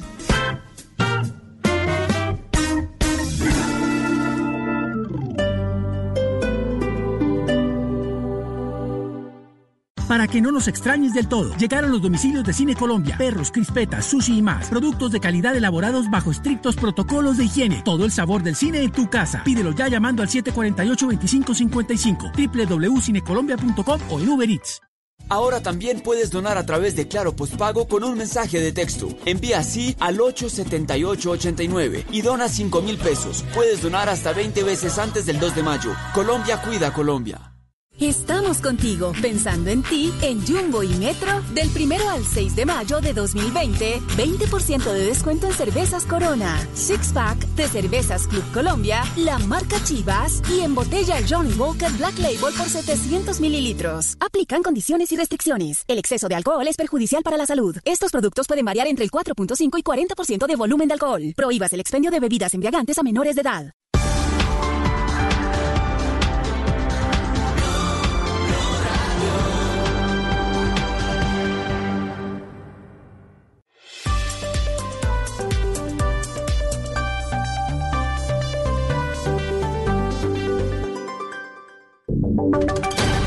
Voces y sonidos de Colombia y el mundo en Blue Radio y bluradio.com, porque la verdad es de todos. 8 de la mañana, un minuto, momento de actualizar noticias en Blue Radio. Comenzamos eh, contándoles que esta semana Estados Unidos deportó a 24 colombianos que tienen eh, COVID-19 y que venían junto a 40 personas procedentes ilegalmente o que tenían problemas judiciales en ese país. ¿Qué se sabe acerca de estos eh, colombianos? ¿Cuál es su estado de salud? Le pregunto a María Camila Castro. Desde la Secretaría de Salud de Bogotá le confirmaron a Blue Radio que las 24 personas son asintomáticas y están en sus casas. Además, se les está haciendo una vigilancia epidemiológica. Las autoridades sanitarias también nos confirman que los han llamado una vez por semana para hacerles seguimiento y la próxima semana se les realizará una nueva prueba de coronavirus. Recordemos que el vuelo llegó de Bogotá y luego se trasladó a los colombianos a una base militar en Tolemaida para que cumplieran con los 14 días de cuarentena. En el vuelo llegaron 56 hombres y 8 mujeres. La información oficial señala que 36 fueron deportados por irregularidades migratorias, 14 por temas relacionados con narcotráfico, 8 por delitos comunes, 4 por hurto, 1 por delito sexual y otro por lavado de activos. Y atención que en las últimas horas en Algarrobo, en el departamento del Magdalena, decenas de personas saquearon una bodega en la que estaban siendo almacenados mercados que la gobernación tenía listos para entregar a los más necesitados en esa zona del país. Luis Oñate. El coronel Samir Pava, comandante de la policía en el Magdalena, explicó que en medio de un apagón que se registró anoche en el casco urbano del Garrobo, cientos de personas se amotinaron en los alrededores de la bodega donde se guardan los mercados. Luego, en coordinación telefónica con alcaldía y gobernación, los mercados comenzaron a ser entregados de manera pacífica y ordenada, pero llegó otro grupo de personas que se tomó en forma violenta el sitio del almacenamiento, atentó contra los policías que se encontraban en el lugar y saqueó por completo la bodega. Hubo una parte que fue entregada por parte de la policía inicialmente eh, la policía fue la que asumió la situación para poderlo entregar a la comunidad, eh, pero hubo otro grupo de gente que de forma violenta eh, ingresó al colegio y se apropiaron de algunos mercados. El oficial dijo que en este momento la situación está controlada en materia de orden público y se están analizando los videos para dar con los responsables de la revuelta. Una curiosa solicitud hizo desde su casa una niña bogotana a la alcaldesa Claudia López en medio del confinamiento. La pequeña le pidió que la deje salir al menos 15 minutos de su casa. La situación de los niños que están ya desesperados. La paciencia que hay que tener, Camilo Cruz. La paciencia de los niños y de los padres, Wilson, porque esta niña Valentina Osa decidió grabar el video solicitándole a la alcaldesa que la deje salir a hacer deporte para que se mantenga activa y justamente porque se encuentra aburrida en su casa. Estoy segura de que muchos niños están tristes de estar en casa. Ah, y, y, si tienen un hermanito es chévere, convivir con tu familia. Pero estoy segura de que algunos que no tienen deben estar muy aburridos en casa. Así que estaba pensando en que pudieras dejarnos salir por lo menos un poquito. Porque he querido salir, como necesito estar activa. Estoy volviéndome gordita aquí en casa. Dice la alcaldesa después de este video, le responde, mi corazón divino, te entiendo, estamos a la espera que el Ministerio de Salud nos dé autorización para que niñas, niños y jóvenes también puedan salir a caminar o hacer deportes al menos una hora al día. Gracias por tu paciencia y la de tus papás. Que hay que seguirla teniendo porque según el Ministerio de Salud, hasta el 31 de mayo mínimo no va a ser posible salir en el caso de los niños. Hablemos ahora de los representantes del gremio de los gimnasios que le enviaron una carta al presidente Duque pidiéndole evaluar un protocolo para reabrir esa industria que ya empieza a sentir, por supuesto, las consecuencias que ha traído la pandemia. Damián Landines. Oscar, y la petición de que el presidente Duque evalúe los protocolos para reabrir los gimnasios se basa en que en estos momentos la mayoría de ese gremio ya no tienen cómo pagar los más de 20 mil empleados que trabajan para ese sector. Pero ¿cuál es el protocolo que están proponiendo los representantes de los gimnasios en el país? Hablamos con Carolina Casallas, presidenta de Spinning Center. Está, por supuesto, la disminución en la concentración de usuarios en nuestras instalaciones a un 35%. Extremaremos medidas eh, de higiene en nuestros gimnasios con estrictos protocolos de seguridad. Dispondremos también de mecanismos de toma de temperatura digital. Adicionalmente, piensan desactivar el uso de máquinas personales, pero en esta carta al presidente Duque también expresaron su deseo de participar en las mesas de trabajo donde se está planteando la reactivación de los diferentes sectores económicos. Muy bien, hablemos ahora de noticias internacionales. El candidato presidencial en los Estados Unidos, Joe Biden, salió al paso de las acusaciones sobre agresión sexual.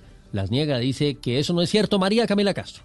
El candidato demócrata a las elecciones presidenciales de Estados Unidos negó este viernes las acusaciones de agresión sexual de una ex colaboradora que se remontan a los años 90. En un comunicado, el ex vicepresidente aseguró que esas acusaciones no son ciertas y que eso nunca pasó. Esto después de que enfrentara presiones para responder personalmente a las afirmaciones de su ex colaboradora que trabajó en la oficina del Senado con él en el año 1990. En la misma entrevista aseguró que vale la pena enfatizar en lo que dijo ella en su momento, pues ella asegura que ella ha dicho que planteó algunos de esos problemas con su supervisor y personal superior de la oficina en ese momento y ellos, tanto hombres como mujeres, han dicho inequívocamente que nunca acudió a ellos y tampoco se quejó o planteó problemas.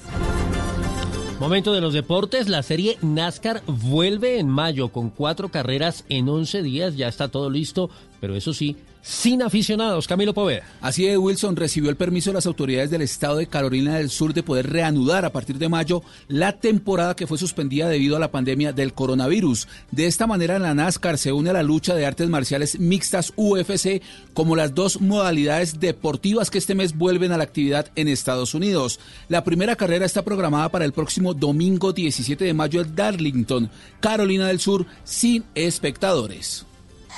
Noticias contra reloj en Blue Radio. 8 7 minutos. En desarrollo del Ministerio del Interior nombró a Jefferson Mena, asesor del Departamento Administrativo de la Presidencia, como gobernador encargado del Departamento del Chocó. Asume ese cargo tras la suspensión de Ariel Palacios por el polémico contrato de 2 mil millones de pesos en medio de la emergencia que vive el país. La cifra, la petrolera estadounidense ExxonMobil registró una pérdida de 610 millones de dólares en el primer trimestre del año debido a una depreciación de activos tras la caída de los precios del crudo por cuenta de la pandemia del COVID-19. Y quedamos atentos porque Irán condenó la decisión de Alemania de prohibir en su territorio todas las actividades del movimiento Hezbollah afirmando que Berlín pagaría las consecuencias de haber querido contener a Israel y a Estados Unidos, o contentar mejor a Israel y a Estados Unidos. Todo en noticias de momento, sigan con Blue Jeans. En tiempos de crisis, existen seres con almas poderosas que se convierten en héroes de nuestra historia. En Organización Solarte, queremos dar gracias a cada uno de nuestros colaboradores por superar sus miedos, arriesgándolo todo para entregar cada día no solo alimentos de primera necesidad a toda Colombia, sino también la esperanza de que todo va a estar bien. Porque cuando la bondad se pasa en la comida, el amor es el alimento. En Organización Solarte, trabajamos pensando en usted. Todos los sábados a la una de la tarde en Blue Radio lo ubicamos en la noticia. Gracias por acompañarnos en el radar. Estamos analizando. El radar. Lo que usted quiere saber de lo que está pasando. Descubra con Ricardo Ospina y un amplio equipo de periodistas el origen de las noticias. Los más importantes de la semana aquí en Blue Radio y Blue Radio. El radar. Todos los sábados a la una de la tarde en Blue Radio. La nueva alternativa. ¿Estás bien?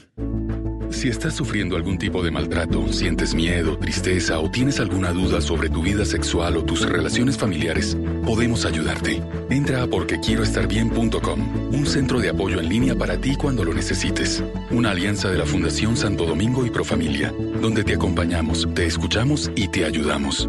Ingresa a porquequieroestarbien.com. Comunícate al 300-912-5231 o escríbenos a nuestro WhatsApp 320-616-2424 con el apoyo de Blue Radio.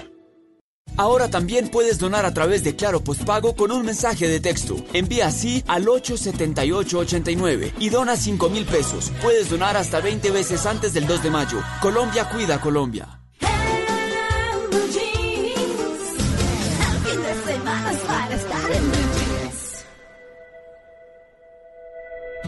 Yo te conocí en primavera, me miraste tú de primera, de un verano eterno me enamoré.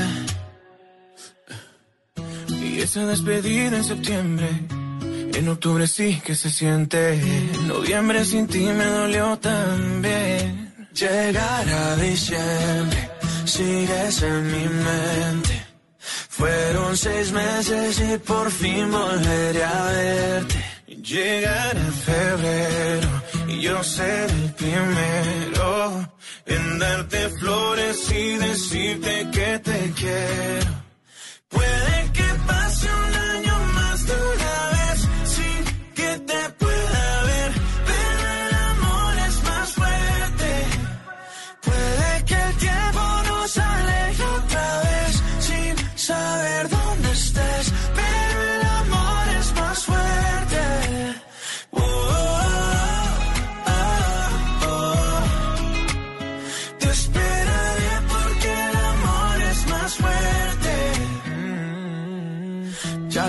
mis amigos, yo no necesito a nadie, solo tú estás en mi mente.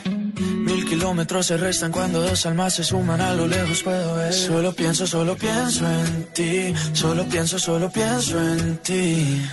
Ya mis primos saben tu apellido, que por ti yo estoy perdido. Espero que también te pase a ti. Llegará diciembre, sigues en mi mente. Fueron seis meses y por fin. 8 de la mañana, 12 minutos. Estamos en En Blue Jeans con Sebastián Yatra. Esa canción hermosísima se llama Un Año. Sebastián Yatra también, otro de los artistas de Colombia, Cuida Colombia, esta noche después de las 8 y 30 de la noche, todos sintonizando el canal Caracol. Y estamos en la batalla musical que hemos eh, propuesto, además una, un- le pusimos una arandela a la batalla que es bien importante. Y les prometimos a nuestros oyentes que por cada uno de los votos en la batalla musical que estamos librando, Simón y yo, que hoy está más suave, hoy está más cariñosa, hoy es de, de amiguis, no como los sábados que siempre nos damos durísimo. Por cada voto de nuestros oyentes en esta batalla musical, en la cuenta de Blue Radio Colombia, en Twitter, ahí está el Team Simón y el Team Mauricio, por cada uno de sus votos, nosotros vamos a donar mil pesos. En este momento, estoy revisando y van 121 votos. Van 121 mil pesos. Ahora 122. Acaban de votar, otro, otro oyente acaba de votar. Así que vote por el que quiera, vote por el grupo o las canciones de Simón o las canciones de Mauricio, este pechito, y cada uno de nosotros pues se va a comprometer, el equipo de Blue Jeans, a dar su granito de arena a esta bella causa eh, de la que hoy seremos todos eh, protagonistas y además todos eh, compañeros, porque tenemos que empujar el carro para el mismo lado, tenemos que mirar hacia el mismo sitio y ayudarnos. Colombia cuida a Colombia. Así que sigan votando. Ahí está la encuesta. Y esta canción de Sebastián Yatra, mientras tanto, un año. Un artista de Colombia cuida Colombia esta noche al aire, a las ocho y media por el canal Caracol. decirte que te quiero. Puede que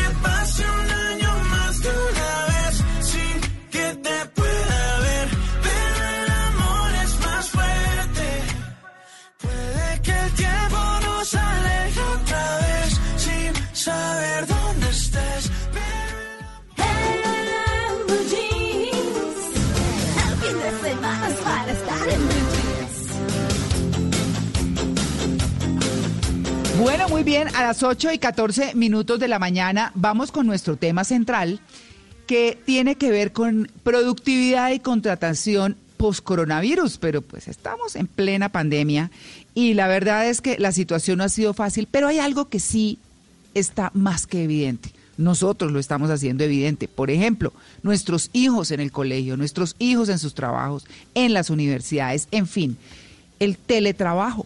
Hoy, Día Mundial del Trabajo, el teletrabajo. Estamos en eso todos. Así que, bueno, eso ha llegado con sus bondades y con sus dificultades para unos y para otros. Así que hemos invitado a Samir Estefan, que ustedes saben es eh, amigo de esta casa, economista de la Universidad de los Andes, tiene MBA en Thunderbird School eh, of Global Management, es consultor empresarial en temas de software asset management y transformación digital a través de su firma Soptimiza. Eh, bueno, y es además eh, cofundador de TechCetera, uno de los blogs de tecnología más reconocidos de la región. Samir, buenos días. Hola María Clara, ¿cómo estás? Un saludo para ti y para todos los oyentes. Bueno, eh, hablemos de lo bueno primero, ¿no? Pues para no ser aburridores, pero, pero pues sí, esto tiene más de bueno que de malo, ¿o no? Sí, yo creo que, o sea, la verdad es que muchos sectores en Colombia apenas se están dando cuenta de las bondades del teletrabajo, a pesar de que la condición en la que estamos trabajando no es la óptima, porque estamos todos en la casa haciéndolo al tiempo. Pero digamos en otras economías, en sectores como el de las telecomunicaciones, el de la tecnología, donde esto ya lleva años, eh, se ha podido comprobar que quienes hacen teletrabajo son generalmente más productivos, viven más felices, incluso tienen más tiempo para estar con su familia y para hacer ejercicio. Eh, pero además de eso cambia un poquito el paradigma de cómo mido al empleado y llevo a los, a los empleadores a medir a la gente por el cumplimiento de objetivos, ¿sí? que al final del día creo es lo que cualquier empresa quisiera hacer. Claro, antes de que entren mis compañeros que están eh, ya alzando la mano para preguntar, eh, ok, pero, pero la disciplina acá no ha sido esa, Samir. Ese es un reto para todos que, digamos, eh, podríamos decir, estamos acostumbrados a llegar al trabajo, a, bueno, hacer lo que nos corresponde, salir al pasillo, tomarse el tintico, echar carreta un ratico, volver y, nos, y ahí se diluyen cosas, ¿no? Que en este caso exigen de esa disciplina. Total, total. El teletrabajo no es para todo el mundo, el teletrabajo no es para todos los cargos y el teletrabajo no es un tema de 100% teletrabajo. El teletrabajo lo que le permite a la empresa y al empleado es tener algo de flexibilidad, pero implica a la vez muchísima, muchísima disciplina, muchísima disciplina de parte de todos para poder separar los momentos del hogar de los momentos del trabajo, pero además para también saber cuándo parar, levantarse, caminar un poco, cosas que en la oficina son un poco más comunes porque como hay gente alrededor, esa parte social, digamos, es la que nos jala a ello porque es que además Samir con los buenos días ah, creo que hay que diferenciar entre hacer teletrabajo y tener que llevarse de manera obligada el trabajo a la casa, porque obviamente la gente tuvo que adaptar sus computadores, pero las condiciones de teletrabajo deben tener ciertas características obligadas para poder cumplir, como usted lo está diciendo, con esa disciplina. Es muy diferente una cosa de la otra. Es, ese es un comentario muy importante y es que una cosa es haber tenido que salir a correr pero además haber tenido que llegar a la casa a hacer teletrabajo al lado de la esposa que está haciendo teletrabajo, al lado de los hijos que están haciendo telestudio y en muchos casos necesitan apoyo y guía de uno a un modelo, mm. digamos, natural de teletrabajo donde es un empleado y una empresa lo acuerdan, se hacen unos acuerdos, por ejemplo, del tipo de espacios que se van a utilizar, se verifica, por ejemplo, la calidad de las sillas, la, la calidad de la conexión a Internet, etcétera, etcétera. Hoy en día, digamos que lo que vivimos fue un gran experimento de teletrabajo, pero también muy empujado por la, por la necesidad inmediata de comenzar a trabajar, pero no creo que quienes vayan a implementar este modelo de hoy en adelante lo hagan bajo el modelo actual. Va a haber, digamos, las ARLs son muy exigentes en el tipo de espacios y de, y de elementos que las oficinas deben darle a los trabajadores para que el teletrabajo sea productivo, pero que además sea sano para los trabajadores. Hay un segundo, Malena, porque tiene el turno Malena, pero un segundo yo me atravieso ahí un poquito, porque es que es que, claro, eh, Samir, eh, hay que revisar, hay que ir, hay que toda la cosa, pero frente a una situación económica como la que hay, que las empresas lo hagan o no, pues es una cosa que les queda como a su ética, eh, a su responsabilidad frente a sus trabajadores, porque lo primero que están haciendo son cuentas. No, con esto yo me ahorro no sé qué, ya no se eh, toman el tiempo no sé cómo, el tinto ya no tengo que gastar en el tinto, ya la secretaria que se queda más tarde o el trabajador que se queda más tarde, eh, digámoslo en términos generales, los que lo hacen a imprimir el trabajo del hijo, ese mundo de papel, en libretos, en cosas como nos toca a nosotros, en fin, ¿ahí qué? Porque es que ese es el punto, ¿no? Yo creo que lo más importante es entender que el teletrabajo no implica un cambio de contrato, ¿sí? Y no debería implicar un cambio en las condiciones de remuneración, por lo menos no para bajarle el salario a los empleados. Porque así como la, la empresa se ahorra muchas cosas, y aunque el empleado también ahorra otras, yo creo que lo más evidente es que hay otros gastos que se suben, el gasto de energía, el gasto de internet, el gasto, por ejemplo, de eso mismo que dices tú, ya no me tomé el tinto en la oficina, pero pues me lo voy a tomar en la casa. Entonces, son unas por otras y reitero, la legislación laboral en Colombia es bien estricta en, en, en proteger al empleado, pero además las ARLs también son muy estrictas en garantizar o hacer que se cumplan los protocolos de seguridad y de salud para que los empleados no se vean afectados. Entonces, no es tan sencillo como que como usted ya no va a venir y entonces usted eh, ya no va a pagar transporte, le va a bajar el sueldo. No, efectivamente hay una disminución de los costos fijos y operativos de la empresa que deberían servir para subir la rentabilidad, pero además para que el empleado trabaje un poco más tranquilo. Y de nuevo, no es teletrabajar todos los días de la semana, es de pronto, oiga, usted no tiene que venir todos los días de la semana, trabaje desde su casa, pero pongámonos de acuerdo en que usted viene una vez a la semana y traemos a todo el equipo una vez a la semana a reunirse para generar esa cohesión que, mencionábamos antes. Claro, es que tengo que decirles además que este tema central lo vamos a desarrollar en dos partes. Esta primera, que es el teletrabajo con Samir, y la segunda, que es eh, después de las eh, 8 y 30 con Camilo Cuervo, que es abogado especialista en estos temas laborales. Malena. Sí, este experimento forzado de teletrabajo a mí me parece genial porque nos está enseñando tanto a los empleados como al empleador. Ya hablamos del empleado, ¿no? De sus pausas activas, de cómo entender el teletrabajo, que a mí me parece maravilloso, me ha funcionado bastante bien. Pero cómo hacer que el empleador entienda el teletrabajo, es decir, antes eh, a uno lo veían ocho horas, nueve horas sentado en una silla, ¿cierto? Trabajando y eh, ahora no lo están viendo sentado en una silla trabajando, pero de ahí parte trabajar por objetivos o que el empleador entienda que tiene buenos empleados y por eso los contrató para tener la confianza en que están desarrollando sus labores diarias. ¿Cómo incentivar esto en el empleador? Mencionaste dos palabras que son claves. La primera tiene que ver con eh, el tema de la disciplina y de los objetivos que, que los empleados y, y los empleadores deben, deben acordar. Y yo creo que es un cambio de paradigma. Así como hay empleados para quienes el teletrabajo va a ser imposible porque, porque se distraen, porque no pueden ver el Xbox ahí sin jugar, eh, etcétera, etcétera, hay empleadores que todavía no están listos. ¿sí? Hay todavía muchos empleadores que creen que deben medir a sus empleados por el tiempo que duraron conectados o el tiempo que duraron en la oficina.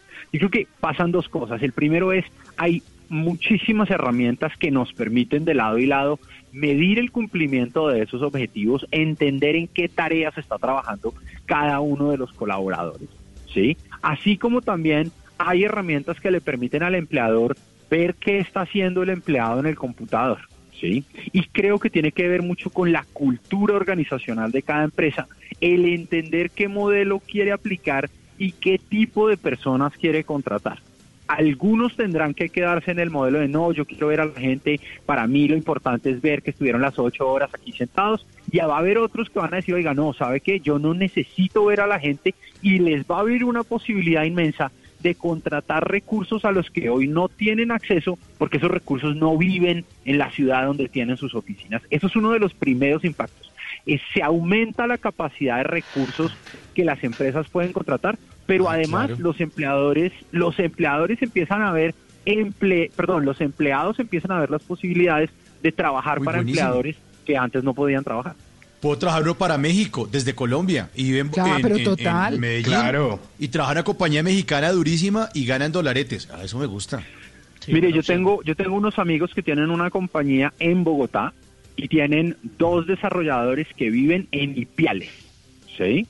Los muchachos que viven en Ipiales ganan muy bien para el salario, digamos, promedio de Ipiales y para ellos en Bogotá es un salario más barato que lo que le pagarían a un desarrollador en Bogotá. Y los dos desarrolladores de Ipiales vienen a Bogotá una vez cada dos meses a reunirse con el equipo y es Sí. una relación simbiótica en la que todos ganan. Buenísimo. Bueno, es que ahí... Ah, sí, bueno, sí, sí, sí.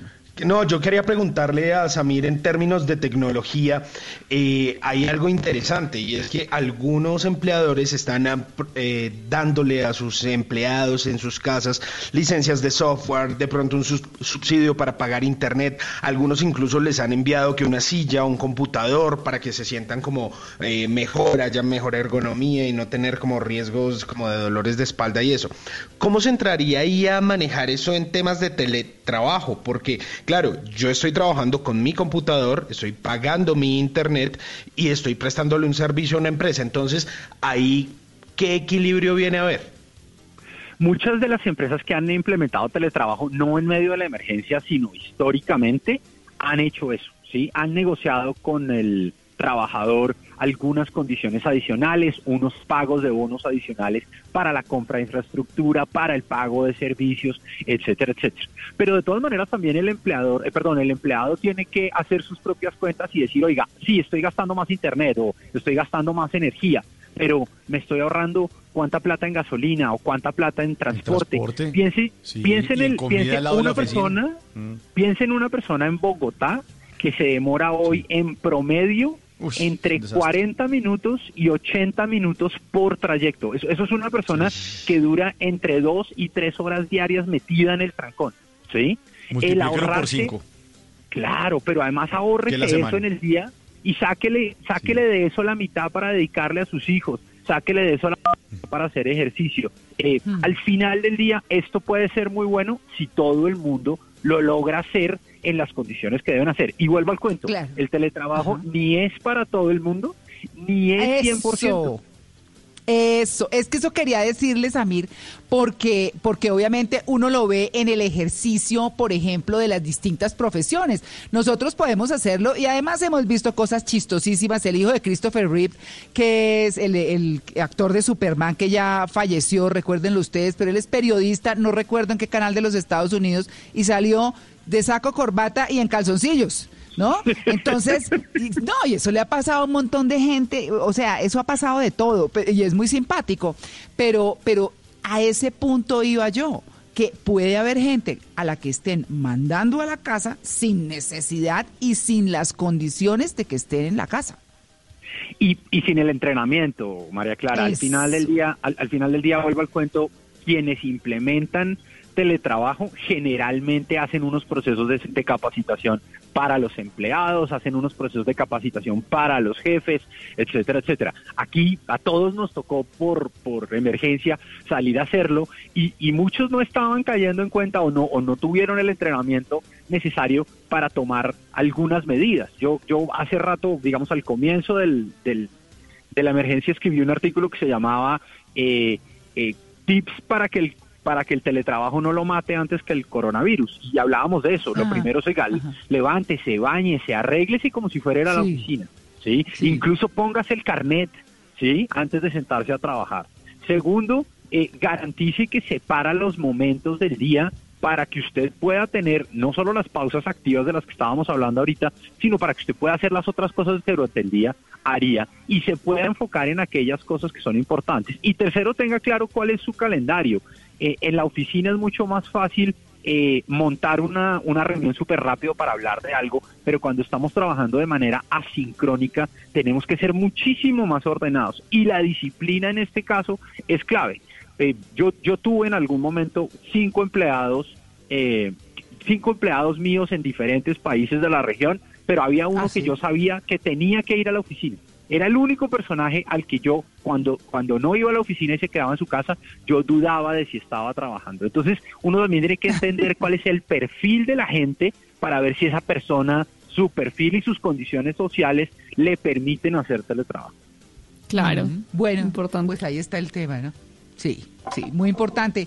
Pues bueno, Samir, gracias por este eh, paso veloz por lo que es el teletrabajo, eh, porque la verdad es que se vino para quedarse y para quedarse de pronto más de lo necesario, pero bueno, ahí estamos, es útil, unos estamos acostumbrados, otros no, para unos va a ser mucho más difícil por las condiciones de, de el entorno que tiene, o una casa pequeña, un espacio pequeño, o no, las condiciones eh, ergonómicas y bueno, en fin, todo lo que conlleva esto. Así que vamos a ver qué sigue pasando por lo pronto. Seguimos como estamos, dándole gracias a Dios por el trabajo. Samir, muchas gracias. A ti, a todos, muchas gracias por la invitación. Un abrazo, un feliz día. Bueno, gracias.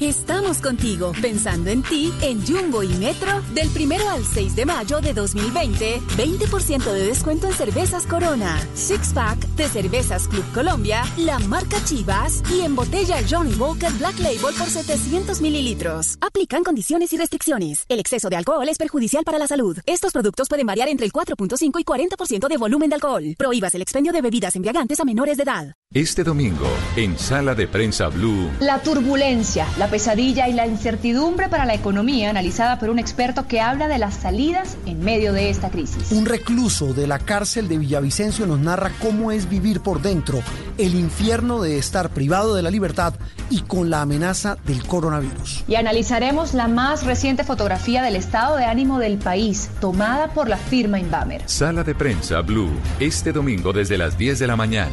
Presenta Juan Roberto Vargas por Blue Radio y bluradio.com. La nueva alternativa.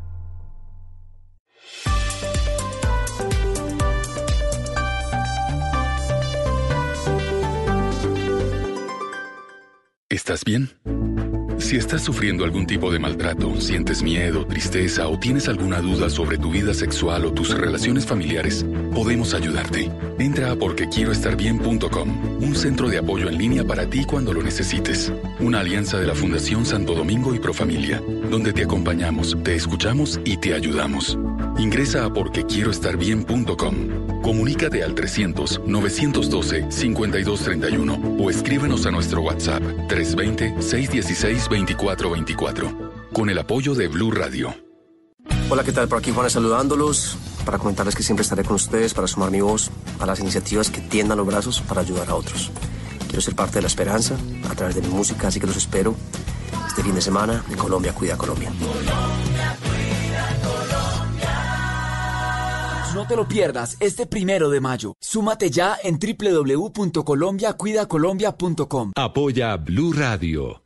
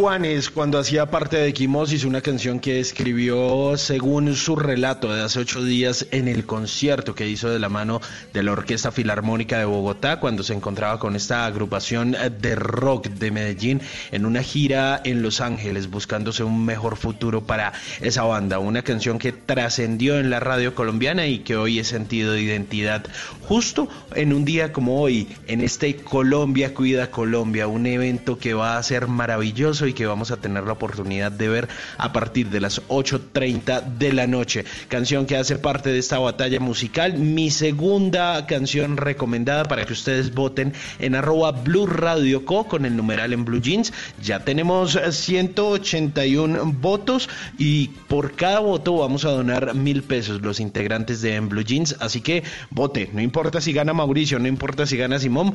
La idea es que usted vote para que nosotros donemos más y más. Naciste, amala es una y nada más. A la mujer que te parió,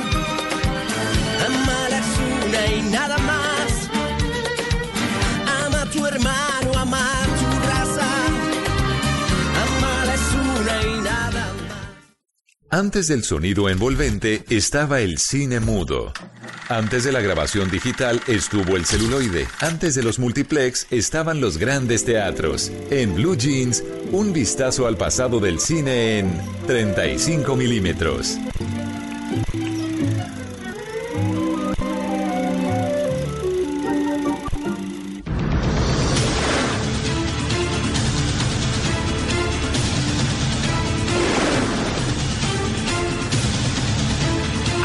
8.36 de la mañana arrancamos a toda velocidad esta sección que tiene que ver con el recuerdo cinematográfico y hoy se lo vamos a dedicar a una película que me encanta de 1997 Face Off contra cara, aunque en otros eh, países del territorio se conoció como cara a cara. Era protagonizada por Nicolas Cage y también por John Travolta. Una película cuyo primer guion eh, fue tuvo la luz por allá en 1990 e inicialmente se lo ofrecieron a Michael Douglas y se pensaba que la iba a protagonizar y sonó para ese entonces que el coprotagonista iba a ser Harrison Ford. Al final no se dio, el proyecto siguió paseándose por los estudios, después los que sonaron para hacer los personajes de Sean Archer y de Troy em, fueron...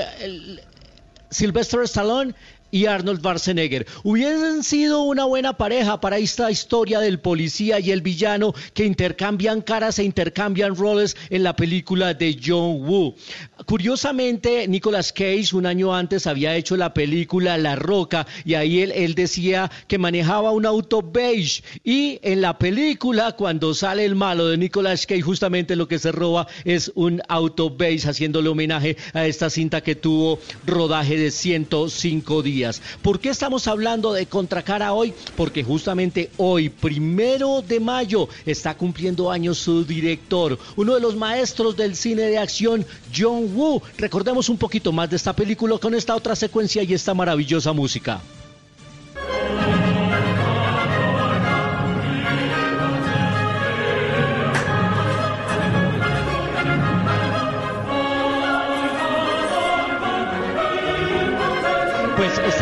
Las famosas escenas en las que entraba Nicolas Cage cantando en esa famosa escena de este hombre que además hizo Código de Flecha Rota, hablamos de John Woo, después de esta cara de Face Off hizo Misión Imposible, segunda parte, se recuerda también Paycheck.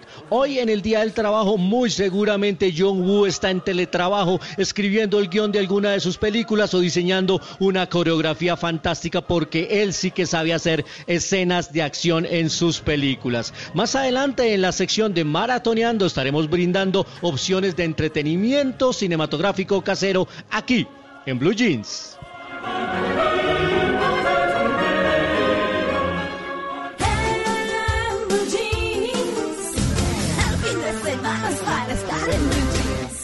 No se complique, para todo hay una solución, o al menos un gadget.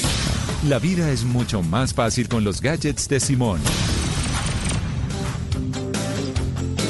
En los gadgets de Simón vamos a hablar de tecnología, vamos a hablar de esos cuidados que se deben tener con los computadores en esta época en la que el uso se ha elevado a causa del trabajo en casa, 8, 10, 12 horas y hay que cuidar estos aparatos para que tengan un óptimo rendimiento. Hablamos con Lady Cardoso, ella es ejecutiva de desarrollo de negocios de consumo de AMD, para que nos hiciera unas recomendaciones al respecto. Y lo primero que le preguntamos fue cómo cuidar la batería del computador. Aquí es muy, pero muy importante para asegurar la duración, la duración de la batería de un computador, que los usuarios trabajen con audífonos, que los usuarios, los usuarios disminuyan el brillo de la pantalla en el momento que están utilizándolo. Para estos computadores que tienen la opción de teclado retroiluminado, que lo apaguen durante el día. Y en el momento en que no lo estén utilizando, definitivamente es una muy buena opción apagar todos estos servicios que pueden estar generando en segundo plano que el computador esté activo buscando, por ejemplo, redes, buscando opciones Bluetooth, buscando conexiones eh, alternas. Ok, en cuanto a las recomendaciones en un antivirus, esas, eh, esa ciberseguridad, ¿qué nos puede decir? Mira, aquí el mensaje más importante que queremos entregarle a los usuarios es que el mejor antivirus es el dueño del computador. Con esto qué quiero decir, hay muchas opciones, diferentes fábricas de antivirus que ofrecen eh, una solución integral. Bueno, ya realmente hay una serie de, opciones de cada fabricante que de acuerdo a la necesidad, a los gustos y a las preferencias de los usuarios, ellos van a poder elegir. Pero, como te digo, aquí lo más importante es que los usuarios tengan una conciencia sobre el uso responsable en el momento de navegar y de acceder a los contenidos. Y ya por último, algo que se debe tener en cuenta es evitar el recalentamiento del computador. ¿Qué se debe hacer? A todos nos gusta utilizar el computador en las piernas, en las cobijas, nos acomodamos y realmente además de que esto no debería ser por un tema de economía, acá, aquí estamos exponiendo nuestro computador eh, a, que, a que sufra algún tipo de avería con el tema de la disipación del calor. ¿Qué pasa? Es muy importante que utilicemos, que independiente del lugar donde estemos ubicados, que utilicemos una superficie plana. Estás en una superficie plana, si tu computador está completamente cargado, desconéctalo. Además aquí también estamos tomando la, la línea de conciencia ambiental Recomendaciones para que usted cuide su computador y por supuesto también cuide el medio ambiente desconectándolo un poquito y no estando ahí pegado a la energía todo el día. Gracias a la gente de AMD por estas recomendaciones. Son lo que les quería comentar, o es más bien lo que les quería comentar aquí en los gadgets de Simón.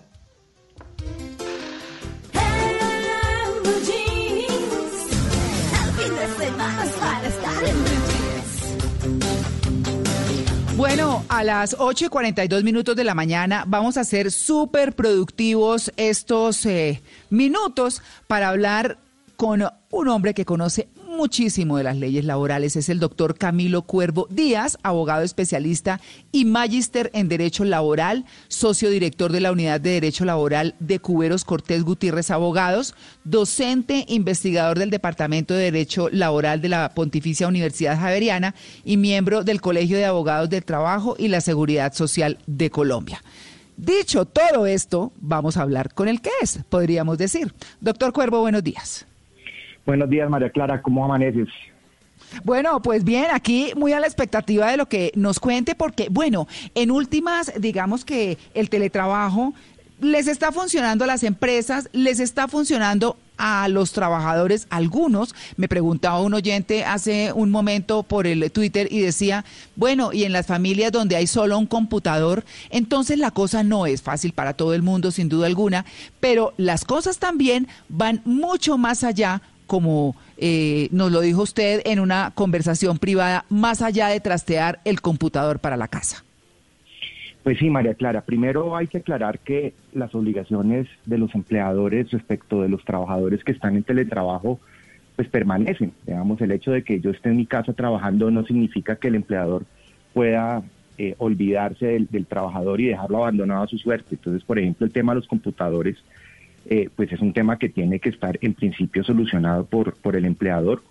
Se pueden hacer acuerdos con los trabajadores para que ellos lo suministren, pero siempre tiene que haber una iniciativa del empleador de solucionar ese inconveniente que pues no es inconveniente, finalmente es un trabajador y pues todo lo que él requiera para poder cumplir a cabalidad con sus funciones pues debería estar garantizado por, por, el, por, el, por el empleador. Entonces, pues esa es, digamos, una de las cosas básicas, que las herramientas como el computador, definir cómo se va a manejar temas como Internet, pues tienen que estar en la, no solamente en la agenda, sino en la obligación de las partes, en este caso del empleador, para pues, dárselos a los trabajadores y que puedan trabajar. Claro, esa pues, sería, sí, sí, sí. No, no, te decía, entonces pues obviamente en estos momentos de pandemia que nos tocó a todos salir corriendo a teletrabajar por obligación, eh, inclusive el gobierno pues, no habla ni siquiera de teletrabajo, sino de trabajo en casa, pues obviamente hay cosas por ajustar, pero, pero, pero, pero pues eso no puede llevar a que pues, nos olvidemos de los trabajadores que están desde sus casas trabajando y obviamente es obligación de los empleadores suministrar esas herramientas o llegar a acuerdos con los trabajadores para que ellos lo hagan. En cualquier caso, pues garantizar que se pueda hacer las cosas. Bueno, ¿cómo es que cómo es la diferencia esta entre trabajo en casa y teletrabajo en términos de legislación? Pues lo que pasa es que el trabajo en casa no es propiamente una, una figura jurídica, de hecho es una excepción al teletrabajo. La, la ley que creó esto, que además no es nueva, la gente cree que el teletrabajo nació pues hace un par de semanas con toda esta eh, tragedia, eh, pero pues no, el teletrabajo lleva en Colombia legislado desde hace más o menos 12 años y dentro de una de las excepciones del teletrabajo estaba el trabajo en casa, que el trabajo en casa está pensado para aquellas personas a las que por unas pocas horas, por un poco tiempo, por un tema excepcional, tienen que trabajar desde su casa. Te doy un ejemplo, tú estás en una vuelta eh, en Bogotá o estás en una vuelta en Chía, cerca de Chía, y le dicen, oiga, devolverse hasta, hasta Bogotá a ir a la emisora, pues puede ser complejo, ¿por qué no termina su jornada en su casa? Eso es trabajo en casa. y lo que decía la norma expresamente era que, o dice, es que eso no se considera teletrabajo y que por lo Mm. tanto las obligaciones propias del teletrabajo pues no se tendrían que cumplir. Lo que pasa es que está creado pensado por el legislador para un tema excepcional, muy corto, muy temporal, y pues lo que estamos evidenciando, como tú lo has venido diciendo a lo largo de toda la mañana, es que el teletrabajo llegó a Colombia para quedarse y no solamente a Colombia, sino al mundo. Entonces, pues, eh, creo que estamos pasando de, de ese trabajo en casa que era excepcional, que era para, para temas muy puntuales, para unas pocas horas, para un día, para un beneficio, que es el viernes en su casa y eso es trabajo en casa y no teletrabajo, entonces no tengo que trasladar toda la, todo el tema de, de seguridad industrial o de salud y seguridad en el trabajo a su casa, ni tampoco tengo que revisar el tema de los computadores porque es muy excepcional el trabajo en casa. Eh, y se nos está convirtiendo ya en teletrabajo. Es, es evidente que ya estamos en teletrabajo todos. Claro, y ya que se nos está convirtiendo a todos en teletrabajo, me surge una pregunta y es cómo las ARL cubren al trabajador dentro de su casa. Es decir, el seguro de riesgos laborales, cómo funciona en estas situaciones, porque no hubo tiempo para firmar un contrato previo, un otro sí, sí, para, para decir que, so- por ejemplo, solo tal y tal día va a estar en su casa y la ARL funciona de esta manera. Ahora, muchas personas están en casa. ¿Cómo funciona esto? Pues yo, yo cobertura- complementaría, perdóneme, Camilo, perdóneme Señor. un segundo, yo complementaría eso con que qué exige la ley para que un trabajador esté en casa. ¿Cuáles son las, eh, complementando lo que dice Malena, cuáles son las, eh, los requisitos? Bueno, vamos con esas dos preguntas. La primera, la primera es que la ARL tiene cobertura siempre y cuando existan dos condiciones. Uno, que yo pueda demostrar que el, el accidente de trabajo, la enfermedad laboral, está generada por una actividad laboral y que esa, esa actividad laboral esté cubierta por una afiliación y un pago de aportes. O sea que en ese sentido, todo lo que le pase al trabajador que pueda ser demostrado como accidente de trabajo, como enfermedad laboral, en casa, pues está cubierto. Digamos que eso, independientemente de que se haya hecho o no un acuerdo, o que haya sido de emergencia, o que hayamos tenido que salir todos a teletrabajar por las primeras, eh, los primeros aislamientos, la cobertura está garantizada por las ARLs, y en eso, digamos, Fasecolda y las entidades asociadas, todas las ARLs, han sido enfáticas en decir que lo que se pueda determinar como accidente laboral estando en la casa, pues será accidente de trabajo.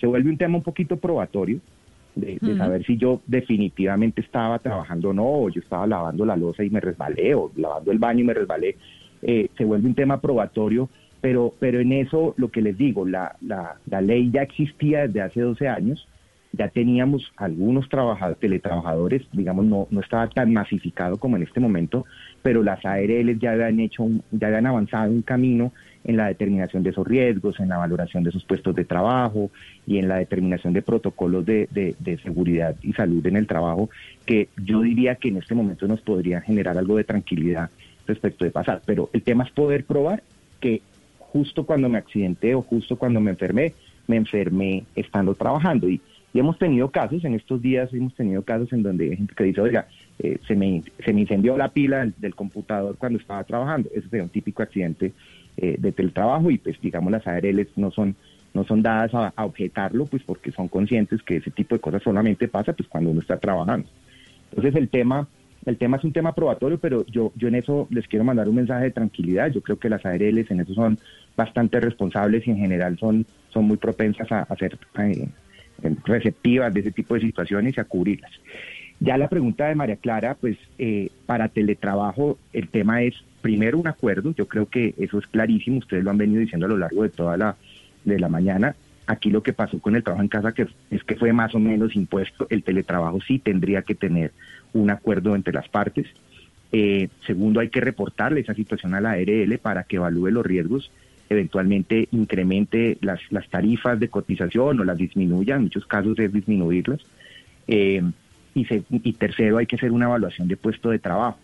Eso hay algunos, eh, algunas evaluaciones estándar que ya tienen las ARLs, eh, pero sí es importante hacer la visita domiciliaria, revisar los puestos. Lo que pasa es que en este momento por, por el aislamiento es muy difícil y pues porque las ARLs están concentradas en otras cosas, la verdad, y pues en cosas importantes, igual de importantes como el cuidado de los trabajadores del sector salud. Pero, pero eso no se puede dejar de un lado y, y si vamos a continuar en teletrabajo, creo que es muy importante hacer las evaluaciones, temas tan sencillos como dónde se sienta, la luminosidad, la ergonomía, eh, los puestos de trabajo. todos los que estamos teletrabajando, que nos tocó irnos con el computador para la casa, pues hoy estamos sufriendo de la espalda, hoy nos duele los brazos, pues porque los puestos de trabajo de la casa obviamente no están adaptados en la mayoría de los casos a lo que normalmente demanda el trabajo. Pero, pero esa es una tarea pendiente que yo creo que pues aquellas empresas que descubrieron en el teletrabajo una opción, eh, pues tienen que empezar a asumir y empezar a, revisar y empezar a, tratar de, buscar alternativas para, para llevar esos puestos de trabajo a la casa y ayudarle a sus trabajadores y que la gente pueda ser igualmente productiva en un ambiente sano de trabajo.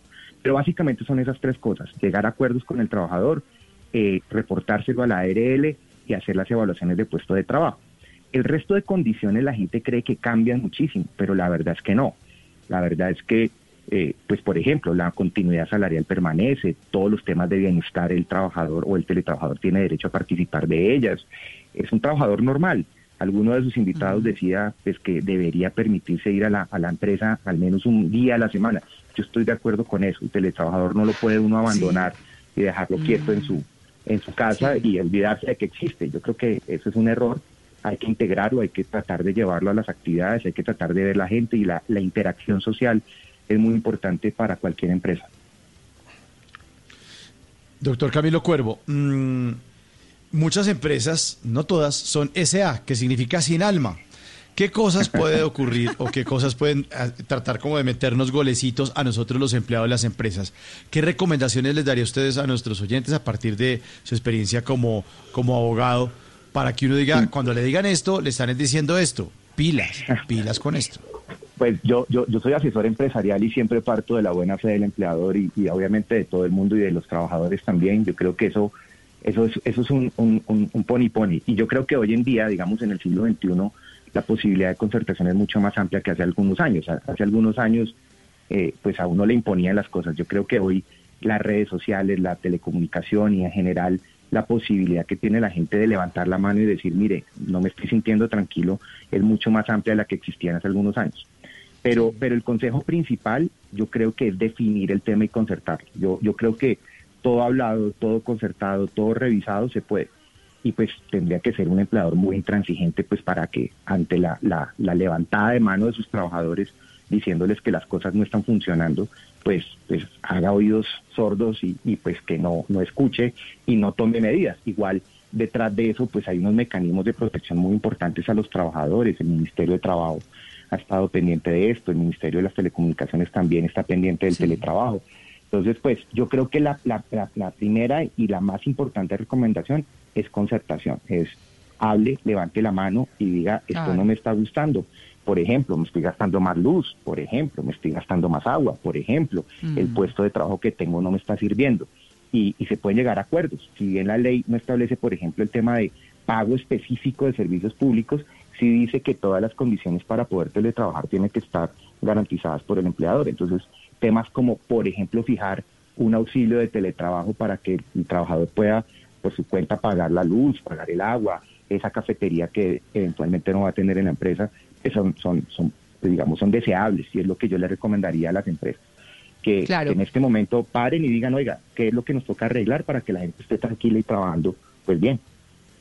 Claro, yo, doctor Camilo Cuervo, yo eh, creo que para cerrar nos quedan muy pocos minutos, eh, infortunadamente, pero eh, hay una parte de las que usted, yo mencioné, que usted me dijo en, en una columna que escribí yo en las dos orillas, que dice que el teletrabajo llegó para quedarse y la bajada de sueldos también.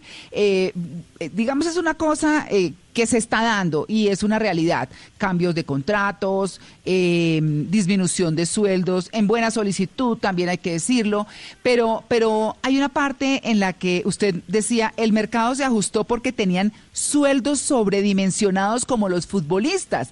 Por eso, es, eh, eh, digamos que, que hay, hay eh, en Colombia una cultura de que las luminarias ganan un cerro y los demás lo que toque, o sea, como se pueda. Eh, eso, esa curva se va a venir bajando. Pero ¿cómo entonces llegar, cómo debe ser ese ajuste salarial si es que se diera?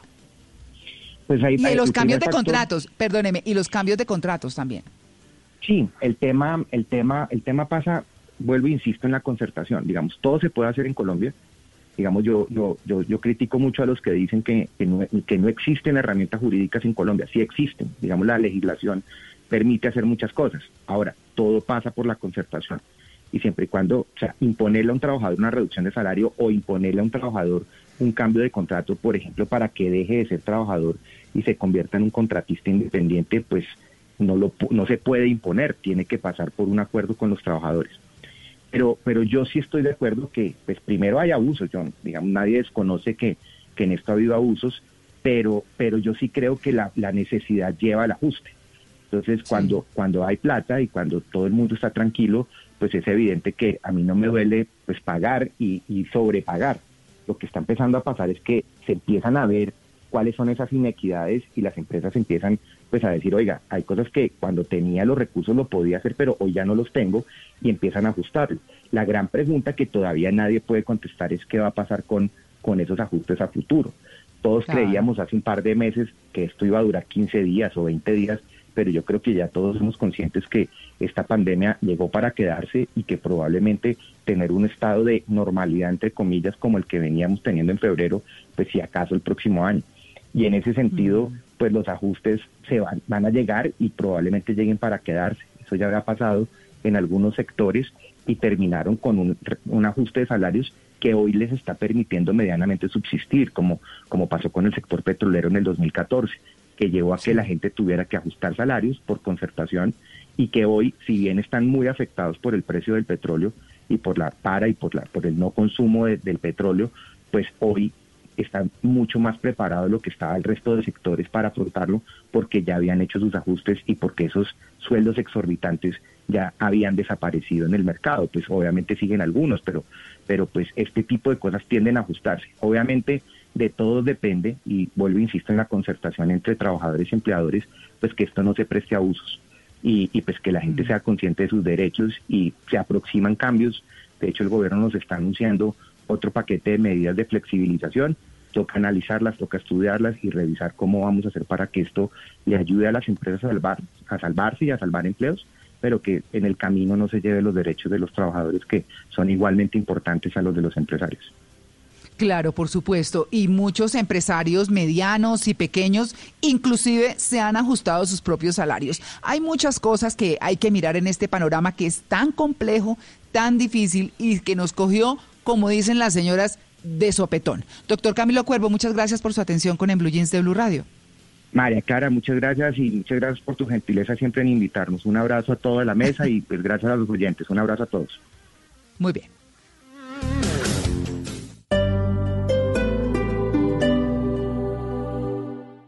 Mañana sábado, Gran Madrugón Locatel. Aprovecha hasta 30% de descuento en las tiendas Locatel Bogotá y Cartagena. Aplica también para domicilios y página web. Hoy preventa en página web. Hola, ¿qué tal? Por aquí Juanes saludándolos para comentarles que siempre estaré con ustedes para sumar mi voz a las iniciativas que tiendan los brazos para ayudar a otros. Quiero ser parte de la esperanza a través de mi música, así que los espero este fin de semana en Colombia Cuida Colombia.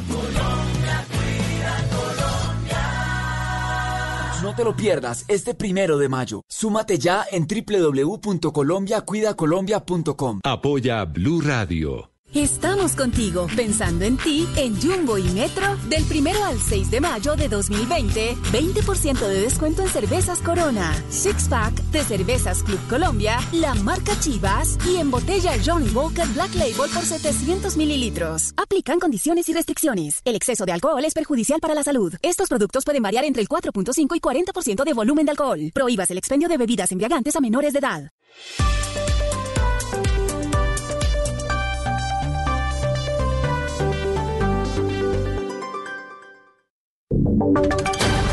Voces y sonidos de Colombia y el mundo en Blue Radio y bluradio.com, porque la verdad es de todos.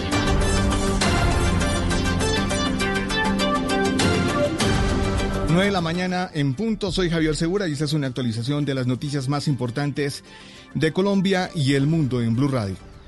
Y mucha atención, que la Secretaría de Salud de Villavicencio confirmó que hay 91 casos nuevos con COVID-19 en la ciudad. Con ese reporte ya son 452 las personas contagiadas en la capital del Meta. Carlos Andrés Pérez. Sigue en aumento la cifra de personas contagiadas con coronavirus en la cárcel de Villavicencio. Tania Cortés, secretaria de Salud de la capital del Meta, confirmó que en las últimas horas llegaron 91 nuevos casos positivos para el virus, en su mayoría del penal. 91 pruebas positivas, tendiendo la cifra a 452 casos de COVID-19 en el municipio, de los cuales 364 corresponden a población privada de la libertad, 43 a funcionarios, 19 a personas relacionadas con, con población carcelaria. En este nuevo reporte hay dos menores de edad confirmados con COVID-19 y 20 personas recuperadas en todo el departamento. Según las autoridades sanitarias, la cifra seguirá en aumento ante la cantidad de pruebas que se están realizando al interior de la cárcel.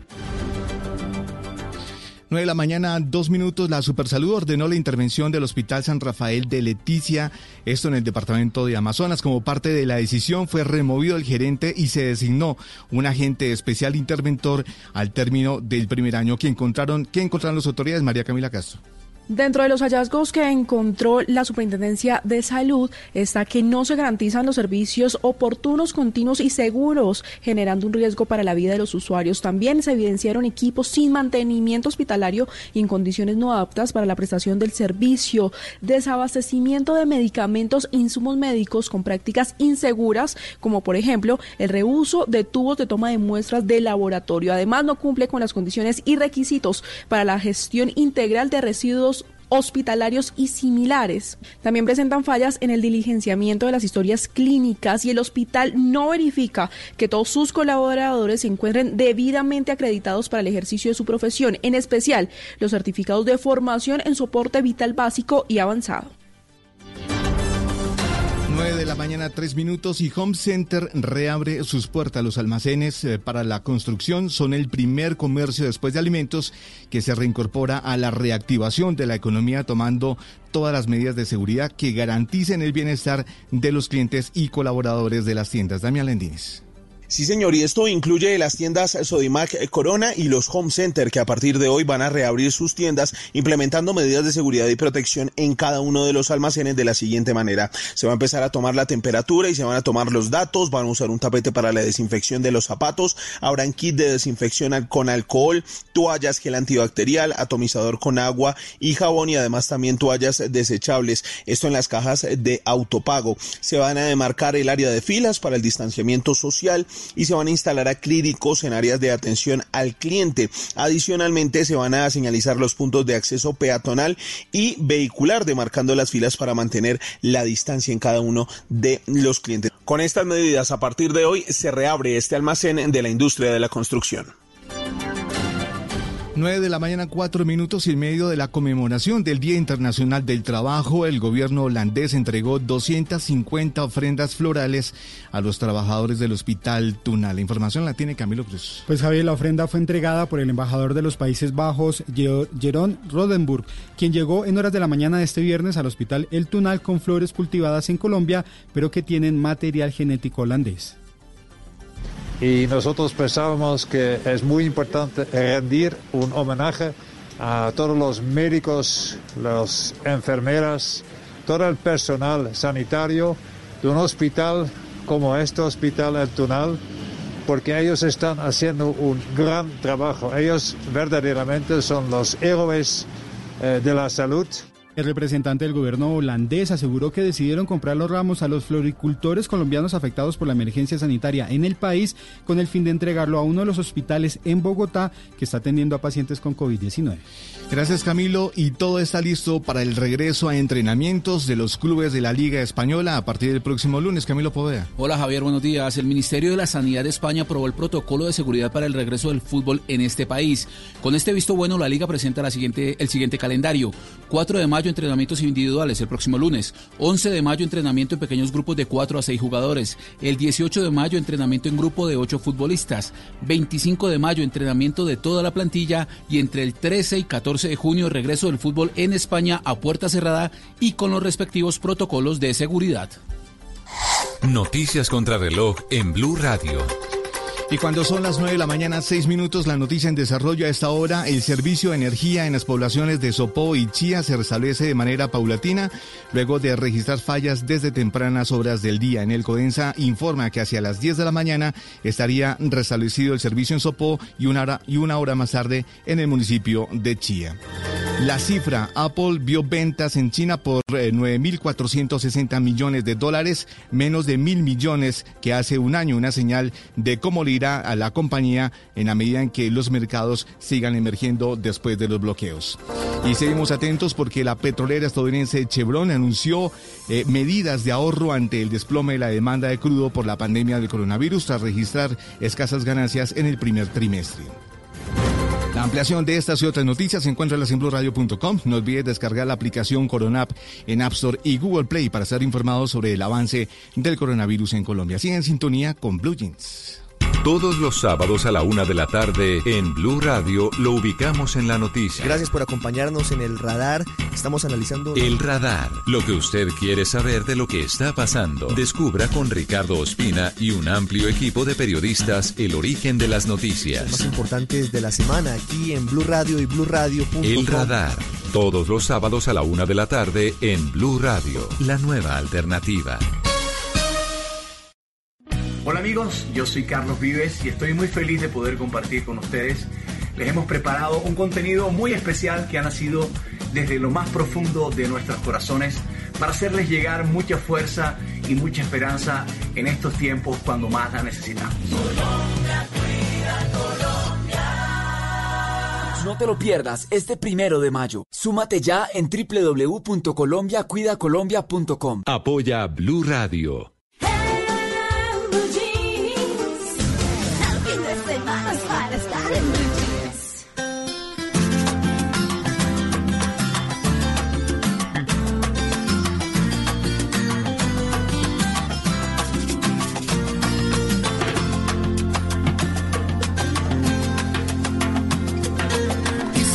Darte mi niña un viaje a la luna.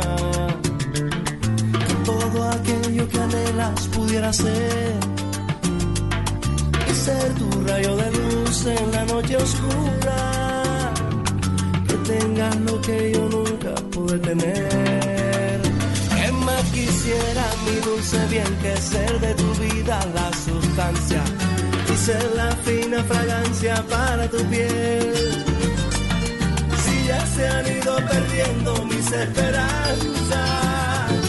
Hoy me pides que te compre un reloj Cartier. Te doy mi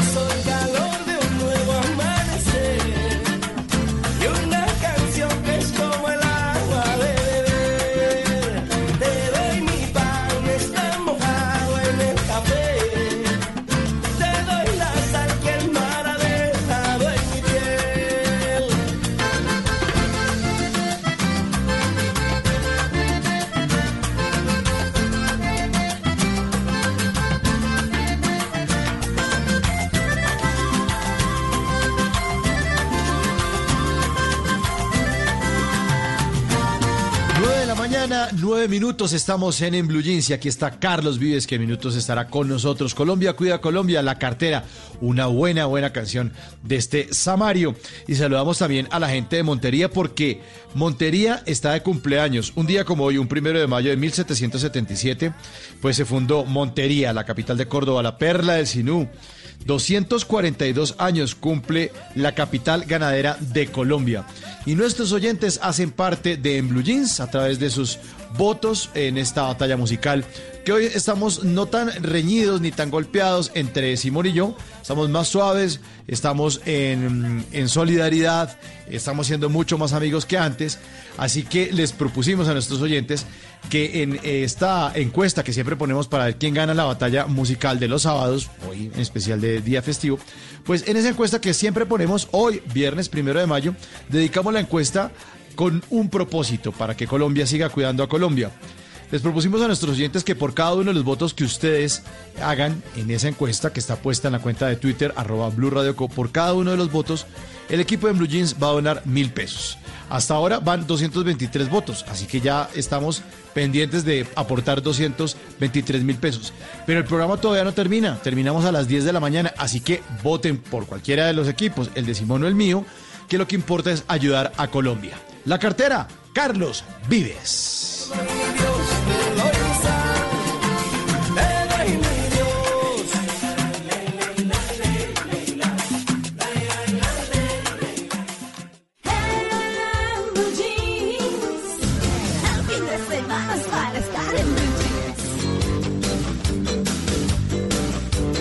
9 de la mañana, 11 minutos. Vamos a hablar ahora de Orgullo País. Porque sea festivo, pues no nos escapamos de escuchar historias alentadoras que nos hacen saber que hay personas que dan por los demás más de lo que se les pide. Bueno, vamos a hablar entonces de Adopte un servicio público. Progresus creó Adopte un Servicio Público, que es una plataforma para conectar a las personas que están dispuestas a ayudar con aquellos que lo necesitan de forma directa y sin intermediarios en medio de la situación por la que estamos atravesando en este momento. Se trata entonces de una aplicación intuitiva pensada para que cualquiera pueda brindar su apoyo. El pago de un recibo es completamente seguro y directo sin intermediarios. Osvaldo Medrano, líder de la iniciativa. Adopta un servicio público es una iniciativa que nace de los, los jóvenes que trabajan en nuestra compañía, quienes han mostrado preocupación por las familias que han perdido sus ingresos y no tienen cómo cubrir sus gastos mínimos. Y también están un poco frustrados y muestran, eh, digamos, preocupación por no saber si las ayudas que se aportan llegan realmente a sus destinatarios. Basados en estas dos premisas, hemos creado la aplicación que conecta a quienes necesitan ayuda con las, con las personas que, pueden pues, proveer dicha ayuda sin intermediarios y sabiendo que tenemos un impacto directo en estas familias. Usted puede adoptar un servicio público y ayudar a alguien que lo necesite, todo desde la comodidad de su hogar. Los pasos para ayudar por medio de la plataforma son muy sencillos. Osvaldo Medrano. Los pasos son muy simples, simplemente hay que visitar la página adopteunserviciopublico.com. Si usted necesita ayuda, eh, solamente regístrese, registre su servicio público, cuente su historia. Si usted es alguien que quiere ayudar, entre a la plataforma, regístrese, revise el listado de facturas que quieren ser adoptadas, adopte alguna, lea la historia, pague usando sus medios de pago tradicionales y devuelva una constancia de pago eh, a la familia que quiere beneficiar. Una vez la familia que recibe el beneficio está enterada del pago, eh, escribe un mensaje de agradecimiento y así es simple. Es muy simple. Si usted quiere ayudar por medio de esta plataforma, puede ir a www.adopteunserviciopublico.com. Todos invitados a ayudar de la forma en la que les parezca mejor, de la forma en la que puedan hacerlo, pero ayudar a los demás en medio de esta situación. Este es un orgullo país. Desempolve su cassette, limpie sus discos, inserte el código y tome el control de la consola. El mundo de los videojuegos con Simón Hernández en Blue Jeans.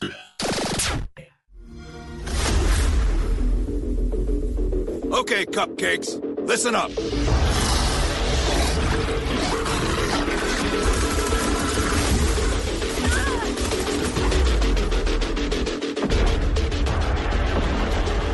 Ok, cupcakes. Vamos a tomar el control de la consola.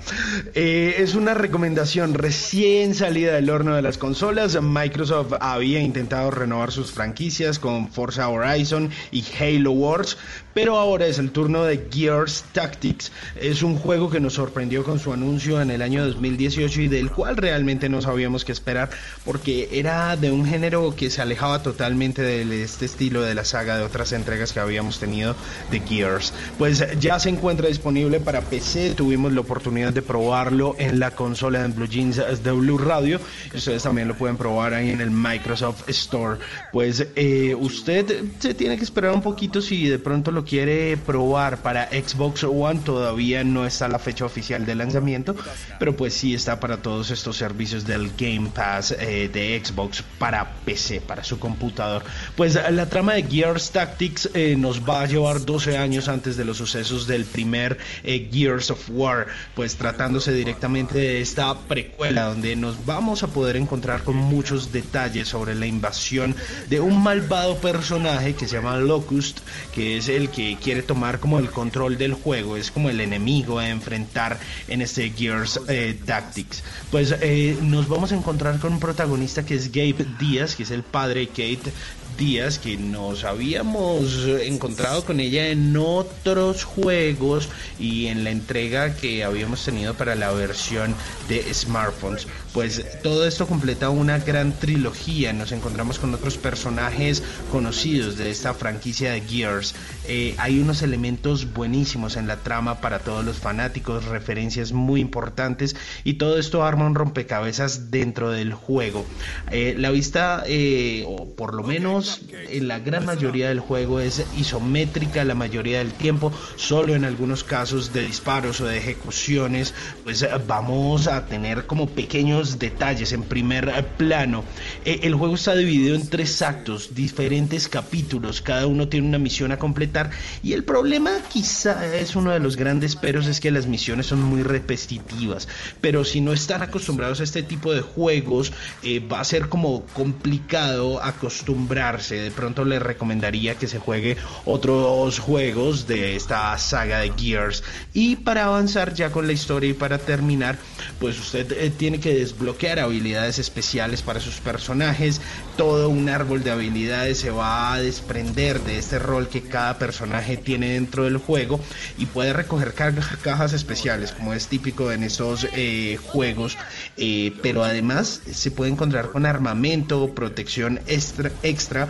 Y es un juego que le va a tomar a veces yo creo que unas 18 horas en rescatarlo. Tiene muchas herramientas muchas armas eh, motosierras rifles escopetas y un montón de habilidades que usted puede ir puliendo con el tiempo es mi recomendado del día de hoy aquí en la consola se llama Gears Tactics, un 8.5 sobre 10 para este nuevo, nuevo videojuego de Xbox y Microsoft Studios. Donde es más rico desayunar, donde se conversa con confianza, donde termina toda fiesta. Vamos al lugar más cálido de la casa. En Blue Jeans, vamos a la cocina. Bueno, Vamos a la cocina y cocinamos fácil, rico. Eh, la semana pasada les publiqué eh, salsa pesto, que queda deliciosa, que sirve para sándwiches, que sirve para eh, pasta, que sirve para para lo que quiera. La salsa pesto es una delicia, se las enseñé a la rúgula, que fue deliciosa. También les hice un directo sobre el cual estoy publicando hoy en mi cuenta de YouTube la receta que son las croquetas de papa rellenas de jamón y queso facilísimas. Ah, deliciosas. Mm. Son apanadas, eh, rellenas de jamón y que es una cosa fácil. ¿Y sabe qué, Mauro? Le sirven para un tentempié, como dicen las señoras, o también eh, sirve para acompañar como carbohidrato la comida, o sea, una comida suave, un tentempié, o una, bueno, un pasaboquitas chévere, ese es muy rico.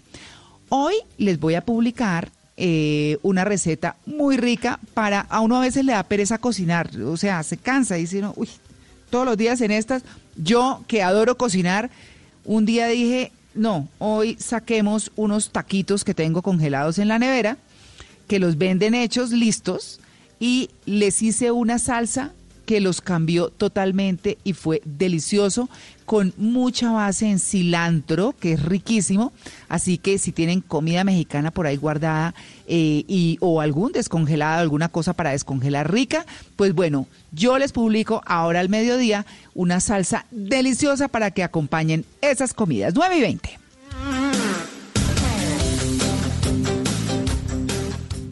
Tenga a la mano el número de los domicilios, acomode su almohada, prepárese para las ojeras y dele play a su serie favorita. En Maratoneando. Can the Bulls keep this team together? Is there any doubt that Michael will come back? questions about the future of Phil Jackson. Will this be his last How will the Bulls ownership deal with their aging the process stars? of becoming something transcendent, you can see it evaporating.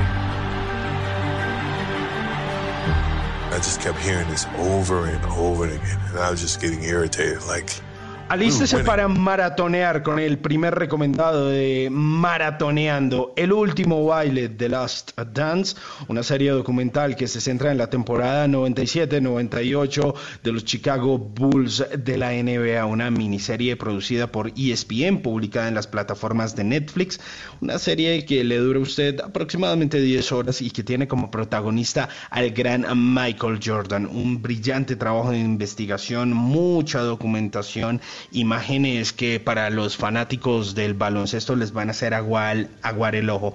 Y un Michael Tal Jordan cual. que aparece sin pelos en la lengua desde su casa en la playa, el mejor de todos los tiempos, habla de su recorrido por la NBA, del trabajo en equipo en esa temporada, de todos los anillos eh, que ganó y por qué hoy en día eh, le da tanta nostalgia recordar esa brillante época junto a los Chicago Bulls y que representa para él ser uno de esos íconos del deporte a nivel mundial y haber formado, por supuesto, el mejor equipo en la historia de la NBA. Se llama El último baile, lo encuentran en la plataforma de Netflix, pero nos vamos con otro recomendado eh, para tiempos de pandemia.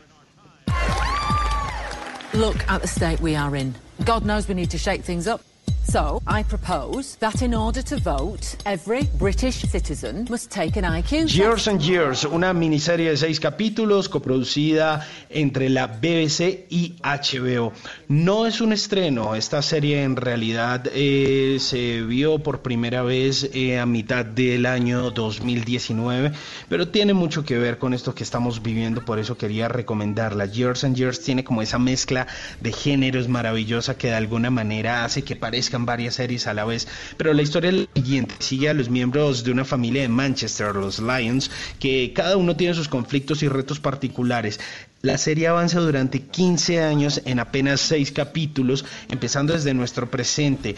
Hay un periodo de cambio, hay guerras, además hay como cosas como detrás que se refieren a un virus, eh, está la realidad política del Reino Unido, la realidad internacional, que cada día es más inestable.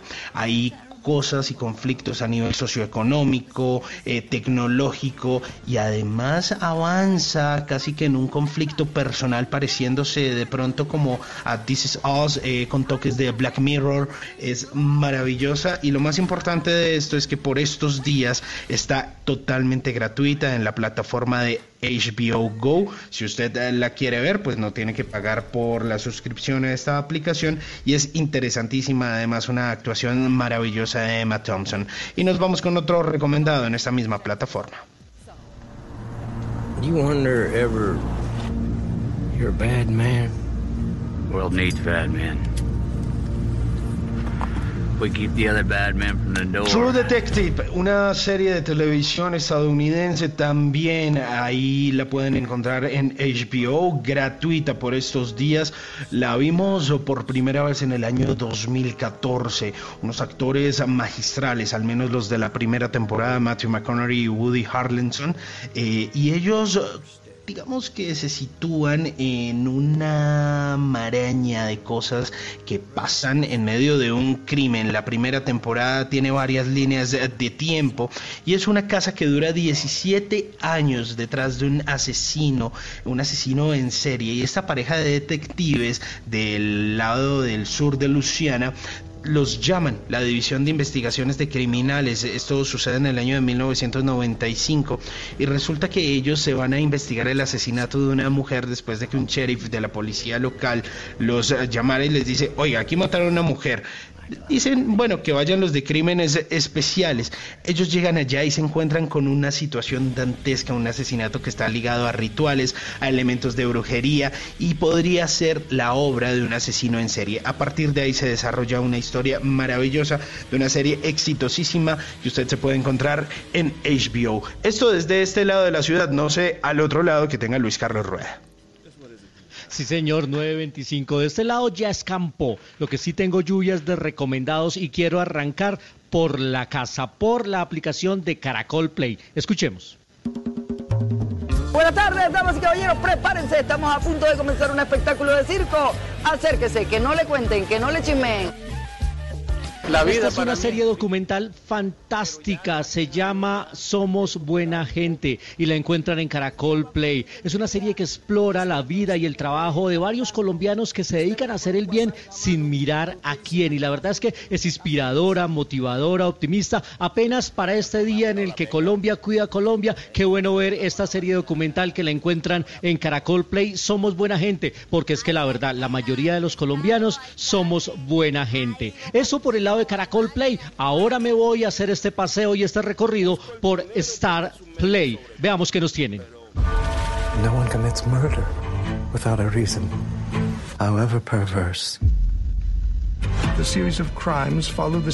Una serie de atroces asesinatos y un monje franciscano que trata de juntar las piezas de ese rompecabezas. Esa es la historia del nombre de la rosa, la obra de Humberto Eco que había sido llevada al cine por allá en 1986, protagonizada entre otros por Sean Connery. Pues ahora Star Play va a estrenar esta semana la adaptación a manera de serie de esta obra y está protagonizada por John Turturro. Bien ambientada, ya me la vi, está fantástica la van a encontrar en inglés y en español. Recuerden, en Star Play llega esta semana el nombre de la rosa. Y por último, para seguir con estas series maravillosas recomendadas, nos vamos a la Inglaterra de principios del siglo pasado. Are you here for dinner, Mama? It's a buffet. Well, I'm not changed. You just need to take off your hat. Esta me tiene enganchadísimo. La encuentran en Amazon Prime Video y es Downton Abbey. Son seis temporadas de esta que es una de las series más premiadas de los últimos tiempos. La historia de la familia Crowley, que es una familia adinerada, y su séquito de sirvientes, su servidumbre, intrigas, engaños, amores. Eh, la verdad es que la cinta te engancha o esta serie te engancha. Se ha ganado el premio El Sindicato de Actores, mejor serie dramática para los premios Emmy. Son seis temporadas, cada una de seis, siete capítulos, estupendamente ambientada y se la recomiendo. A mí por lo pronto me tiene enganchada Downtown Abbey. Y en mi cuenta de Twitter, arroba soy cinefanático, les dejé un enlace de una entrevista que tuvimos ayer en el programa Signo Pesos con el futuro, presente y próximo destino de la industria cinematográfica, de lo que se nos viene y cómo se va comportar en estos tiempos de pandemia. Esos mis recomendados por este lado aquí en Blue Jeans de Blue Radio. Might as well admit, I like her. She is a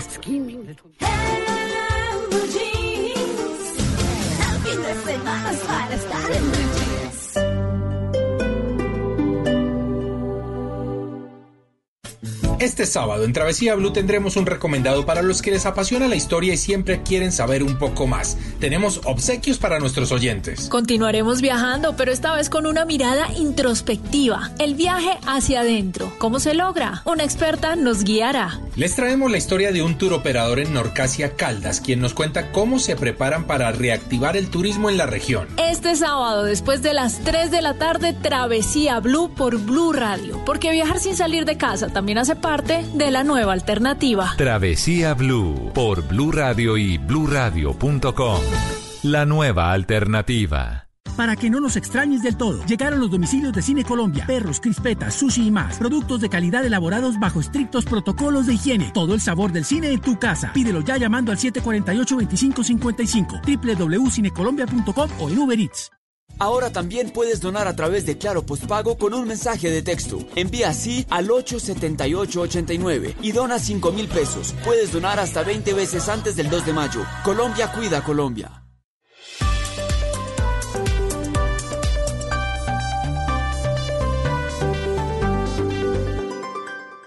¿Estás bien? Si estás sufriendo algún tipo de maltrato, sientes miedo, tristeza o tienes alguna duda sobre tu vida sexual o tus relaciones familiares, podemos ayudarte. Entra a porquequieroestarbien.com, un centro de apoyo en línea para ti cuando lo necesites. Una alianza de la Fundación Santo Domingo y Profamilia, donde te acompañamos, te escuchamos y te ayudamos.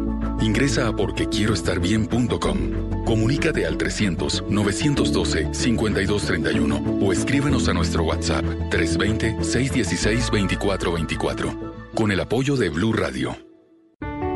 Estamos enfrentando un momento muy difícil, no solo para Colombia, sino para el mundo. No hay que caer en la desesperación, solo ser conscientes de que necesitamos trabajar juntos.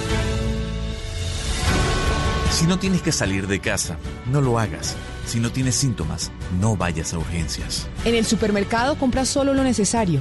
No te lleves lo que otros pueden necesitar. Lávate las manos mínimo cada tres horas. No repliques información falsa.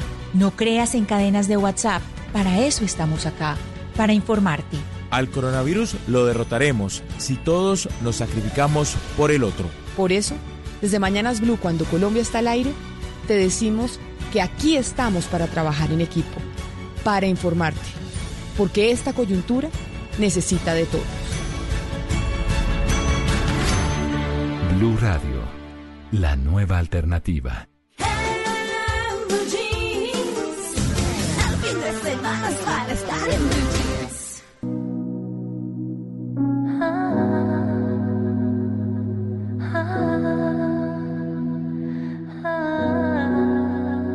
Yo lo que siento es que cuando estamos juntos está a favor el universo.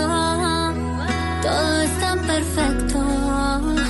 Esto no lleva poco tiempo, eso lleva rato. Disfruto tus besos.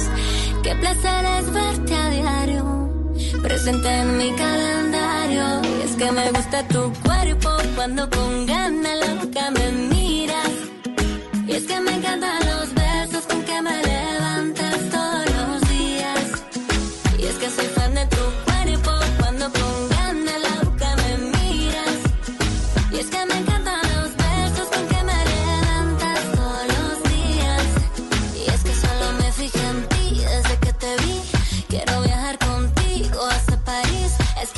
Son los besos, es Gracie Rendón acompañada de su novio Mike Bahía. Así va a estar ella hoy a las 8.30 de la noche para ser parte de ese Colombia Cuida Colombia, mientras Mike me cuida a Gracie y yo le agradezco con todo cariño, de verdad que sí, que me la cuide y que me la bendiga y que me la prospere siempre para que siga así de divina, carajo.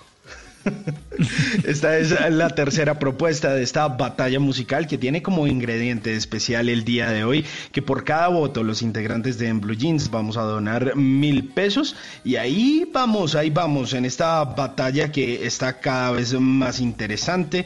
Eh, Grace y con esto que se llama Los Besos, en el momento voy ganando con el 51%, pero eso es lo de menos. 263 votos y hasta las 10 de la mañana tienen para votar para que todos los integrantes de Blue Jeans nos metamos la mano al bolsillo y vamos a donar ahí en esa página colombiacuidacolombia.com.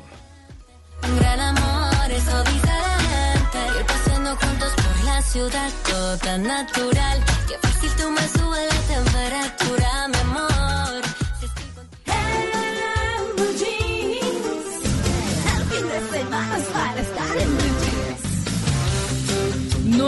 33 de la mañana les tengo un planzazo hoy. Cocinar guiados por un chef. Siempre primero, ya saben, las recetas de María Clara Gracia, se conectan con sus Instagram Lives y pueden aprender un montón, ¿no? Como hemos hecho todos nosotros, los que nos hemos conectado en los últimos vivos. Pero en esta oportunidad, para compartir en casa más tiempo en familia, los invito este domingo 3 de mayo a las 12 del mediodía a un Instagram Live una clase de cocina con el chef Andrés Arenas, quien nos habla de qué cocina y qué nos va a enseñar. En esta ocasión les tenemos una pasta Alfredo que vamos a preparar con productos Pomar y vamos a acompañarla de unas chuletas de cerdo muy sencillas y muy de la casa. Por último vamos a tener una bebida que es un jugo de limón en leche, eh, muy sencillo también de preparar. Entonces hago extensa toda esta invitación a todas las personas que se quieran conectar, que quieran compartir en casa, que quieran compartir en familia Bueno, pues la invitación es aprovechar este fin de semana largo, con puente, a entretenernos, a disfrutar en familia. Si ha habido estrés durante la semana por lo que estamos en casa o por la circunstancia que sea, pues nos lo sacudimos un poquito y cocinar es una manera de hacer eso, sobre todo si es en familia. El video en vivo lo pueden ver en arroba el el Instagram de Pomar. Todos muy invitados, ya saben, a cocinar desde su casa guiados por un chef ustedes se meten a su Instagram, si ustedes se meten a su Instagram, se encuentran un montón eh, y siguen chefs o se ponen a buscar un montón de chefs que, como este que está presentando Malena, está eh, patrocinado y entonces sacan unas cosas fantásticas, deliciosas, maravillosas y sobre todo gratis. que es lo más bueno. Lo mejor. Bueno, listo. Cada lugar, cada espacio, cada camino, cada destino, todo cuenta una historia. Ahora en Blue Jeans, historias de viajes.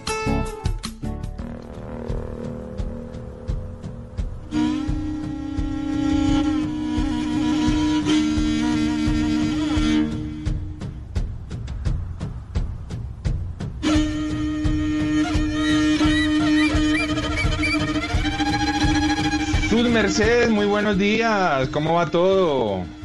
¿Pero ¿Qué ha pasado? ¿Juiciosos? Sí, señores. ¿Sí? Muy juiciosos, sí, señora. Toca. Toca estar Ah, juicioso. bueno. que, que- ah, qué carajo, ya qué más se hace. En la, en Oiga, la cuide- resignación total. Sí, claro, no, cuidado cuando sale al aire en sus videos y sus cosas, ¿no? Cuidado.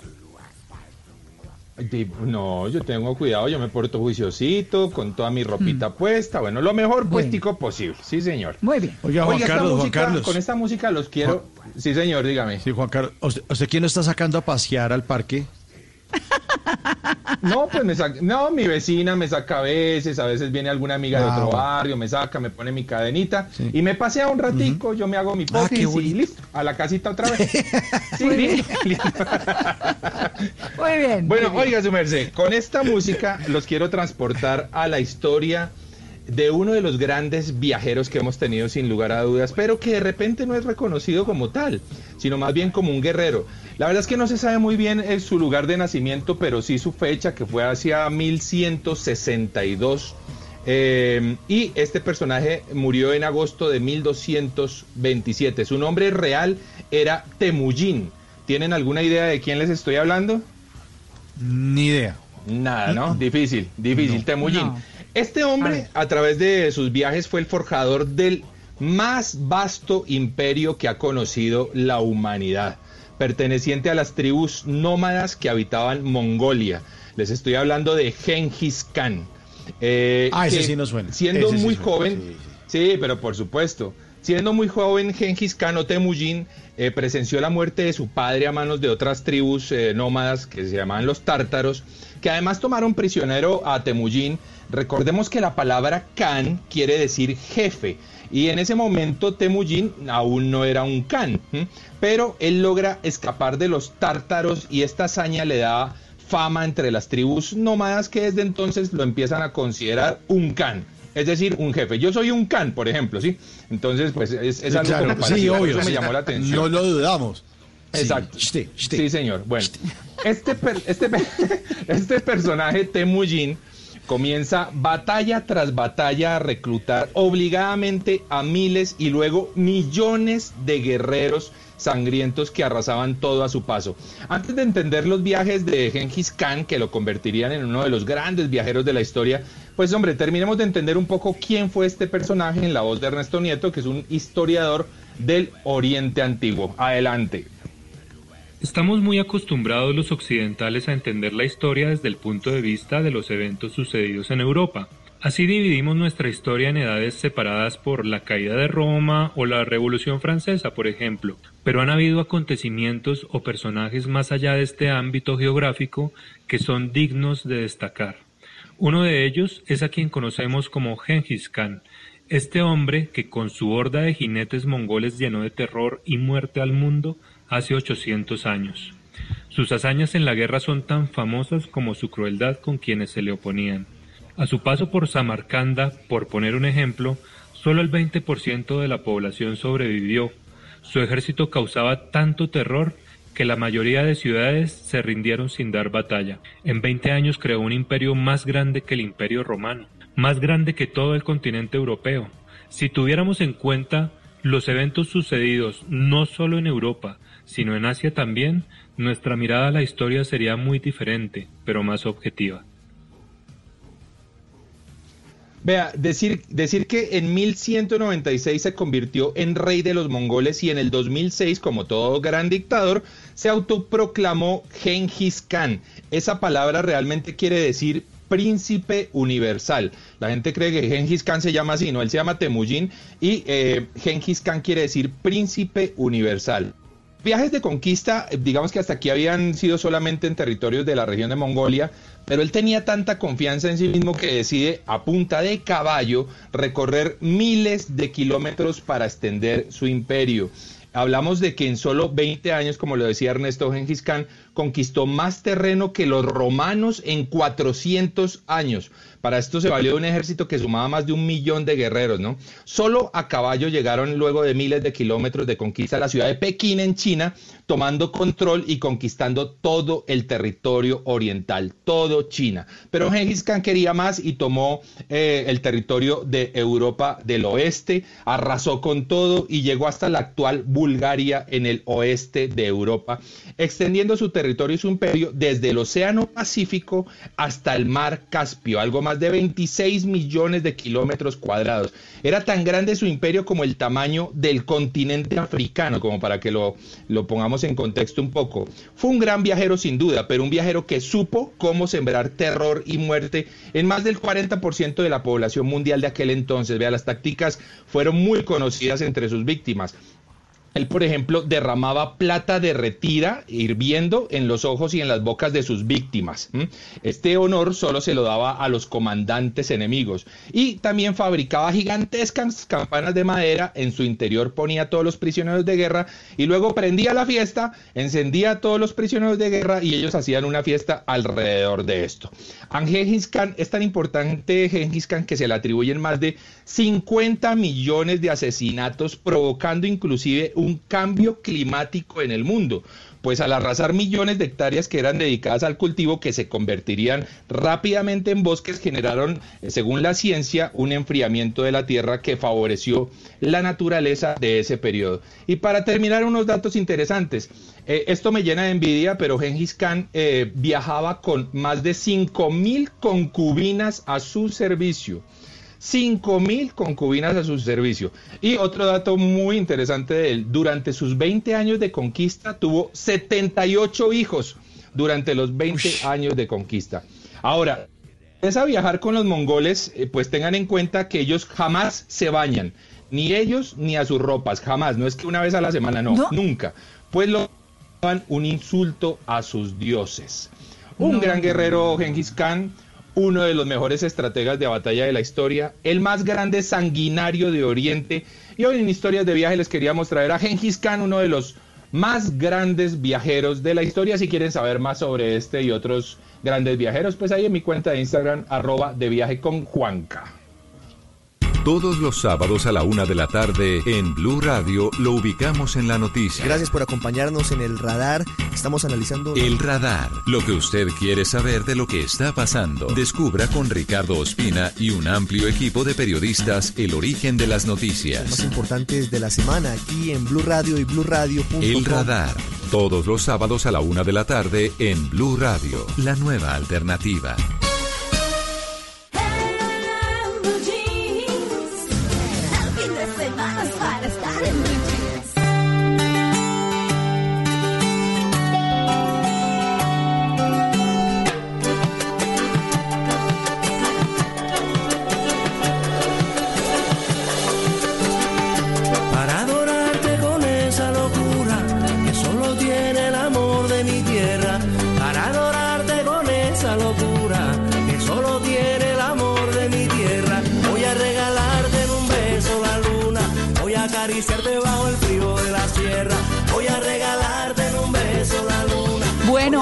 Voz y esta canción, como muchas otras que son tan familiares para nosotros, por las que sentimos tanto cariño porque han acompañado y adornado nuestra vida, pues no podía ser distinto en esta oportunidad de Colombia Cuida a Colombia.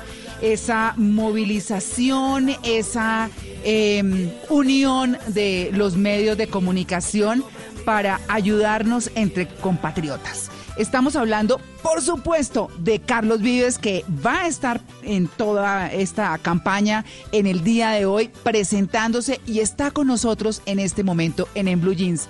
Carlos, es un gusto saludarlo. Muy buenos días. Buenos días, María Clara. Y ya yo también, desde temprano en, en Blue Jean, celebrando el día de nosotros, eh, celebrando el día de nosotros los trabajadores. ¿Cierto? claro. Y En esos- especialmente en de esos- los que hemos trabajado mucho por esta tierra y queremos esta tierra y trabajamos por ella sin Claro que sí. Claro que sí, lo sabemos, pero bueno, en esos jeans, a mí me perdona lo lanzada, ¿no? Pero en esos jeans de pantaloncitos calientes, ¿no? Oiga, no, no, no, ya. A veces, ya, ya, ya me los pongo muy de vez en cuando. Sí. bueno, muy bien, Carlos, pero ¿cómo está la presentación suya? ¿Qué van a hacer hoy? ¿Cómo va a ser todo para que los colombianos sepan y Es se unan a esta campaña? Sí, es un símbolo ya de solidaridad en un día tan especial como hoy. Eh, Colombia, Cuida Colombia, ha mostrado esa solidar- solidaridad de, de- de nuestro país en todas partes, ¿no? En la empresa privada, eh, la gente ha encontrado una manera de apoyar. Ha sido una iniciativa muy hermosa. María Clara, a nosotros nos, ha- nos ha servido mucho eh, en la implementación de Colombia, Cuida Colombia en Santa Marta, con nuestro trabajo en la fundación, hemos podido ya llegar a más de, eh, la- la- el, el movimiento ha llegado ya a más de un millón de familias, es decir, ha sido un esfuerzo increíble, pero que ha mostrado esa solidaridad, ese cariño, eh, Claro. esa- ese, e- ese, ese eh, entender todo lo que nos ha pasado también y todo lo que se ha desnudado, que ha tocado el corazón de mucha gente. Yo creo que nada va a ser igual en ese sentido. Estoy seguro en como nuestras conciencias, en nuestras cosas, ¿no? Claro entender que muchas sí. cosas en nuestro país. Entonces yo creo que es una oportunidad maravillosa. Se han unido muchos artistas, cada uno va a aportarle eh, a, este, a este encuentro musical, a este movimiento hoy, es su forma de aportarle, de llevar ese mensaje a todos los hogares, a todas las casas, que juntos vamos a pasar esto y vendrán tiempos mejores para todos. Eh, pero que sí nos vamos también con una lección muy aprendida con nuestra Sí. tierra, con nuestro planeta, ¿verdad? Con tantas cosas. Yo creo que hoy es un encuentro para, para, para conectarnos y para hablar de todas esas cosas, pero especialmente de solidaridad. Sí. Carlos. Sí, Carlos. Carlos, ¿y estaba corriendo o qué? Que lo, que lo siento agitado. Sí, sí, claro, claro. Ah. Estaba corriendo y Claudia me llamó, ya te están llamando de Blue. Entonces, listo. Me, me quité Bueno. la pantaloneta, me puse los blue jeans y estoy listo. Bueno, Carlos, ¿y qué ha sido, qué ha sido lo más difícil para usted eh, en esta época en que estamos en nuestras casas? ¿Qué ha sido lo más difícil? Ah, pues lo, lo más difícil, el problema que tenemos en, yo trabajo eh, con shows, trabajo con nuestra industria, está pasando un momento muy difícil y somos mucha gente alrededor de nuestro trabajo. En mi caso, con Gaira, ha sido Mm. muy complicado, ¿no? Claro. Entonces estamos Claro. dando esa lucha, estamos dando esa lucha, reinventando cosas, viendo Mm. cómo, cómo, eh, cómo afrontamos este, este vendaval y salir lo, más posible ilesos, ¿no? Todos. Entonces, Mm. nada, imagínate todo esto, todo lo que conlleva mm, la vida de un cantante, con conciertos, compañías, equipos, transportadores, músicos, productores, y es, y es eh, lo que están, nuestro trabajo está en la primera lista de, de que no lo vemos tan cerca, ¿no? Poder volver a retomar muchas cosas. Entonces, estamos como en ese proceso de, de reinventarnos. Yo, a mí me tomó esto preciso lanzando un álbum. Yo estoy a días de lanzar un álbum que se llama Cumbiana, que es un primer volumen, que es una historia muy hermosa. María Clara, una, una, una historia eh, que tiene que ver con nuestra tierra, que tiene que ver también con- mucho con la, nuestra naturaleza que está en nuestra música. Claro. El que, nos, ma- el que nos manda un mensaje y este coronavirus ha llegado como a reforzar eso, ¿no? Que realmente hay, hay mucho de esto que nos ha pasado está detrás de cómo tratamos nuestro planeta, de cómo entendemos nuestra, de cómo no hemos entendido nuestra geografía. Cumbiana es un mundo perdido que vamos, que tenemos que volver a, a encontrar y yo los estoy invitando a ese viaje. Y bueno, en eso estaba yo empezando esto cuando apareció todo esto. No ha sido, no ha sido fácil, pero al mismo tiempo hay mucho aprendizaje. Claro. Y que se sumen los artistas en medio de esta coyuntura difícil también para ustedes, ¿no? Para los músicos, por todo lo que está sucediendo y por cómo es su forma de trabajo, a sumarse a una causa para toda Colombia, para ayudar, es de verdad algo muy valioso que además les agradecemos públicamente. Pero hablando de, de lo que va a suceder hoy, ¿qué vamos a poder escuchar de Carlos Vives?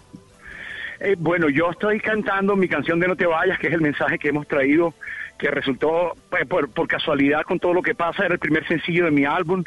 Entonces hicimos una, preparamos algo muy especial, como no solamente abrir nuestra casa o nuestro corazón, hicimos un video, hacemos un video con los niños, eh, con Claudia en esta canción, eh, compartiendo Ah, ciertos momentos que vivimos en la casa y acercándonos a través de esas imágenes a lo que está viviendo la gente hoy en sus hogares. Entonces cada artista invitado tiene algo preparado, tiene algo, nosotros nos involucramos todos en la producción eh, para esta ocasión. eh, hemos hecho de todo, de camarógrafos, de productores de sonido, de actores, hemos tenido varios papeles en el mismo video. hemos hecho todo lo posible, todo lo posible Claro. para, para llevarle cariño a la gente, para cantar esas canciones que tienen esos mensajes bonitos que en estos momentos nos caen mejor. Y nada, ¿no? Cada artista hoy tiene una sorpresa para la gente y eso es lo bonito del encuentro, porque bueno, no solamente es música, está la comedia, hay comediante, hay historia, hay cuentos, habrá anécdotas, ¿no? Habrá la oportunidad de, de como de, de distanciarnos un poquito y, so- y soñar, soñar siempre con la libertad, soñar Mm. siempre con que somos libres y soñar con que siempre eh, la, la imaginación nos ayuda, el arte nos ayuda, pero sobre todo la solidaridad, la eh, sobre todo creo que es la gran lección de todo esto es la solidaridad, ¿no? Ver, ca- ver también cosas que, que, que despiertan las rabias, los odios, las diferencias, ¿no? Pero ver Sí, todo. también y en su y en, y más mayoría eh, cómo se despierta la solidaridad, cómo se acaban las diferencias cuando nos, la vida nos pone y nos hace nos damos cuenta que todos somos iguales. Ahí ahí entonces empezamos a cambiar cosas. Yo creo que eso es lo que hemos, hemos visto a través de los medios, a través de las redes. Además, Eh, Carlos, ayudarle, ayudarle a la gente, ayudarle a la gente en un momento en que para todos está siendo difícil. Claro, para todos está siendo difícil y todos tenemos que entrar. Mira, el gobierno, la empresa privada. Y por eso me encanta porque esta iniciativa de Colombia Cuida Colombia fue una iniciativa privada, fue una iniciativa de empresarios, fue una iniciativa de universidades, una, una iniciativa de pensadores, ¿no? De, de enviar este mensaje. Porque yo creo que ahí es donde, donde radica la cosa. Eh, porque esta situación desnuda muchas cosas y requiere de lo mejor de cada uno de nosotros, de lo mejor de nuestros gobernantes, de lo mejor de, de nuestro Congreso, de lo mejor de todo, todas las instituciones. En estos momentos ahí es donde tenemos que mostrar si de verdad eh, somos un país o, o qué. o- Claro. Yo creo Carlos, que- yo, quiero, yo, yo quiero preguntarle lo siguiente, porque alrededor de todo esto de Colombia vive Colombia, eh, Colombia cuida Colombia, eh, Cuida. la verdad es que eh, todos nos hemos, eh, digamos que esta situación nos ha cambiado a todos, nos ha mostrado cosas muy distintas que de pronto o no habíamos querido ver o no hemos visto. Pero algo que nos ha destacado y que somos muchos los latinos es el tema emocional. Por ejemplo, eh, ayer eh, tuve que ir a Bogotá, pues obviamente los periodistas tenemos que movernos y demás, Claro. bueno. Y pasé un momentico a saludar a mis hermanos. A mí me impactó mucho no poderlos abrazar. De hecho, No. nos robó lágrimas. Eso, es, No, no. es muy difícil. Quiero saber a Muy usted difícil. qué momento se le ha, le ha parecido más crítico en esto, en su... Ah, creo que se nos cortó. Se cayó. Ah. María Bueno, Clara, pero es que ese tema de no poder Sí. abrazar es muy bravo, ¿no? Poder Uf, muy tener que mantener la distancia y uno, por más de que uno sabe que podría hacerlo, por amor, no abrazar. No lo hace. eh, es- no se puede. Es irónico. No se puede. que es mejor. Yo le explicaba a mi mamá, tenemos que estar a un metro de distancia si por alguna razón nos tenemos que ver y no nos podemos abrazar.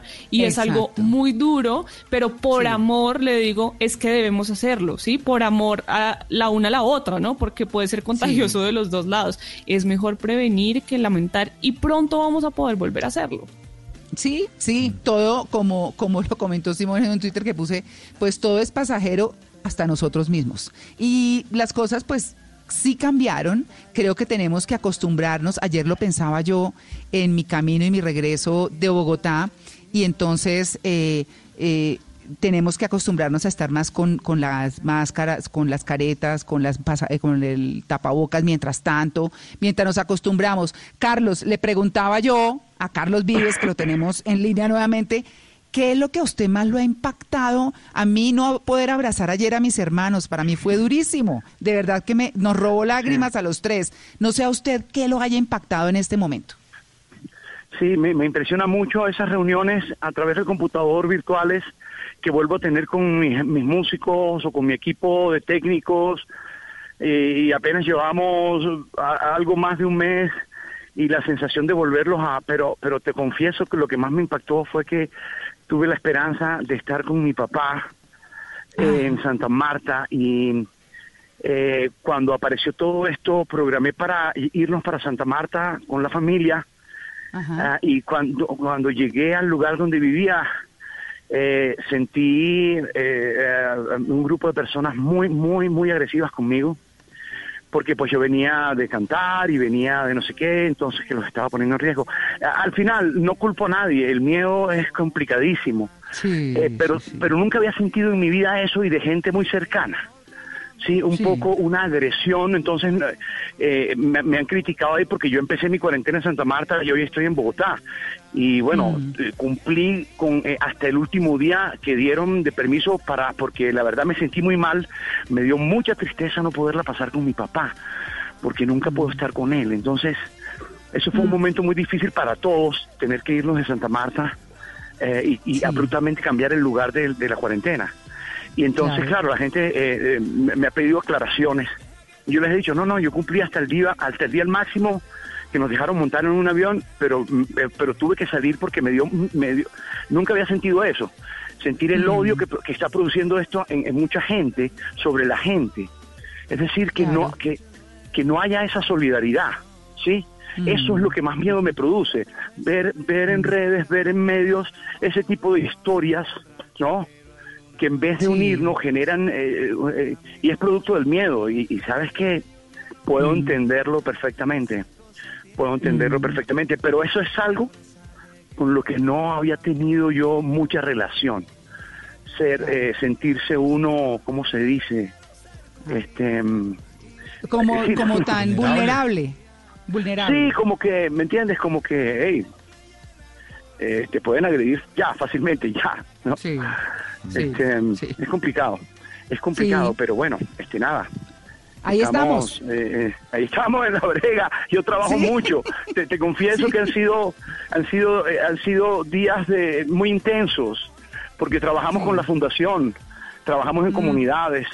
eh, de- Tengo un equipo de trabajo muy grande, tengo mucha gente bajo mi responsabilidad. Entonces ha sido muy difícil, eh, pero bueno, ha sido intenso, hermoso, porque he podido Claro. estar con mis hijos en mi casa. Eh, pero Cumpliendo. claro, no, no, no, y, y yo- sí, uno como artista a veces no puede estar, entonces disfruto mucho estar, disfruto mucho leerles, disfruto mucho descubrir cosas, ver ver cosas que nunca había visto con ellos, películas de mi época que no que ellos ni, ni, ni idea. O por ejemplo, por primera vez mis hijos me, me- me han visto actuar, hemos puesto algo de escalona.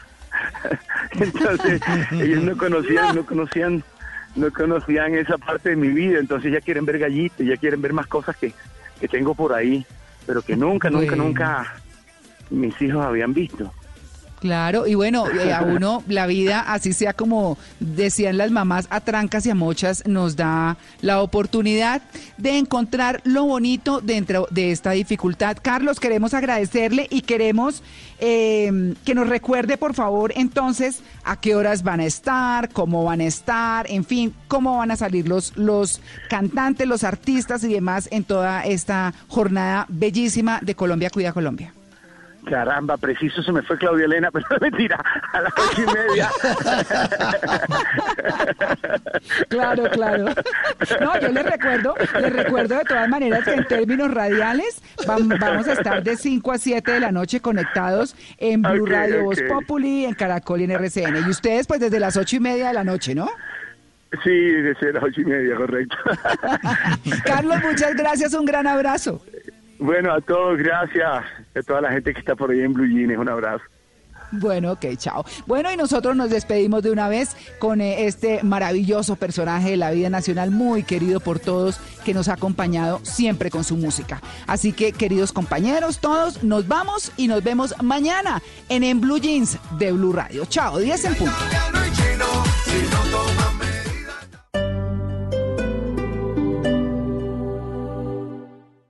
Hola, ¿qué tal? Por aquí Juanes saludándolos para comentarles que siempre estaré con ustedes para sumar mi voz a las iniciativas que tiendan los brazos para ayudar a otros. Quiero ser parte de la esperanza a través de mi música, así que los espero este fin de semana en Colombia Cuida Colombia. No te lo pierdas este primero de mayo. Súmate ya en www.colombiacuidacolombia.com. Apoya Blue Radio. Mañana sábado, Gran Madrugón Locatel. Aprovecha hasta 30% de descuento en las tiendas Locatel Bogotá y Cartagena. Aplica también para domicilios y página web. Hoy preventa en página web. Hola amigos, yo soy Carlos Vives y estoy muy feliz de poder compartir con ustedes. Les hemos preparado un contenido muy especial que ha nacido desde lo más profundo de nuestros corazones para hacerles llegar mucha fuerza y mucha esperanza en estos tiempos cuando más la necesitamos. No te lo pierdas este primero de mayo. Súmate ya en www.colombiacuidacolombia.com. Apoya Blue Radio.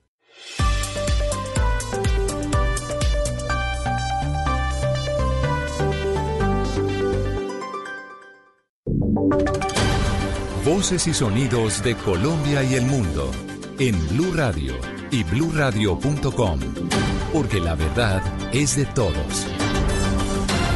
10 de la mañana en punto. Soy Javier Segura y esta es una actualización de las noticias más importantes de Colombia y el mundo en Blue Radio. Y mucha atención porque la personería de Bogotá encontró que un médico trabajador de dos hospitales públicos de la capital fue a trabajar siendo portador del COVID-19. La información la tiene Camilo Cruz. Javier, y el hallazgo se da luego de una denuncia de un funcionario de unos de estos hospitales a la página de la personería en donde asegura que el médico David Arango, a pesar de conocer que era positivo por COVID-19, asistió los días 4 y 5 de abril a los hospitales de Bosa y de Simón Bolívar en donde trabaja como médico cirujano y también médico en la unidad de cuidados intensivos. Rosalba Cabrales es la personera encargada de Bogotá compartía con sus amigos, atendió pacientes sin elementos de bioseguridad y al parecer ya tenía conocimiento que había salido positivo con el COVID-19.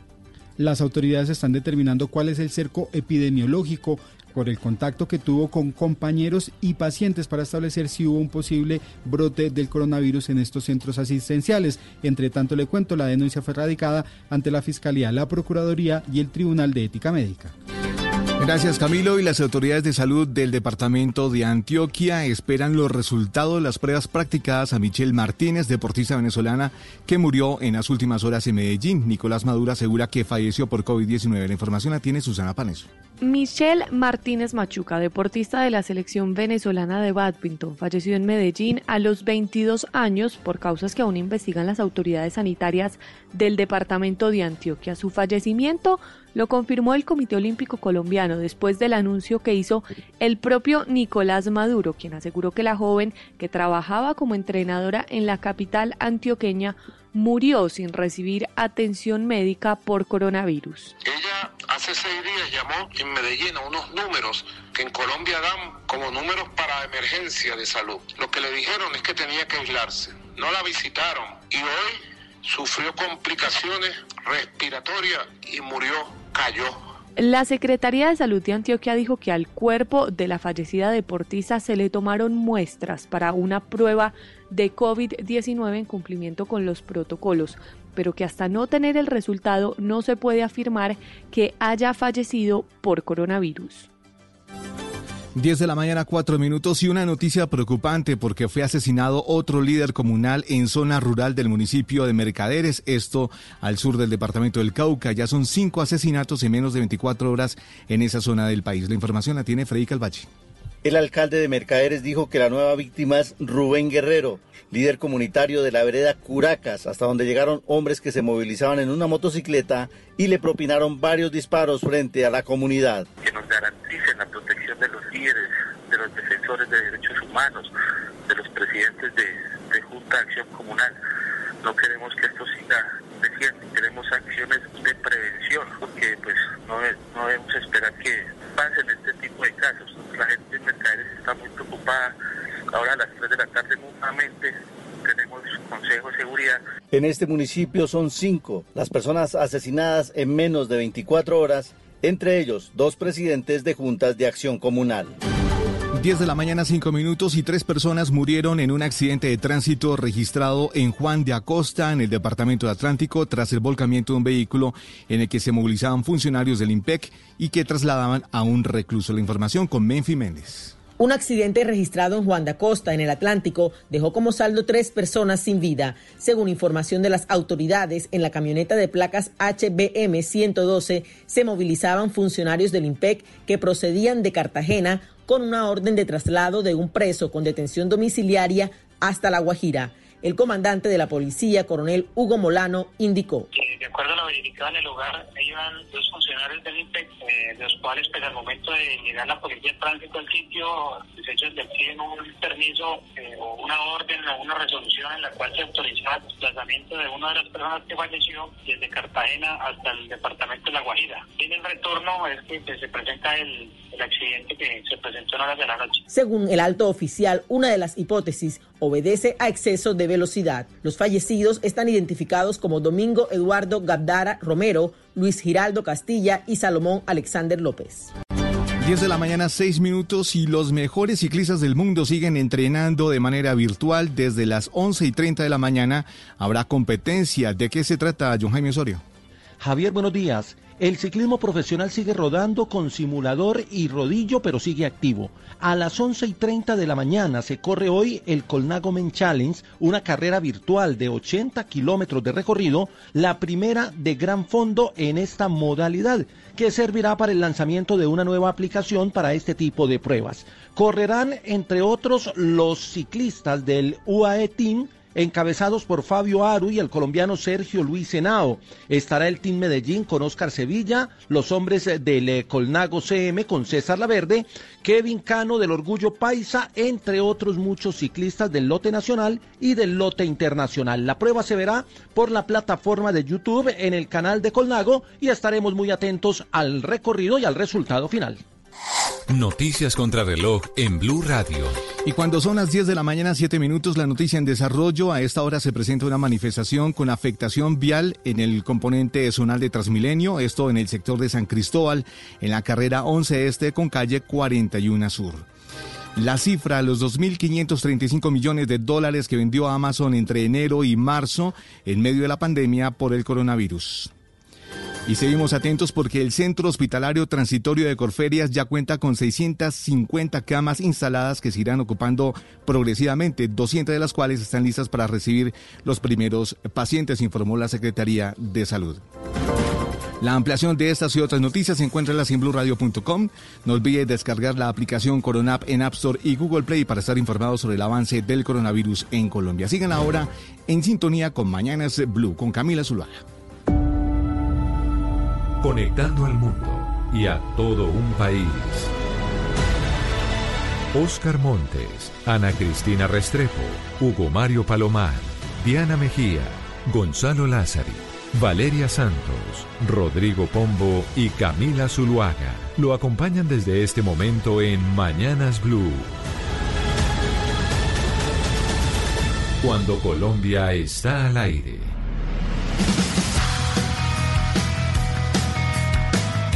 10 de la mañana, 9 minutos. Empezamos Mañanas Blue cuando Colombia está al aire. Vamos hasta la una de la tarde. Y hoy Gonzalo es primero de mayo, sí.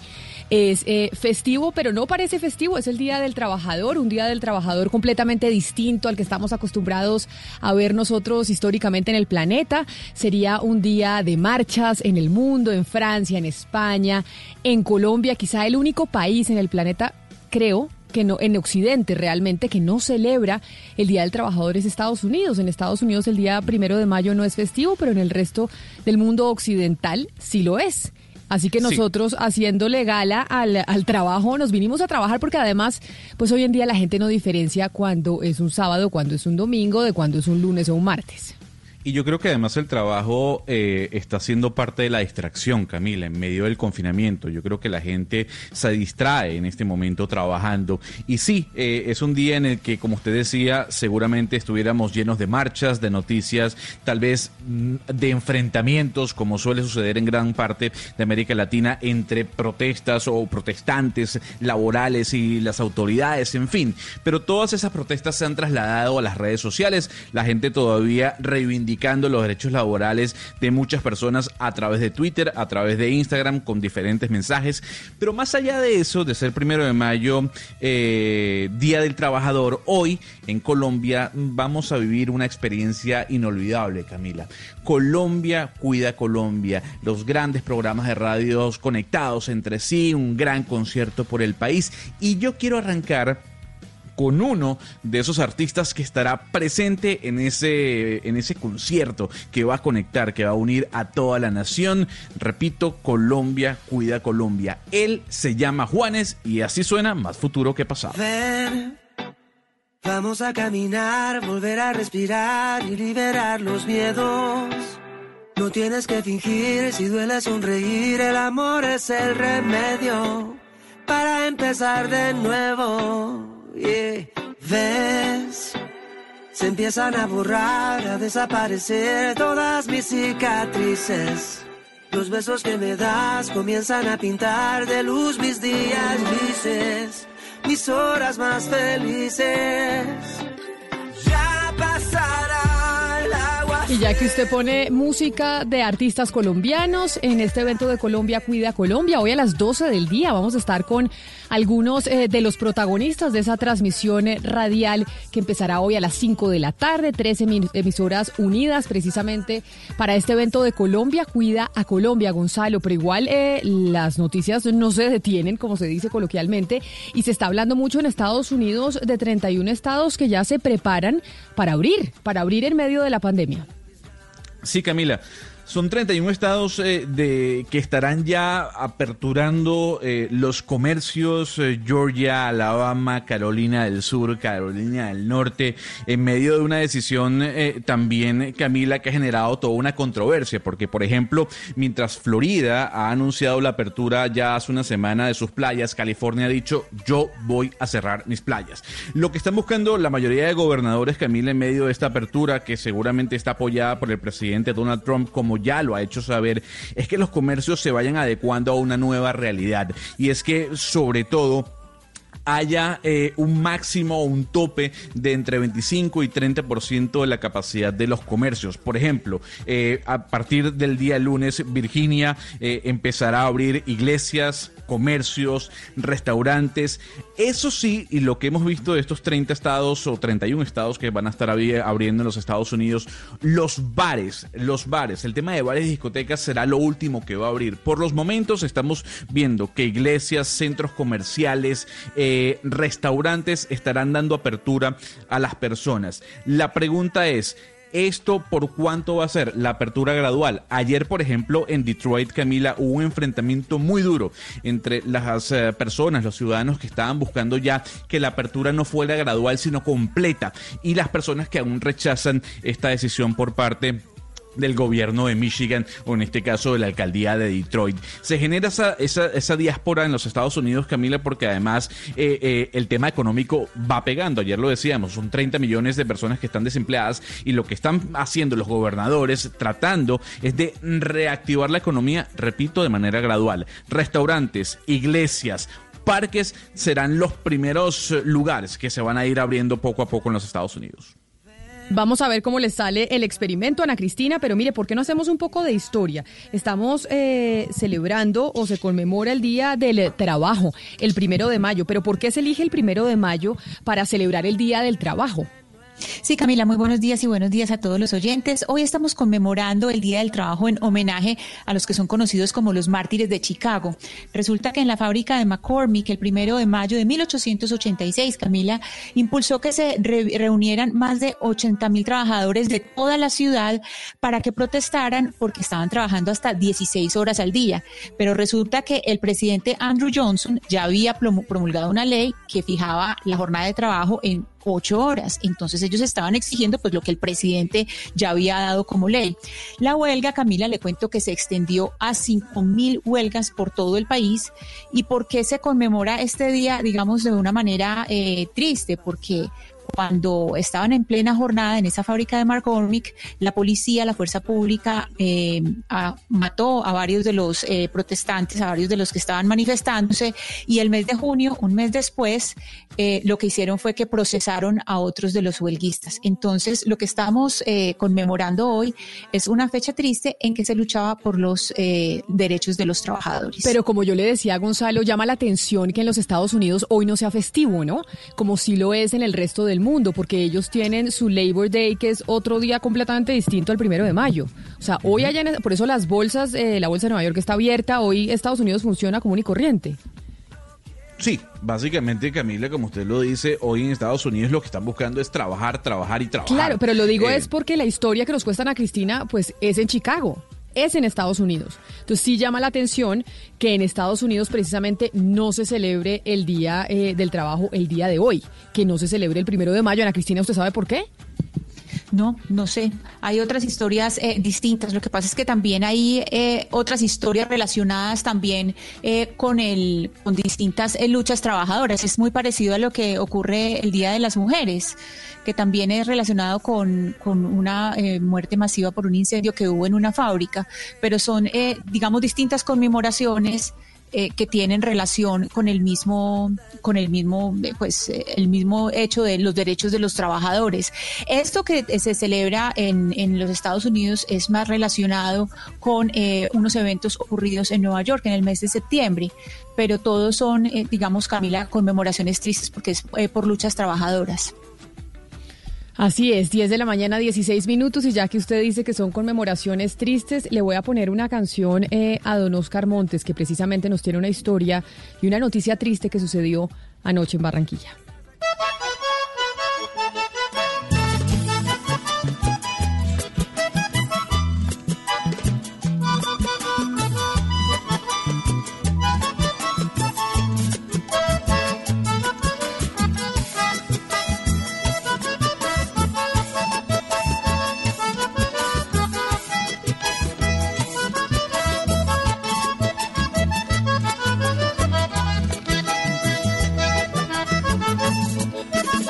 Ese muchacho que yo quiero tanto, ese que yo regaño cada rato, me hizo acordar ayer que así era yo también cuando muchacho, que solo me aquietaban dos pencazos del viejo Rafael.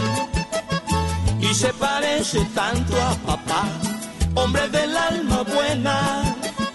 Y se parece tanto a papá, hombre del alma Mi muchacho buena. de Diomedes Díaz, Oscar, en Barranquilla, anoche en un accidente de tránsito falleció uno de los hijos de Diomedes Díaz. ¿Qué fue lo que pasó?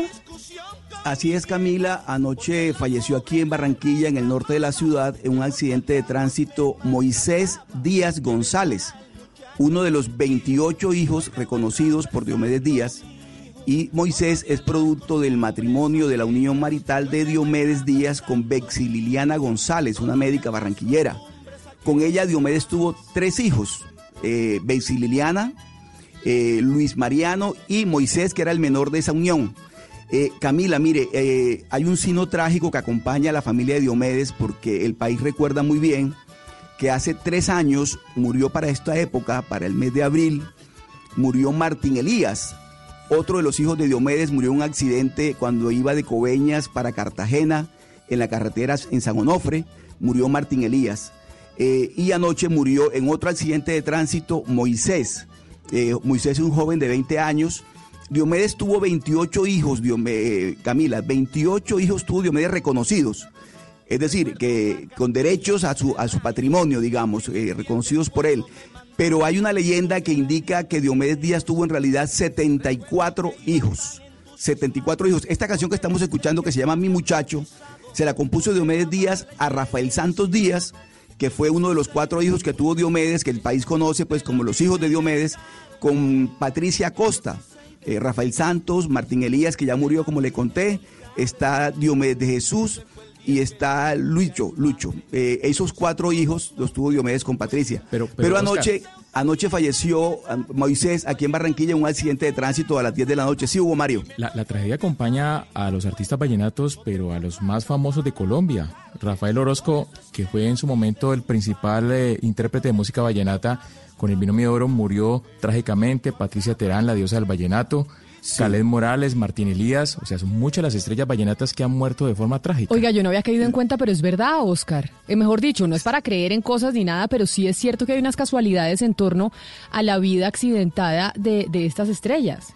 Sí, Camila, ¿sabe qué pasa muchas veces? Digamos, bueno, en el caso de Diomedes, Diomedes en 1979, Diomedes estaba muy joven, murió en un accidente de tránsito también.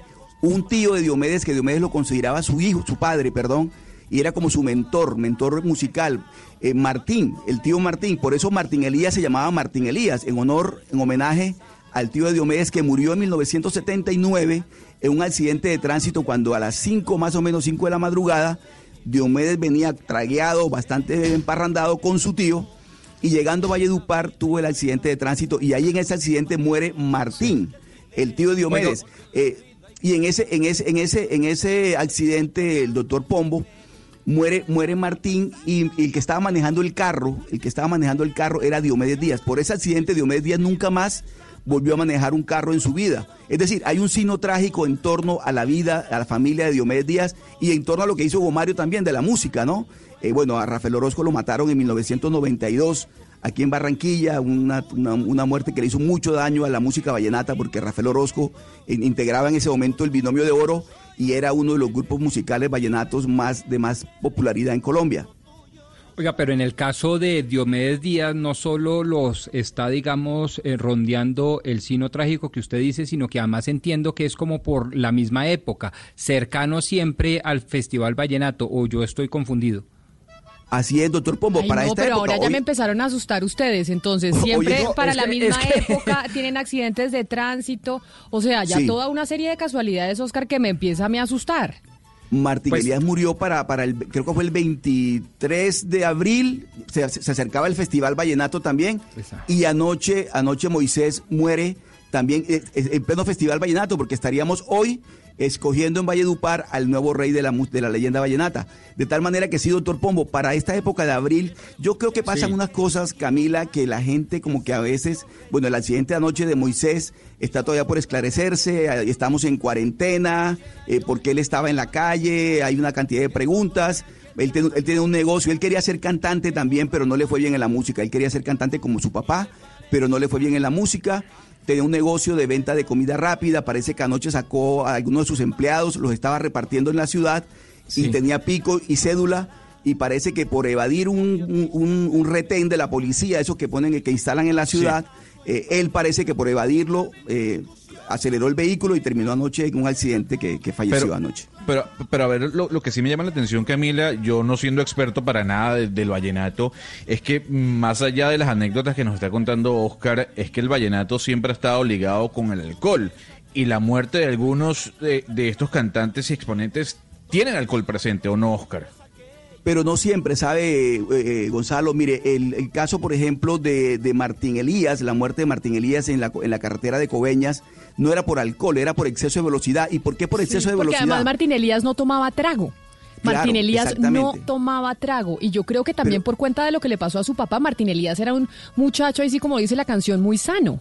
Muy sano, muy sano. Pero ¿sabe qué pasa, Camila? Que muchas veces los cantantes vallenatos, ellos se comprometen a cantar durante la noche en varios sitios. Entonces cantan en Barranquilla, luego en Santa Marta, luego en Valledupar, todo durante la noche. Entonces ellos comienzan a presentarse desde las 9 de la noche y son las 5 de la mañana y están llegando al último sitio donde van a cantar. Entonces, por cumplirle a, los, a, los, a, sus fanáticos, muchas veces aceleran, van a unas velocidades terribles, 200 kilómetros por hora, en unas carreteras que no están hechas para esa velocidad y muchas veces por el exceso de velocidad es que se, es que se- se accidentan. Eh, Hernando Marín, por ejemplo, un compositor de la música vallenata, también murió en un accidente de tránsito. Es decir, son muchos los cantantes de la música vallenata de la región Caribe que han fallecido en accidentes de tránsito casi siempre por exceso de velocidad, pero además, como dice Gonzalo, muchas veces no hay que negarlo, el alcohol está de por medio, hay de por medio una otra, pero pasa con muchos artistas Pero también, mire, ¿no? ¿Es Oscar, verdad? me dice Julián Mesa que, por ejemplo, Juancho Royce, acordeonero de Diomedes Díaz, también murió en un accidente de tránsito. Me dice aquí otro oyente que Calet Morales también en accidente también. de tránsito. O sea, pero, qué cantidad pero de Camila, ¿sabe, tragedias. ¿sabe qué pasó? Juancho Roy murió en Venezuela. Juancho Roy murió en un accidente de aviación. Él Ah. estaba presentándose en Venezuela con Diomedes Díaz y tenía un compromiso en, en los, en los llanos de, de Venezuela. Y, y Diomedes no lo, no lo pudo acompañar porque Diomedes se trasnochó mucho esa noche. Y Juancho Roy, por quedarle bien a su amigo en el Tigre, en Venezuela, por cumplirle a su amigo, cogió una avioneta y se fue para, para, para el Tigre a cumplirle el compromiso que tenía con su amigo en Venezuela. Y en ese accidente de aviación murió Juancho Royce, que además era otro, otro acordeonero extraordinario, compañero de Diomedes también. Es decir, a, a Diomedes Díaz, la verdad, Camila, el sino trágico de su familia, de sus compañeros de, de- de- de- de agrupación, lo acompañó y, y las- es una lástima porque el vallenato ha perdido allí grandes exponentes, grandes músicos y bueno. Oiga, todo lo cual es muy, muy, muy triste y, y- y, pues muy trágico, ciertamente, pero de la manera más cariñosa, Oscar, y a propósito de que usted hizo énfasis, curiosamente, no sé si lo traicionó la conciencia, en que Diomedes Díaz tuvo 28 hijos reconocidos para todos los efectos legales, como por ejemplo la herencia, pues yo simplemente quiero decir, y atendiendo al carácter educativo de los medios masivos de comunicación, que los hijos no reconocidos, siempre y cuando sean hijos, también tienen derechos, tienen derechos frente a sus Sí, padres claro. y frente a su... Eso es, eso es una notica importante porque los 74 hijos que aparentemente no fueron reconocidos también tendrían De derechos y acuerdo. demuestran que ciertamente son hijos. Doctor Pombo, ¿se acuerda usted que en una época los llamados hijos naturales no tenían Naturales, derecho? Eso cambió completamente. Los hijos legítimos y los naturales, Que, eso que cambió fue por doña, pero además eso fue una ley de doña Nidia Quintero de Turbay, ¿o no? ¿O yo me equivoco? No, creo que fue- No, que no, ella fue la que, que promovió el tema de, re- Corte. de reconocer, pero ella no movió el tema de reconocer eh, a los hijos, así fueran, eh, así hubieran sido tenidos por fuera del matrimonio. Sí, Me, me corchan. Yo, yo tengo, yo tengo en, en- en mente una Camila, sentencia era- de los o era la años niña 90. Ceci. Era Una la niña era la Ceci, niña era la Ceci, niña sí, La niña señora. Ceci, Era la, la la niña Ceci, Ceci. la niña Ceci en época de Alfonso López Miquelsen, de- del Sí, presidente exacto. López. Ella, ella fue la que Ahí ella fue la que promulgó esa ley. Y, y Camila, aquí también estamos hablando de algo muy importante. Es que aquí estamos hablando de casos de famosos, pero es que el exceso de velocidad, es, si usted mira las estadísticas del Observatorio de Tránsito, es eh, uno de los causas mayores de, de accidentalidad en Colombia. Y además, pues, si le, si le, si le añadimos eh, el alcohol y si le añadimos eh, la presencia de motos y cuando hay peatones, entonces aquí estamos hablando, Ana. es decir, ponemos el, el, el subrayado porque estamos hablando, eh, digamos, de, de personas famosas, pero estamos hablando de algo que es supremamente común, sí, Oscar. Ana Cristina, mire, a propósito de lo que estaba contando el doctor Pombo, hay una anécdota muy célebre de, Juan, de Juancho, Juancho Gozaín, de Juan Gozaín, cuando entrevistó a Alejo Durán en un festival vallenato, al rey Alejo Durán, el rey vallenato, el legendario Alejo Durán, y entonces le preguntó, ¿cuántos hijos tiene usted, maestro? Y Alejo Durán le respondió, le dijo, yo tengo 32 hijos. Y le dijo Juancho, Juancho, Juancho Gozaín, Juan Gozaín le dijo, ¿y con la misma? Y dijo, sí, con la misma, pero con distintas mujeres. Qué horror. Pero además, qué pena, pero ahí sí como dice, como dice Pombo de que hay que ser educativos y pedagógicos, tener 32 hijos es una irresponsabilidad. Me Sí, la acuerdo. vergüenza, qué irresponsabilidad. Y entonces que ande los hombres felices diciendo que están repartiendo hijos por, eh, por el mundo, no. Si uno tiene Mire, que tener que, eh, responsabilidad a la hora de procrear también. En un Es libro que yo escribí sobre Diomedes Díaz que se llama Diomedes Díaz, Vivir más no pude, yo en uno de los capítulos lo regaño, en un, en un- en un texto que escribí en primera persona, lo que usted está diciendo, Camila, yo regaño a Diomedes y le digo que es una irresponsabilidad traer tantos hijos a esta vida sin responder por ellos. O sea, respondió por los 28 que reconoció y por los otros que andan por toda la región Caribe, por muchos de ellos nunca los reconoció. Entonces es una Pero- irresponsabilidad total. caribe, No, Oscar. pero pues que hay que cambiar, por más No, por cultura hay que hay que cambiar. No, no, de acuerdo, de acuerdo. Sí, sí, o sea, a- él... Anteriormente, digamos que los patriarcas de la costa caribe tenían eh, hasta 50 más hijos, como en el caso de Diomedes, usted dice 74 posiblemente, pero, pero hacía parte de esa costumbre, ¿no? Sí, tenían muchas, muchas parejas, muchas esposas, incluso eran amigas entre sí. Sí, un poco también por la herencia de la migración eh, turca, libanesa y demás que llegó a la costa caribe, que tienen pues esas eh, tradiciones de muchas mujeres, eh, un solo hombre y muchos hijos. Pero permítame porque Ana Cristina, usted estaba diciendo que los accidentes de tránsito, y nos lo decía aquí también el, el director de la Agencia de Seguridad Vial, son la segunda razón de muerte en Colombia después de los homicidios. Primero son los homicidios, después son los accidentes de tránsito, es decir, la gente se muere por accidentes de tránsito y algunos accidentes de tránsito son porque la gente se queda dormida, porque la gente duerme mal, ¿se acuerda? El microsueño, los microsueños, que eso además, eso además es eh, muy común. Eh, ¿Saben qué parte, Camila? Donde las carreteras son tan buenas como en el Valle del Cauca, que se pierde esa atención, porque digamos los microsueños en, en, en geografías como la de Antioquia son más difíciles porque tenemos una geografía muy intrincada y la gente pues mantiene un poco su atención, es decir, hay muchas más la atención que se mantiene así usted está en una carretera pues que es completamente plana, sin precipicios, es decir, en el Valle del Cauca hay un poco más de, esa incidencia microsueños que son peligrosísimos. ¿Usted qué tan, qué tan bien